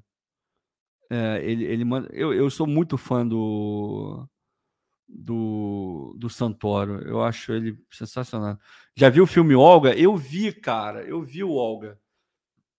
Se não me engano, é do Jaime Monjardim, não é? Ele, não foi ele o diretor? Com a.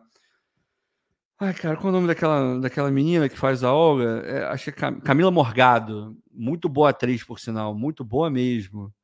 Esse, esse, é, esse é muito boa. O Ricardo, isso, Chara, é, cara, é, eu me amarrava. O, o, filme, esse filme do Santoro é maravilhoso. O Santoro é um baita, é um baita ator, cara. Eu sou e ele é uma pessoa muito legal. Sugiro a vocês, se tiverem curiosidade, obviamente, o Santoro, ele foi no Pode Par e ele dá uma entrevista longa, acho que duas horas, duas horas e pouco. Ele estava lá para promover um filme que ele fez, se não me engano, para Netflix, que foi até com, com um cara que faz o professor do, do La Casa de Papel. E, e ele fala tudo, desde. E ele é de Petrópolis, eu amo Petrópolis, minha mãe é de Petrópolis, minha avó é de Petrópolis, meu avô, eu amo Petrópolis. E ele é de lá, então, pô, eu, eu gosto muito do. E ele é um cara humildaço, o Santoro é foda. Procurem lá, vale muito a pena, uma, baita de uma entrevista. É, Cavaleiro Zodíaco, pô, a gente já falou de Cavaleiro Zodíaco demais aqui, e eu sou fanzaço, assim. Saiu um live action aí que eu não tive coragem de ver, cara. Eu realmente não tive nunca não tive coragem de ver ainda. Em algum momento eu, eu verei. A pele que habito do Almodova. Cara, o Almodova manda bem, né? É, é uma outra parada e tal, assim, mas eu gosto dele. Eu gosto do Almodova.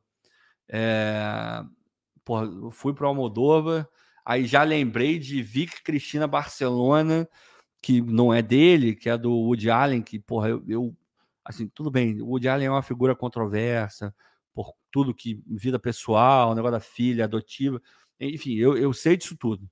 Mas o Woody Allen é um gênio. O Woody Allen é um gênio. Gênio. Tem um filme do Woody Allen que eh, eu acho que a maioria aqui não vai conhecer. É, que, sem sacanagem, tá?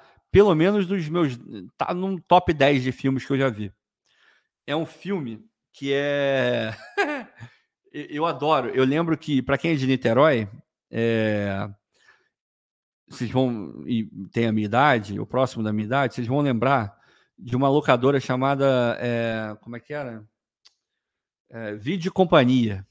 Vídeo Companhia era enorme a Vídeo Companhia. E, e eu ia para lá para alugar filme, porra, é, VHS ainda, né? E, e eu ia para vídeo de companhia e lá tinha sessão de. Era, eles chamavam de cult, né? Eles botavam o Woody Allen no, na sessão de cult. É, às vezes em drama, às vezes em comédia, mas tinha muito filme dele que ia parar na isso. Na, na, não, não era, era na Gavião Peixoto ou era na Tavares de Macedo? Eu, eu, tenho, eu tenho na mente Tavares de Macedo, cara. É, eu tenho na mente Tavares de Macedo. Mas pode ser na Gavião também. É porque já tem muito tempo, eu não vou lembrar exatamente da, do lugar, mas na minha memória era na, era na Tavares de Macedo. E eu ia para lá e pegava. Eu adorava filme do Woody Allen. Eu, eu amo Manhattan, foda. É... Cara, e tem um filme dele, o nome é Testa de Ferro por Acaso. Testa de. Pô, Monty Python. Depois, Ricardo, daqui a pouco eu vou contar a história do Monty Python. É... O Testa de Ferro por Acaso. Procurem esse filme, cara. O, o filme é sensacional, assim. Só para só vocês pegarem só um pouquinho do filme. É... Ele é um, um cara comum e, e, na época, na época que o filme é passado lá, estava tendo uma perseguição a todo mundo que eles julgavam que eram autores de sitcom, desse tipo de coisa, que eram ligados a, a, ao comunismo, essas paradas. E, e eles e eles pegam é, e começam a, a, cortar esses caras, a proibir, a botar numa lista negra. E eles não podiam mais escrever os sitcoms e essas paradas. E, e eles começam e eles vão até o Woody Allen e, e ele seria meio que um, um, um testa de ferro no sentido de ele assinaria o, os roteiros que os caras faziam. Só que eram caras renomados e ele era um, um, nada, não, não, escrevia nada, era uma outra parada. E entregavam, e eles, em teoria, ele só tinha que meio que assinar a parada. É, e, e, e, ele entra numa pira de que ele era um puta de um escritor. e ele começava a pensar que tá uma merda. E pô, não entendia nada, cara. O filme é foda. Teste de Ferro, por acaso. É maravilhoso. É muito foda. Eu sou muito fã do, da, da obra do Woody Allen, né? Porra, vi esses mais novos. Roma é legal. Vi Cristina Barcelona. É estupendo. É um filme muito foda. Pô, Scarlett Johansson, enfim, né? Scarlett Johansson, Javier Bardem. É, nossa, vi Cristina Barcelona. É, é um filmaço. Meia Noite em Paris também é muito bom. Tem o Owen Wilson, né? Que é sensacional. É, eu adoro o Owen Wilson, cara. Adoro, adoro, adoro. Eu, eu acho muito foda. É, eu, eu, eu me amarro. Pedro Miguel, agora é filme? Vamos falar do mais tradicional, Ricardo. Pedro Miguel, com todo o respeito do mundo, é Maduro Fogão, cara. A gente fala, já falei, no meio alguém manda alguma coisa de Botafogo, eu falo, mas a gente fala de outras coisas. Talvez não seja a resenha que você vai querer acompanhar. De repente você tem mais o perfil de acompanhar as resenhas do, do dia a dia mesmo, que aí a gente só fala de Botafogo e tal. Mas é, essa de sábado, que vai um pouco até mais tarde, basicamente a gente fala de, de outras coisas, cara. É, e também um pouco de, de futebol e do Botafogo, por consequência. É, deixa eu ver aqui. O Carlos, o Carlos é, Eduardo falando, tem no a segunda temporada dos Cavaleiros do com a série animação 3D. A primeira estava. Pois é, eu não gostei da série de animação da, da Netflix. A saga de Hades eu acho foda. Acho muito boa a saga de Hades. Aí, aí tem. Porra, tem uma que eles vão pra. Cara, na moral, o Cavaleiros do Dia é muito foda. A saga de Hades eu acho boa. A do Santuário eu acho muito boa. É... Mas qual? Eu acho que essas, essas para mim foram as melhores, assim. É, filmes com eles, e o nosso Rodrigo Santoro é maravilhoso também. Darim é, é extraordinário. Filmes com ele são excelentes. Cara, é, assim, Eleonora, eu, eu amo filme, cara. Eu amo filme. Eu já tive um, um, Eu já participei de um podcast que falava sobre filme, basicamente. Assim, a gente conversava horas e horas sobre filme. Eu, eu amo, assim. Eu, eu, eu, já, eu já vi mais, cara. Já vi mais filmes. Mas. É, é uma coisa que eu tinha que voltar, cara. O, o Ricardo da Costa. Pô, Xará, quero ser teu amigo. Então, cara legal. Pô, tamo junto. A gente, meu irmão, a gente já é amigo. Você tá aqui batendo papo com a gente, comigo aqui. A gente tá aqui de madrugada conversando e tal. E, e já sou já sou amigo já. O Cavate, é, cara, essas horas tem que ser resenha. É, mais descontraída mesmo. O dia todo, pois é, cara. A gente fala de outras paradas. A Magedon é um filme muito bom, trilha sonora boa também. É, o Sérgio Adolfo, Ricardo, você já no evento do Oscar, você deve estar perguntando se eu já fui, né? Não, nunca fui, mas eu já fui no lugar onde eles fazem, no teatro lá. É um teatro muito maneiro. É muito foda, é enorme, né? É, acho que é Dolby Theater, Theater, Theater, Theater, tem que ter o TH, né? E é, é, legal, assim. Eu não curti muito Los Angeles, não. Achei uma cidade meio. É, um trânsito infernal. Qualquer lugar que você vai, no mínimo 40 minutos, não importa a distância. Ah, chato. Los Angeles eu achei chato. Achei chato. É, mas, enfim, tem gente que gosta. Mas o, o, lugar é interessante. Logo do lado tem o Teatro Chinês, que é um lugar interessante também. A Calçada da Fama e tal. Mas eu, eu, eu confesso que eu achei aquela área ali meio caída. Beverly Hills é legalzinha, é bonitinho e tal, mas tem o Hotel de uma Linda Mulher, que também é um filmaço, Richard Gere, também muito bom, Julia Robert. E, e tem lá, aí a gente foi lá no, no, no Hotel de uma Linda Mulher e tal. A gente não ficou hospedado, mas a gente passou ali. Você consegue entrar no hall e tal, não precisa estar hospedado. É, foi divertido. É, deixa eu ver aqui. Curtindo a Vida Doidado. É muito bom, né, cara? Filme engraçado, Ferris Bueller. Cara, eu também acho muito foda. É... O Eudeni, essas lives me salvam da depressão que o Botafogo me levou. Eudeni, tamo junto, cara. Acho, é, o Botafogo ele é uma fração das nossas vidas, muito importante, mas tem coisa mais importante. A nossa saúde é muito mais importante. Então, se a gente puder é, adicionar um pouquinho de felicidade nesse nesse teu momento, a gente, porra, eu fico muito feliz de conseguir fazer isso, cara. Então, tamo junto. É, o Daniel Coutinho, professor Daniel Coutinho, assisti recentemente o filme do Wonka. Cara, eu tava para ver o Wonka no, no cinema, acabou que eu não fui ver. E é com garoto, aquele garoto é bom, esqueci o nome dele. Mas ele é bom, ele fez Duna também. Ele é bem bom, né, cara? Eu, gosto. E, e, eu achei. O, eu vi ah, são umas duas, três vezes, vezes o trailer. E eu achei muito maneiro, cara. Fiquei com vontade de assistir. Mas não vi. Acabou que eu não vi. O Oppenheimer também não vi, não consegui ver ainda. Dizem que é um baita no filme. O Coringa, o primeiro eu vi. Vai, tem o, o, o Coringa 2, né? Que está sendo filmado agora. Com a. Se não me engano, é com a. Lady Gaga. Ela vai ser a Arlequina, se não me engano. E, porra, Lady Gaga é foda, cara. Eu gosto da Lady Gaga. Eu adoro a Lady Gaga. Canta bem pra caramba. Ela é uma boa atriz, assim, não é brilhante, mas ela é muito boa, né? Vocês vão lembrar do filme que ela faz com. Que até o Oscar, né? Que ela faz com, com Bradley Cooper, que é, é, é bom ator e é bom diretor também, inclusive. E eu gosto muito da Lady Gaga. Então ela tá filmando. Já, acho que já terminaram de filmar já. Ela com o Joaquim Phoenix, que é. Nossa, o Joaquim Phoenix é, é foda. Não no Napoleon. Vocês já viram o Napoleon? Alguém foi ver o Napoleon? É, essa versão do cinema de 2 horas e 40. Eu achei muito cortado, cara. Eu achei muito cortado, obviamente, né? É, porque tem a versão estendida que vai para vai para Apple e porque enfim foi a Apple que deu a grana que fez o filme e tal e, e tem uma versão de quatro horas e pouca que o Ridley Scott filmou. Ridley Scott também, excelente diretor, né?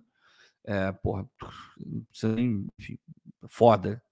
E, e, ele, ele filmou quatro horas e fez uma versão para o cinema com 2,40. Então ficou nítido que, para quem não conhece a história, não, não consegue montar a cronologia na cabeça, fica confuso, porque sai de é, de um período da Revolução Francesa e tá ali os porra, jacobinos tomando conta. Aí quando você olha, é, porra, é, Robespierre o cacete. Aí quando você menos vê, Robespierre já tá apanhando para ir para guilhotina depois. E daí já vai para Toulon e vai para. Cara, é, é confuso. Porque é muito cortado, muito cortado, muito cortado. E, obviamente, o cara foi decupando, decupando, decupando. Um filme de quatro horas e pouco virou um filme de duas e quarenta. Então, o roteiro ele é muito pula-pula, né, cara? E, mas a, a, Esqueci o nome dela também. Que faz a Josephine, excelente atriz. E o, e o Phoenix, eu, eu gosto muito dele. Tem um filme maravilhoso que ele, que ele faz, o Ela, que ele contracena basicamente com uma inteligência artificial, ele se apaixona pela inteligência artificial, que é a Scarlett Johansson, né? Que, porra, maravilhoso. E, porra, o Joaquim, porra, é foda. Ele faz, falei do Ridley Scott, né, porra, ele faz é, o. Caraca, meu Deus do céu. O do Coliseu, Gladiador. Ele faz Gladiador, pô, Russell Crowe, maravilhoso Russell Crowe, adoro Russell Crowe. E falando em Russell Crowe, ele tem um filme é, que eu adoro também. E se não me engano é do Ridley Scott, o filme. É que é, é uma historinha boba que ele é do mercado financeiro de Londres, aí o avô dele é, tem uma vinícola na Provence, é um e, e ele o avô morre e ele vai para lá. E é um bom ano o nome do filme. Eu achei ótimo. Eu adorei o filme, adorei o filme. Acho é bobinho, mas eu adorei, adorei o filme, adorei. Então, se quiser ver um filme, uma comédiazinha romântica, bonitinha, fofinha, é na Provence. Provence é uma região linda da, da França. E então vejam, é muito bom, é muito bom. Ah, o que faz barata. Esse filme me fez querer ter uma vinícola. Cara, é, é, é, é, o tipo de filme gostoso, né, cara, de ver. É, e, se não me engano, é a Marion Cotillard que faz esse filme com ele, deixa eu, que também é excelente atriz, que por sinal, de, deixa eu ver aqui se é ela mesmo, se, eu, se a minha cabeça não me traiu. Tem hora que eu acerto, hein? É ela mesma, Marion Cotillard. E, e acertei o diretor também, é do Ridley Scott. E, e ela é maravilhosa, cara. Ela é muito boa atriz. E ela fez um, um dos melhores filmes de biografia, na minha opinião, em termos de atuação, que é Piaf. Já viram Piaf? É, Piaf, cantora francesa, ícone da França, ícone mundial, né? Pô, Lavian Rose, aquela, aquela coisa toda. É, e ela é maravilhosa como atriz, a Marion. E ela faz brilhantemente Piaf. Piaf é um filme lindo. Eu adoro Piaf, cara. E, e eu gosto da, da música da Piaf, da cantora e tal. Então é um, é um filme que eu, que eu amo, cara. Eu amo, eu amo. É, o Eudeni falando, hoje cinema é só filme de super-herói. Não me entenda mal, eu adoro filme de super-herói também. Porra, toda a, essa primeira parte da, da Marvel, eu achei foda, eu achei foda. Pô, eu fui um dos caras que foi pro cinema e quando, quando grita Avenger Assemble, meu irmão, achei foda. Pô, só como é que é? Como é que ele faz? Eu esqueci o, o dedinho. Abrindo ali o portal e tal. Porra, achei foda.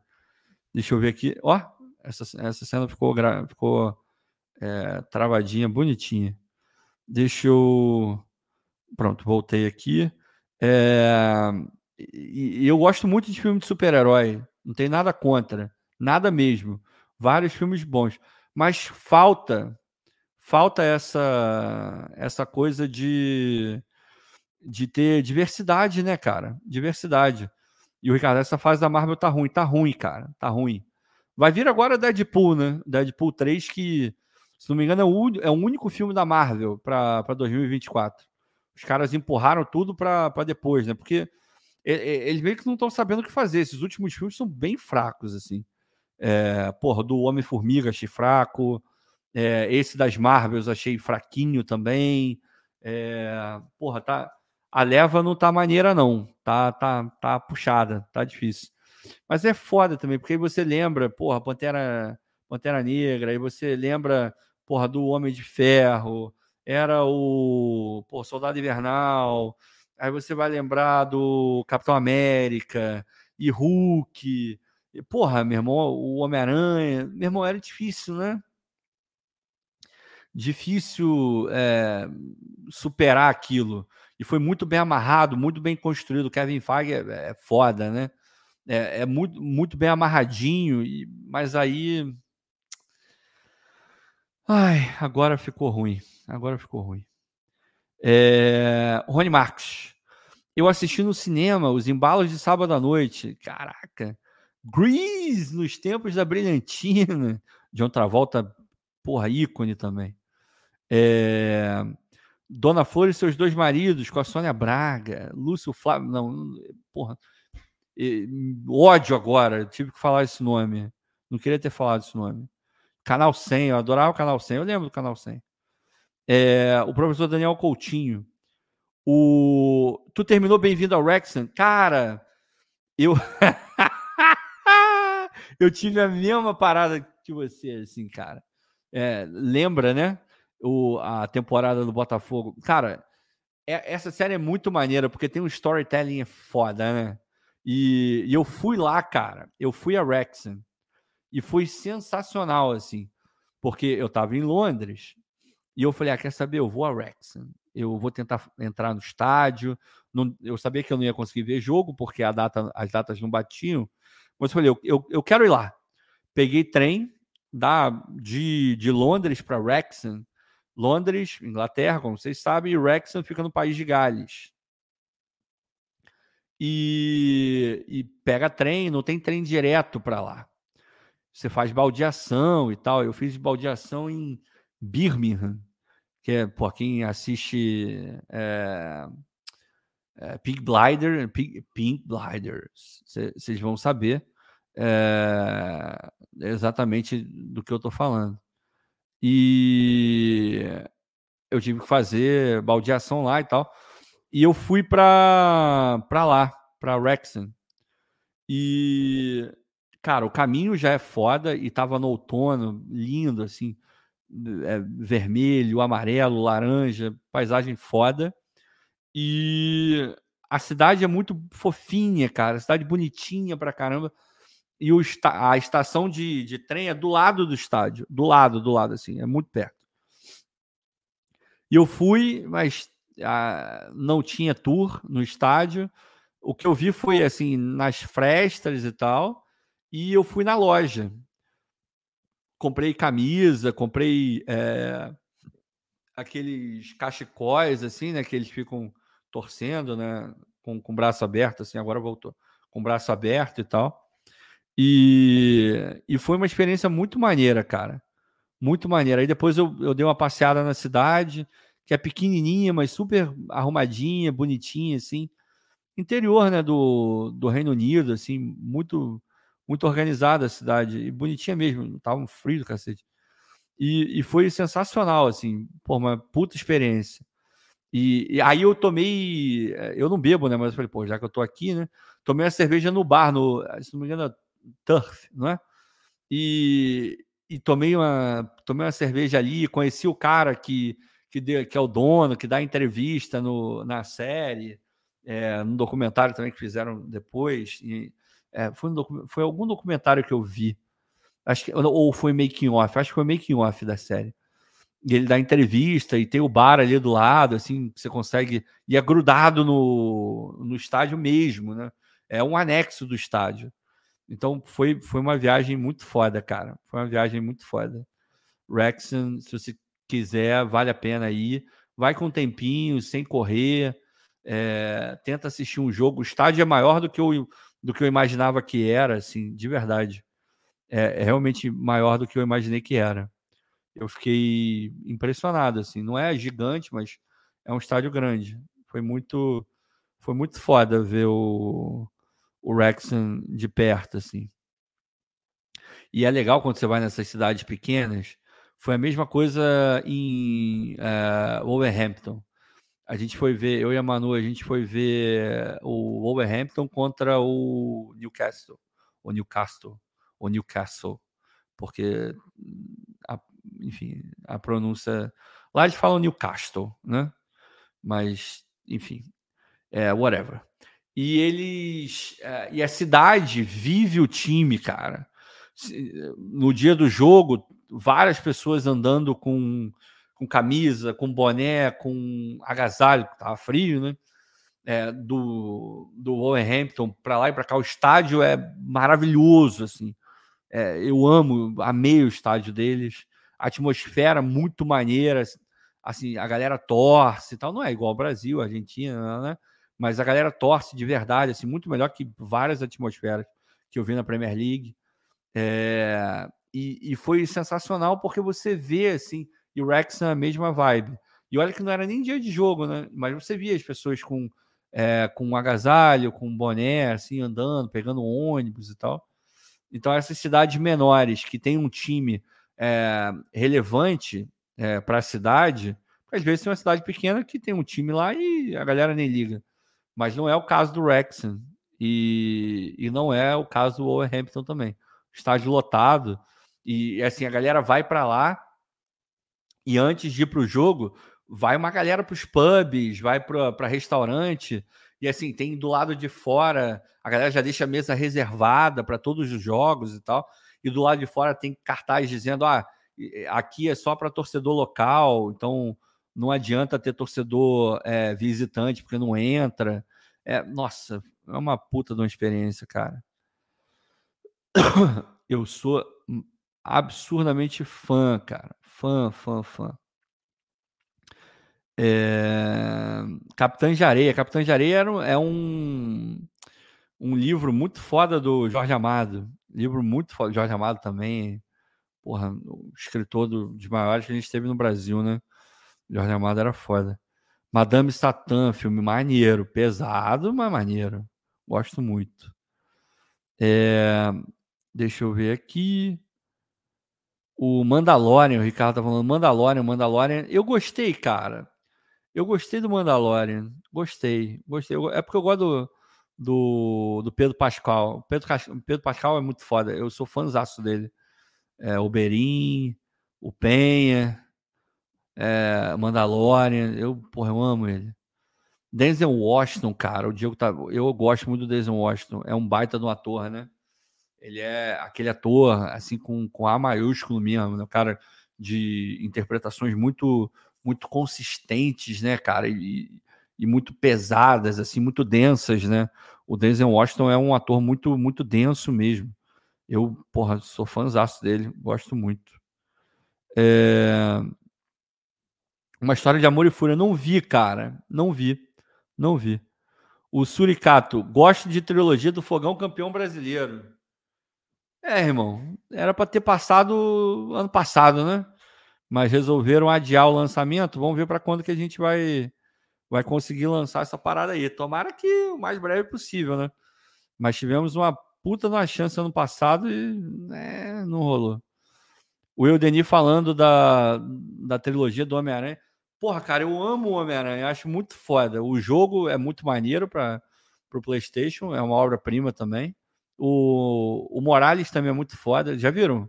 O Aranha Verso? Muito maneiro, cara. Aranha Verso é muito foda. É muito foda, bem feito, história boa. O primeiro é legal, o segundo é legal também. O segundo eu fui ver no, no cinema.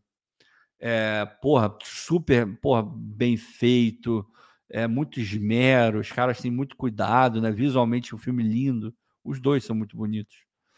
E o Homem-Aranha eu gosto de praticamente todos, cara. O Maguire eu acho foda. O Garfield, é... o Ganfield, agora eu não lembro mais, é muito foda. O Tom Holland é, é muito maneiro, gosto muito. Esse último filme foi maravilhoso, né? Os três juntos e tal. Andrew Garfield, né? É, é, é foda. Eu, eu sou fãzaço do, do Homem-Aranha, eu realmente gosto muito, assim. É, é aquele tipo de filme. É bobo, é de super-herói, mas ainda assim dá para fazer um filme bem legal, cara. Dá para fazer um filme bem feito, assim.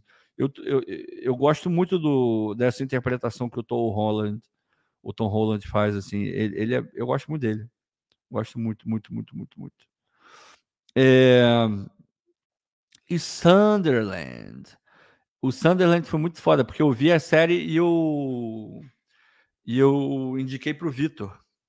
E foi engraçado porque o Vitor começou a ver a, a série do Sunderland na. Onde é que passa mesmo? Na Netflix, né? É, Sunderland, Sunderland Until, you, Until We Die, Until We Die. Eu acho que esse é o título. Agora já não lembro mais. Mas é Sunderland alguma coisa. E, e cara, é, é muito bem feito. Os caras vão no mínimo detalhe, é muito sofrimento. É, é sensacional, assim, o, a, a série. E, e foi engraçado, depois que eu terminei, o Vitor terminou depois e tal, a gente combinou, a gente fez um modo carreira com Sunderland. E aí a gente ia conversando pra caramba sobre como a gente estava montando os times, qual era a estratégia. É, foi, Cara, foi muito legal. Eu lembro que eu consegui contratar por empréstimo o, o lateral, o nome dele é maravilhoso, o Porro, que hoje que hoje está no no Tottenham. É, ele estava no, no City e eu consegui pegar ele por empréstimo, o Greenwood, aquele, esse aí que, é, enfim, um monte de merda lá que ele andou fazendo com a, com a ex-namorada dele lá, que é, limou ele do, do United mas consegui pegar ele por empréstimo também. É, e, e, porra, não já sabendo quem era, tive que pesquisar para achar. E, pô, os dois jogaram muita bola, mano. Muita bola. Dois excelentes jogadores. Isso foi FIFA 21, talvez? Acho que foi. Acho que foi FIFA 21. E, e porra, era maravilhoso. Nossa. O, essa série do Sunderland é muito boa. Muito boa mesmo. Robocop, adorava Robocop, cara. Robocop era muito foda. Robocop era muito mais. Esse novo aí eu não vi, não. Eu sou mais do, do velho mesmo. Aquele cara cabecinha e tal. É, era muito foda. Robocop era muito maneiro. Exterminador do Futuro era. Pô, o Schwarzenegger é, é foda, né? Ele é, ele é diferenciado, né? Diferenciado. Eu não sabia, não, cara. Dia 13 de fevereiro vai ter outra. Eu não sabia que era uma, que ia lançar uma nova temporada, não. Pô, obrigado, Daniel. Realmente não sabia mesmo. Vou, vou botar lá para me avisar, para dar, como é que é? Notificação, né? É... O, pô, todo mundo odeia o Cruz. Sabe que eu nunca vi, cara? Nunca vi essa série. E o moleque odeia o Brasil, né? Porque no Twitter os caras enchem o saco dele, né? Parece que o garotinho, que já não é mais um garoto, né? Já é grande pra caramba hoje. Parece que ele odeia o Brasil, o cara não, não gosta. O é, é Eudeni ainda vou em Abbey Road e Liverpool. Cara, Abbey Road eu já Abbey Road, eu já fui lá em Londres ali na, na, nos estúdios e tal, e, e tem a, a ruazinha, né?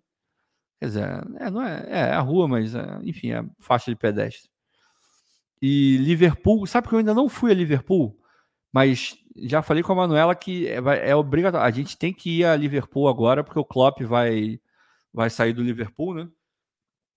E eu não posso perder a oportunidade de, de acompanhar o, pelo menos um jogo dessa reta final do Klopp no Liverpool, assim. Porque é histórico o que esse cara fez. Eu amo o Klopp. Eu amo o Klopp. Eu, eu adoro. Eu, deixa eu ver, tá aqui?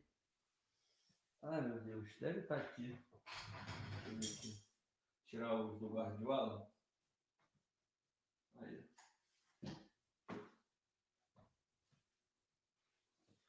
Aí. Falar que eu não estou mentindo. Aqui, ó o livro do Klopp. Esse livro é muito bom, cara. Explica como ele virou hum, treinador, é, que foi meio que do dia para noite lá no, no, acho que é mais, é, acho que é mais, lá na, na, Alemanha. Livraço, cara, livraço, livro muito foda, livro muito maneiro mesmo, vale a pena, o livro do Klopp. É... Aqui uma frase dele, tá atrás do, do livro. Eu gosto de intensidade total, quando há faíscas e eletricidade por toda parte. A mais pura adrenalina é ninguém conseguindo respirar direito. Porra, vocês lembram daquele daquele daquele jogo, né, que o Liverpool consegue reverter, se não me engano, é contra o Barcelona, né? Lá em Enfield. É, nossa, jogo eletrizante, assim, um negócio bizarro. E o, o Klopp é Klopp é foda. Klopp é foda, foda. Klopp é absurdo. Aí tem esse aqui do Pep. Esse aqui não é o primeiro. Esse aqui é o primeiro. Esse é o primeiro do Pep. Esse aqui é o Pep Confidential, The Inside Story of Pep Guardiola's First Season at Bayern Munich. É, essa, aqui é, essa aqui é a versão em inglês dele. É do Marti é. Perarnal. Se não me engano, ele é espanhol, o Marti. E é um baita de um livro, cara. Esse livro é muito foda. Ele fala de muitas coisas. Ele fala do. Ele fala do Rafinha, fala de como ele é, colocou o Philip Lan para jogar no meio, a, a sacada que ele teve, os erros que ele cometeu em Champions League. É, meu irmão, esse, esse livro é muito foda. Aí tem esse daqui, ó. É do mesmo autor. E o nome é Pep Guardiola The Evolution. Essa aqui também é a versão em inglês, mas tem versão em português aí para vocês. É muito foda, muito foda também, muito foda. Enfim, vocês sabem que eu, eu, eu amo futebol, cara, e eu sou viciado mesmo. Então eu tô sempre lendo. Tem, teve um que eu comprei agora há pouco, que eu não tirei nem eu não tirei nem do, do plástico ainda. Aqui porque tá na minha lista de leitura, mas para não ferrar, não tirei nem do plástico. O futebol como ele é, é do Rodrigo Capello, cara. E assim, me indicaram, falaram que é muito bom, eu gosto do Capello. Falaram que é muito bom, cara. Então tá aí. Eu ainda não li, mas vou repassar a indicação, porque realmente mais de uma pessoa falou que é muito bom. Isso aqui é, é foda. Enfim, são alguns dos livros de futebol que eu tenho aqui. Ali. Eita porra, derrubei minha garrafa. Ali, é, ali tem livro de história. Esse aqui é um dos melhores livros que eu já li na vida, tá? Não sei se vocês já leram. É... Peraí, deixa a câmera voltar, que aí eu consigo mostrar melhor. Acho que eu. Ah, destravou. É do Mário Vargas Llosa, que é, é, é um, um, autor muito foda. É, e ele fala da, de Miraflores e tal, que é de onde ele, ele, ele, ele passou a, a, infância dele também, que é lá em Miraflores, se não me engano, é, é um bairro de Lima. É porque já tem bastante tempo que eu, que eu li é, esse livro aqui. Então é Travessuras da Menina Mar. Muito bom esse livro, muito bom mesmo. Vale a pena. Esse aqui do Jô Soares eu adoro. Eu botei aqui porque eu reli há pouco tempo. Então eu adoro esse do Jô Soares, acho maravilhoso. Isso, Peru, isso, Lima, Miraflores, Peru, né? É, Lima, que é uma cidade, dizem que é maravilhosa, eu nunca fui, mas é uma cidade que nunca chove, né? Pela, pela, pela as montanhas não deixam, né? Então, montanha, enfim, não deixam chegar, é, nunca chove, assim. Eu ouvi até um papo que tem casa que nem telhado tem direito, mas isso não sei se é verdade. É... Deixa eu ver mais o que eu tenho aqui. Aproveitar, né? Maduro Fogão, vou pegar os livros que eu trouxe para cá. Tem, tem muito mais no outro quarto. É que esse daqui eu uso de cenário e uso também para. Enfim. É, esses aqui são os que eu, que eu li nos últimos tempos, né? Esse aqui é bom. Eu também adoro mitologia. Deixa eu ver se a câmera volta. Esse aqui é bom. Mitologia, História de Deuses e Heróis. Excelente esse livro. Muito bom mesmo. Muito bom, muito bom. É... Antigo Egito. Deixa eu ver. Também é bom. Esse aqui é mais bobinho, tá? Mas é legalzinho. O Mundo Mágico do Antigo Egito. É legal. É maneiro. Esse aqui, esse filme é foda. Filme, esse livro é muito foda. Uma breve história do século XX. Esse livro é muito maneiro. Para quem gosta de história, é muito foda. Eu li quando era adolescente e reli não tem tanto tempo assim também. Esse aqui é sensacional, a história dos Estados Unidos. Eu lembro que quando eu estava na escola, me, rece... Eh, me receitaram. Me receita, parece que é ah, contra a doença de sei lá o que, ler o livro da história dos Estados Unidos mas me indicaram esse livro e é realmente muito bom. Fala, trata muito bem da história americana. E sou eu falando, né? De repente vai ter gente que vai achar que não. É... Deixa eu ver aqui.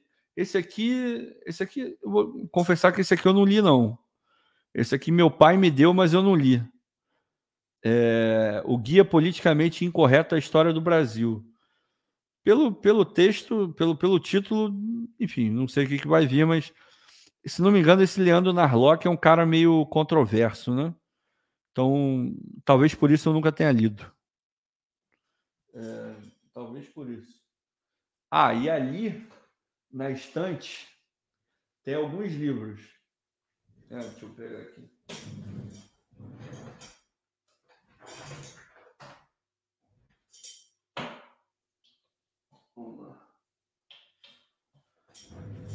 Vou pegando aos poucos, porque aí vai. Esse aqui é bom. Esse aqui várias pessoas já devem ter, já devem ter lido, né? O Sapiens do, do Harari. O Harari manda bem, cara. E esse livro é muito bom. A Brave Story of hum, Humankind. Essa aqui, é, aqui é a versão em inglês, mas é, é muito boa. Muito boa mesmo. Eu demorei uma, uma quantidade boa de, de, de, de tempo para ler esse livro. É, cara, o Daniel, eu, eu, nunca, meu pai me deu de presente, mas eu, quando eu vi o autor, eu falei, hum, esse Narlock é Jesus. Preferi não ler. Esse livro aqui eu li, esse livro aqui é sensacional. Para quem gosta de história, a Era das Revoluções do Hobbes-Ball. Hobbes-Ball é porra, meu irmão é foda. O Hobbesbaum é foda. O Hobbesbaum é muito foda. E esse livro é ótimo, cara. Pega de, de 89 a de 1789 a 1848. Então, esse livro é muito foda, muito foda. Vale a pena, vale muito a pena. Por favor, vocês gostam de história? Esse livro aqui é sensacional. Deixa eu ver outros. Tem muito mais. Eu tenho aqui, é porque eu não trouxe todos do Brasil para cá. Tem, tem alguns que ainda, alguns vários que estão na casa dos, meu, dos meus pais ainda. Esse daqui eu li muito na faculdade. Conhece esse rapaz aqui, Thomas Hobbes? Thomas Hobbes é sensacional. Esse, esse cara aqui é realmente é, é foda. Aqui tem a parte do Leviatã. Leviatã é. Meu irmão, Leviatã é uma das melhores paradas que já foram escritas na humanidade. O Leviatã é muito foda. A coisa do pacto, é, da barbárie. Meu irmão, Leviatã, porra, na moral. É porque não é todo mundo que vai gostar, não é todo mundo que vai ter paciência, mas o Leviatã é foda. Montesquieu, conhece Montesquieu? Montesquieu também era um cara foda. Ali eu gosto, eu gosto do Montesquieu. Li muito. O espírito das leis, pô, foi foi foi um, é, uma parada muito importante na faculdade. Perguntou aí o que eu sou formado. Minha primeira faculdade foi Ciências Sociais, mais voltado para política. Então, eu lia muito filosofia, é, Parmênides, é, porra, Sócrates, Platão, é, porra, li, porra, li uma porrada de coisa, cara, li muita coisa. E, e né, mais nessa parte de política e tal, porra, Montesquieu, li muito, é, eu li, eu adorava, adorava Max Weber, não está aqui. É, a, a, Ética Protestante, o Espírito do Capitalismo, é um livraço, livraço, livraço. Assim, eu amo, eu amo Max Weber. É, é, enfim, era o que eu mais gostava. Li muito Durkheim, Durkheim eu li bastante também. É, não era muito fã do Durkheim, vou ser bem honesto, mas o Weber eu achava mais legal. Eu achava o Weber mais, mais maneiro, fazia mais a minha, a minha, a minha linha, sacou? É, e aqui nós temos um livro sensacional. Conhecem isso aqui? Nárnia, as Crônicas de Nárnia. Eu adoro, eu sou muito fã de fantasia, cara. Eu amo fantasia. É, e vocês podem, todos, todos não, mas vários. Eu li dos principais, eu devo ter lido, sei lá, 90%, 80%. E eu estou amando agora, porque fizeram é, fizeram a, a minissérie do Percy Jackson. Os filmes são meio fracos, né? Embora tenha a Alessandra Daddario, já falei para vocês verem. É, mas o Percy Jackson, né? porra, eu adoro. E tem o, o próximo, é o, do Rick, como é que é o nome dele? É, Rick Riordan, ou Rick Jordan, agora eu não lembro sobre o nome dele e que mistura, né? Porque vai, ele faz meio que o equivalente, porque esse daqui são dos gregos, mas tem a mitologia romana também, né? Que tem os equivalentes, né? Netuno, Poseidon, aquela coisa toda. E, e é foda, cara. É foda. É foda.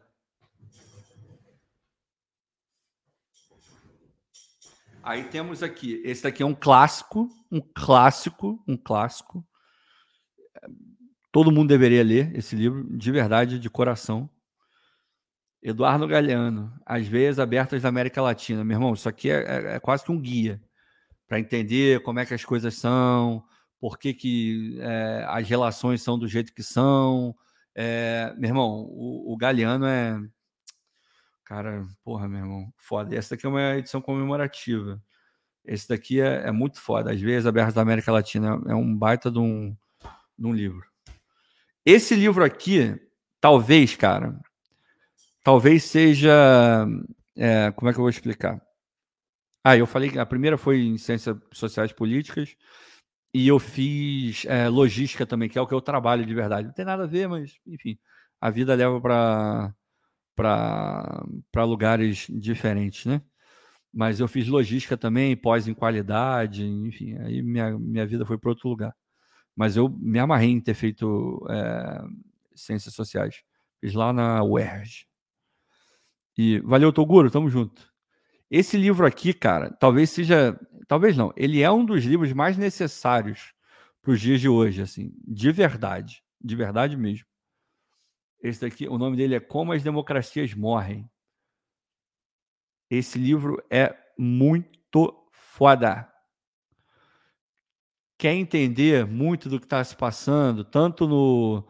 É, pô, você vai ver Estados Unidos, você vai ver no Brasil, você vai ver, porra, sei lá, onde mais? É, Turquia. Ah, irmão, tu vai ver um monte de lugar. Aí tu lê isso aqui, aí tu entende. Tu entende um monte de coisa, porque você vai, sabe, aqui é, é, é, tem quase que um guia, né? Aí você vai dando só check. Ah, fulaninho tem isso, check. Fulaninho tem isso, check. Fulaninho faz isso, check. Hum, olha só, rapaz, o cara não é que esse filho da mãe é um ditadorzinho, não é? Não... é foda, né, cara? É, isso aqui é, isso aqui, é, meu Deus do céu. E aí ali atrás, essa daqui é, é do Harry Potter e atrás do Harry Potter nós temos Ai. Esse aqui, que eu comprei numa das minhas últimas idas ao Brasil, o nome é Escola Europeia, do Daniel é, Fieldsen, é muito bom. Aí ele, ele, retrata por que, que o futebol europeu é, virou o que virou e por que, que é, ele é muito mais forte que os outros, por que, que deu tão certo. Então é, é muito bom, esse livro aqui é bom, recomendo. A Escola Europeia. E temos aqui, não tão, tá faltando, porra, tá faltando. Que merda, tá faltando o primeiro. Enfim, a, so, a Sociedade do Anel não tá aqui, não sei porquê. Mas ah, deve estar tá lá no outro quarto, eu não devo ter trazido para cá. Mas aqui tem, temos o, as duas torres, que é o segundo, né? E, e aqui nós temos o Retorno do Rei que é o livro 3. Mas o, a Sociedade do Anel não está aqui, não sei porquê. Mas está lá no, no outro. É, porra, pois é, vou trazer para cá, porque aí colocam todos juntos, né? E qual é o outro? Ah, alguém, alguém perguntou aqui, peraí. É, tem o livro do Ferran Soriano, a bola não, não, não entra por acaso? Eu tenho. Foi difícil conseguir, tá? Eu li há muito tempo atrás, mas li é, emprestado mas conseguir achar o livro físico para comprar é muito difícil. Eu achei num sebo, no centro de Niterói, cara, perto do Plaza. Sebo excelente. E, meu irmão, foi caro, tá? Porque o livro era consignado, não era do sebo. Alguém largou lá para vender. Sem sacanagem, eu paguei uns 250 reais, cara. No, porque eu queria ter o livro físico, né? Eu já tinha lido, mas eu queria ter o físico. E, e era o, a bola não entra por acaso. É muito bom, cara. É muito bom. É muito bom. É, assim, muito do, dessa da abordagem que a gente tem aqui no Fala Fogão, o Vitor, se não me engano, já leu esse livro também. É, tem muito embasamento no A Bola Não Entra Por Acaso. Porque. Não, não vou dizer que é um manual, cara, mas tem, tá tudo muito explicado ali. A questão de é, como o futebol se desenvolve, a questão de, de você conseguir é, definir bem o público, como chegar nas pessoas, como gerir a coisa toda. Cara, esse livro é muito foda. E no final é aquela história de é, não tem como dizer que o futebol acontece por acaso, né? Várias, várias coisas levam a ter sucesso, assim como várias coisas levam a ter insucesso também. É, aí depende o que, que você vai fazer, como você vai conectar os pontos, qual é a visão que você tem, se é um pouco mais profissional, menos profissional, o feeling, porque tem muita questão de feeling também, ele fala isso no livro. É, meu irmão, é muito foda. É excelente. Ai, nossa, não estava nem previsto. Mas aqui tem alguns dos meus livros, mas tem muito mais, cara. Só aqui em Houston tem mais de 100. Agora, em Niterói tem mais que isso, porque eu não trouxe ainda, né? Tá tudo lá, porque, enfim, é um peso desgraçado para trazer a arte da guerra do. Como é que é? Sun Tzu, né? É bom esse livro também. É bom, é bom. A arte da guerra é bom. Saber conhecer o inimigo, aquela história toda, é bom. Todo mundo, né? Esses CEOs e tal, eles leem muito, né? Tem um que é muito bom também, que eu esqueci agora é, o título. Putz, é do, do cara que fundou, que fundou as Apos. Deixa eu ver. Ele até morreu, cara. Infelizmente, o cara era muito bom. É... livro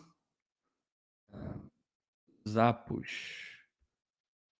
Ah. Satisfação garantida. É isso? Era esse? É, esse é muito bom. É do Tony. Eu não sei falar o sobrenome dele, mas era Tony H-S-I-E-H. Esse cara, ele era um executivo e ele tem ele, esse satisfação garantida é maravilhoso. Ele fala muito sobre empreendedorismo e tal, e, e, como você espalhar a cultura dentro da empresa. É muito foda. Ele morreu há um tempo atrás aí, e, e ele era o fundador dos Zappos, que vende, vendia tênis, vendia uma porrada de coisa aqui nos Estados Unidos. Acho que ainda existe os Zappos. Eu mesmo nunca usei, mas, mas tem. Era uma empresa grande aqui. E, e era satisfação garantida. Se você tem empresa e é ligado a essa parada de cultura é, da organização, blá blá blá, é um baita de um livro, assim. Ele é muito, porra, é didático, o cara explica, é, é muito foda, cara. É muito foda. Bernard Cornwell, eu já li também, muito bom, muito bom. Eu li, é, tinha um, eu esqueci o título, é um com, com um arqueiro e ele é todo azul, cara. E a, a capa é linda. Mas esqueci. Pera aí. Perna. Livros.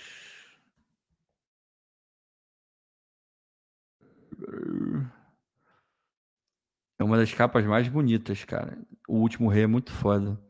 Mas cadê? Cadê aquele da capa? Aqui, é esse aqui. Azincourt. Esse, esse é muito foda. Esse acho que foi o último que eu li dele. É muito maneiro. Muito maneiro mesmo. Eu gosto do Bernard Cornwell. Acho ele muito foda. É... O Giuseppe. Não, cara, esse eu nunca li. Esse aí eu nunca li. Na verdade, é, não conheço. Não li. Não li. É... Pô, cara, Claudinho Nonato, Olavo de Carvalho, nunca li nada do Olavo de Carvalho. É, deixa eu ver aqui. Realmente, é, nunca, nunca esteve na minha lista, não. É, o, os livros do Tolkien são muito foda, né, cara? O Tolkien era um cara muito, muito é, diferenciado, né? Valeu, Carlos, tamo junto. O Tolkien era realmente é, porra, e, e, se você pensar que o cara começou a fazer livro por causa dos filhos, né? O Hobbit, principalmente, né? É, porra, história de criança, né, cara? Era, porra, era muito foda. Eu, eu sou fãzaço do Tolkien. E, pô, o cara cria uma linguagem. E ele era, ele era muito apegado, né? Ele era extremamente detalhista, né? É muito, muito foda. Muito foda mesmo. Galera, acho que é isso. Tô começando a ficar com sono. Eu tive que acordar cedo hoje. Os cachorros não me deixaram dormir muito, até tarde. Não que eu, que eu consiga dormir até tarde. O meu até tarde é 8 horas da manhã, 8 e meia, 9 horas no máximo. Mas hoje eu tive que acordar em horário normal. Vou acompanhar aí o Carlos Eduardo Lima. Muito obrigado por todos vocês que ficaram aqui. A gente ainda ficou duas horas a mais, duas horas e 13 a mais do que o período que ficamos com o glorioso Vitor em nossa companhia. Muito obrigado, vocês deram uma moral muito foda. Muito foda. Foi mó legal, nada disso foi combinado e foi muito maneiro. A gente falou de novela, falou de cinema, falou de livro. Cara, eu me amarro em fazer esse tipo de programa com vocês, cara, porque eu gosto de eu gosto de conversar, cara, eu gosto de falar de assuntos diversos. Então, muito obrigado por todos vocês que, que me acompanharam aqui. Essa resenha vai lá para o Spotify. A gente vai, vai botar. A gente, eu vou botar lá. E, e é isso. Espero que vocês tenham gostado. Obrigado, obrigado, Michel Holanda. Obrigado, Vitor, Ednei, professor Daniel, Ricardo da Costa, o Claudinho, o Giuseppe, o Carlos Eduardo, o Deni, Rony Araújo, Ednei, eu acho que eu já falei, o Jonathan, o Jair da Silva, o Deni falou bastante, a Mauri, estamos juntos, fiz doutorado em Ciências Sociais na UERJ, É, o Toguro, o Toguro já foi dormir, mas estamos juntos. O Olavo Hulk, Crônica de Narnia é muito bom. Michel Holanda, já falei. Sérgio Adolfo, Marlon Bernardo. Meião Cinza, grande Meião Cinza. Tamo junto, cara. Um abraço. É isso, galera. Jair da Silva. Brigadão pela moral. Dois anos sem fumar. Continua assim, cara. Não fuma, não. Fumar é uma das piores coisas da vida, cara. Não, não fuma, não. Tá, não fuma, não. É, larga essa porra, porque só faz mal, cara. Isso é uma merda. Uma merda. É... Carlos, obrigado. Falando que é a melhor, melhor resenha do Botafoguense. Estamos juntos. A Zambuja, Nina com a gota estresse. Porra, a, falando, a gota estresse descobriu que ela tá com a, com a doença pesada, cara. Fiquei, fiquei até comovido com a história dela. Eu não lembro qual é, mas é uma degenerativa, então ficou bem. bem... Pô, o Asin é, é foda, tinha que virar filme mesmo, porque o livro é bom pra cacete. É, é isso. Brigadão, tamo junto. Daqui a pouco, 10 horas da noite, tem resenha aqui de novo. Então, mais tarde estaremos juntos novamente, beleza? Beijo para todos. E é isso. Não vou botar o foguinho, não. Vou terminar diretão. Valeu, galera. Vai, vão dormir, porque já tá tarde pra caramba. Valeu, bom domingo e 10 horas da noite a gente se vê. Valeu!